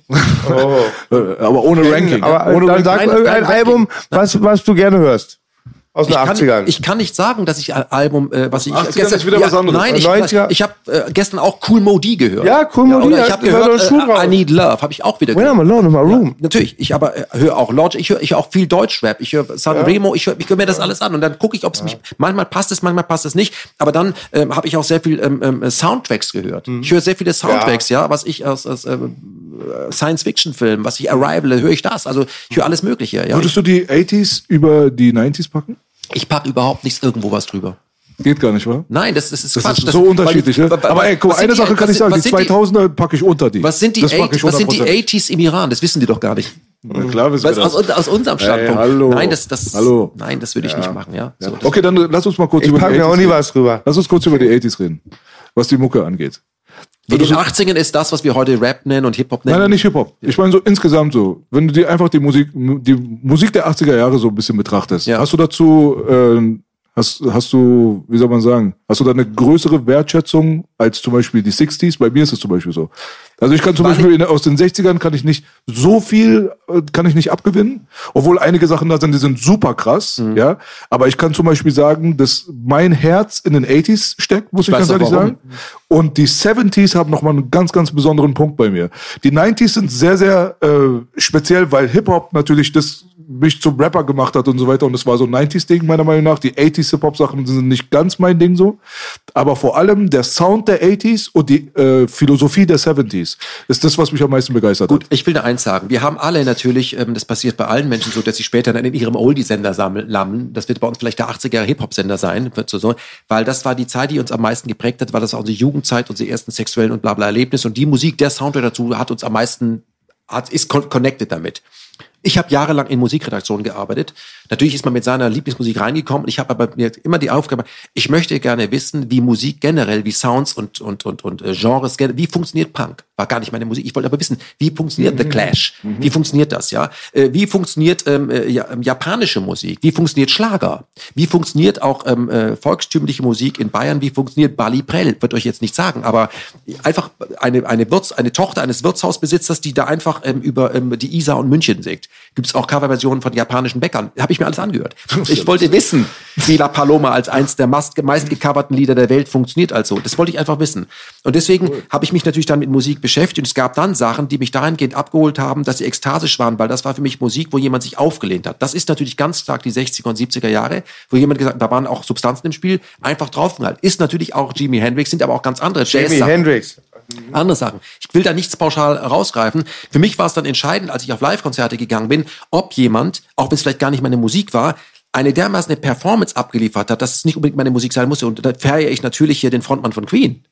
Der Mann hat, der es ist unfassbar, was der Typ gele- geleistet hat. Aber auch ein Stevie Wonder, was er auch ein Michael Freddie Jackson. Mercury meinst du? Ja, klar. Wo du denkst, Halleluja, ist einfach gut. Obwohl ich jetzt nicht sagen würde, ich war nie auf einem Queen-Konzert, weil es war mir immer zu groß, aber wenn ich mir diese, ich habe mir alle so, ich aber guck mir aber auch Coldplay in Sao Paulo an. Ich möchte wissen, ey, das ist aber, knackt mich. So. Ist aber bei Musik, ich war auf dem letzten Konzert, was ich besucht habe, das war Morricone äh, mit, mit einem 200-Mann-Orchester, ne, ist ja schon tot jetzt, ja, wo ich dachte, wow, der mit Wer 90 bitte? Morricone? Ja, der italienische äh, Komponist, ja, so Ennio, Ennio Morricone, ja, der alles, wo ich denke, brutal. Also ich mag Orchester-Sounds, ich mag eben auch Big Band-Sounds, ich mag, äh, was ich habe jetzt jetzt gerade die äh, eine Platte wieder geholt von ähm, Sammy Davis und oder und ähm, sein, wie heißt der Schlagzeuger, Buddy Rich, also unglaubliches Zeug. Ich mag Soundtracks. Die Musik von Vanishing Point oder was auch immer, wo ich denke, brutal, weil diese Musik kann man oft nur mit dem Film, dann sehe ich den Film in mir. So, also es ist so, wenn es mich berührt, für mich muss ich das Leben immer anfühlen, so ein bisschen wie so ein amerikanischer Gangster, wo ich in den Rückspiegel gucke, wer ist hinter mir. So muss ich das immer ein bisschen anfühlen.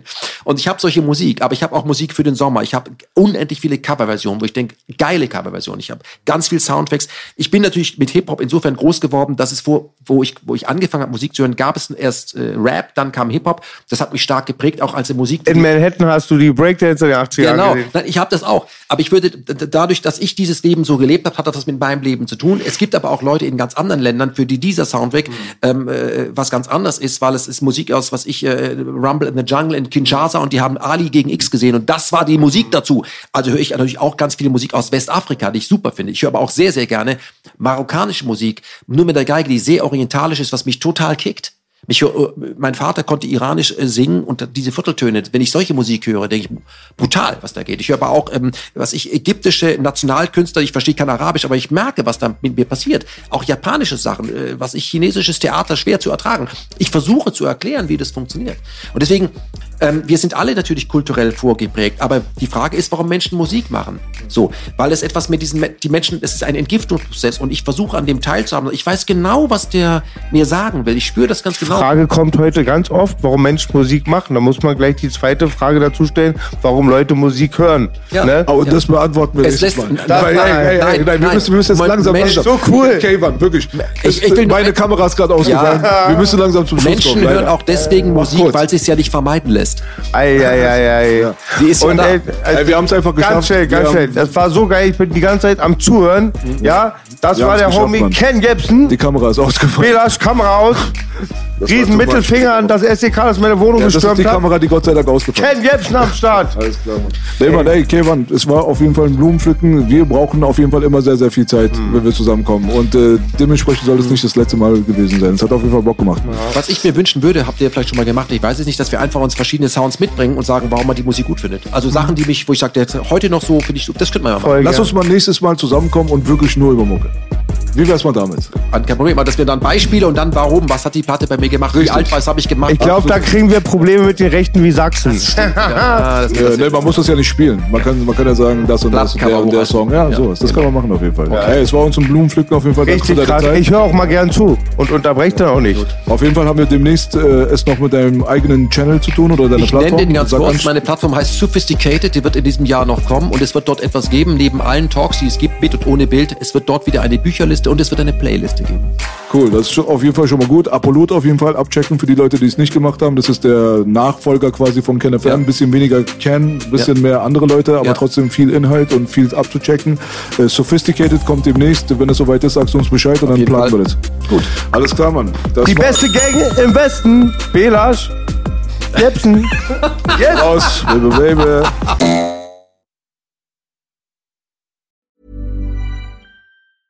A lot can happen in three years, like a chatbot may be your new best friend. But what won't change? Needing health insurance. United Healthcare Tri Term Medical Plans, underwritten by Golden Rule Insurance Company, offer flexible, budget friendly coverage that lasts nearly three years in some states. Learn more at uh1.com.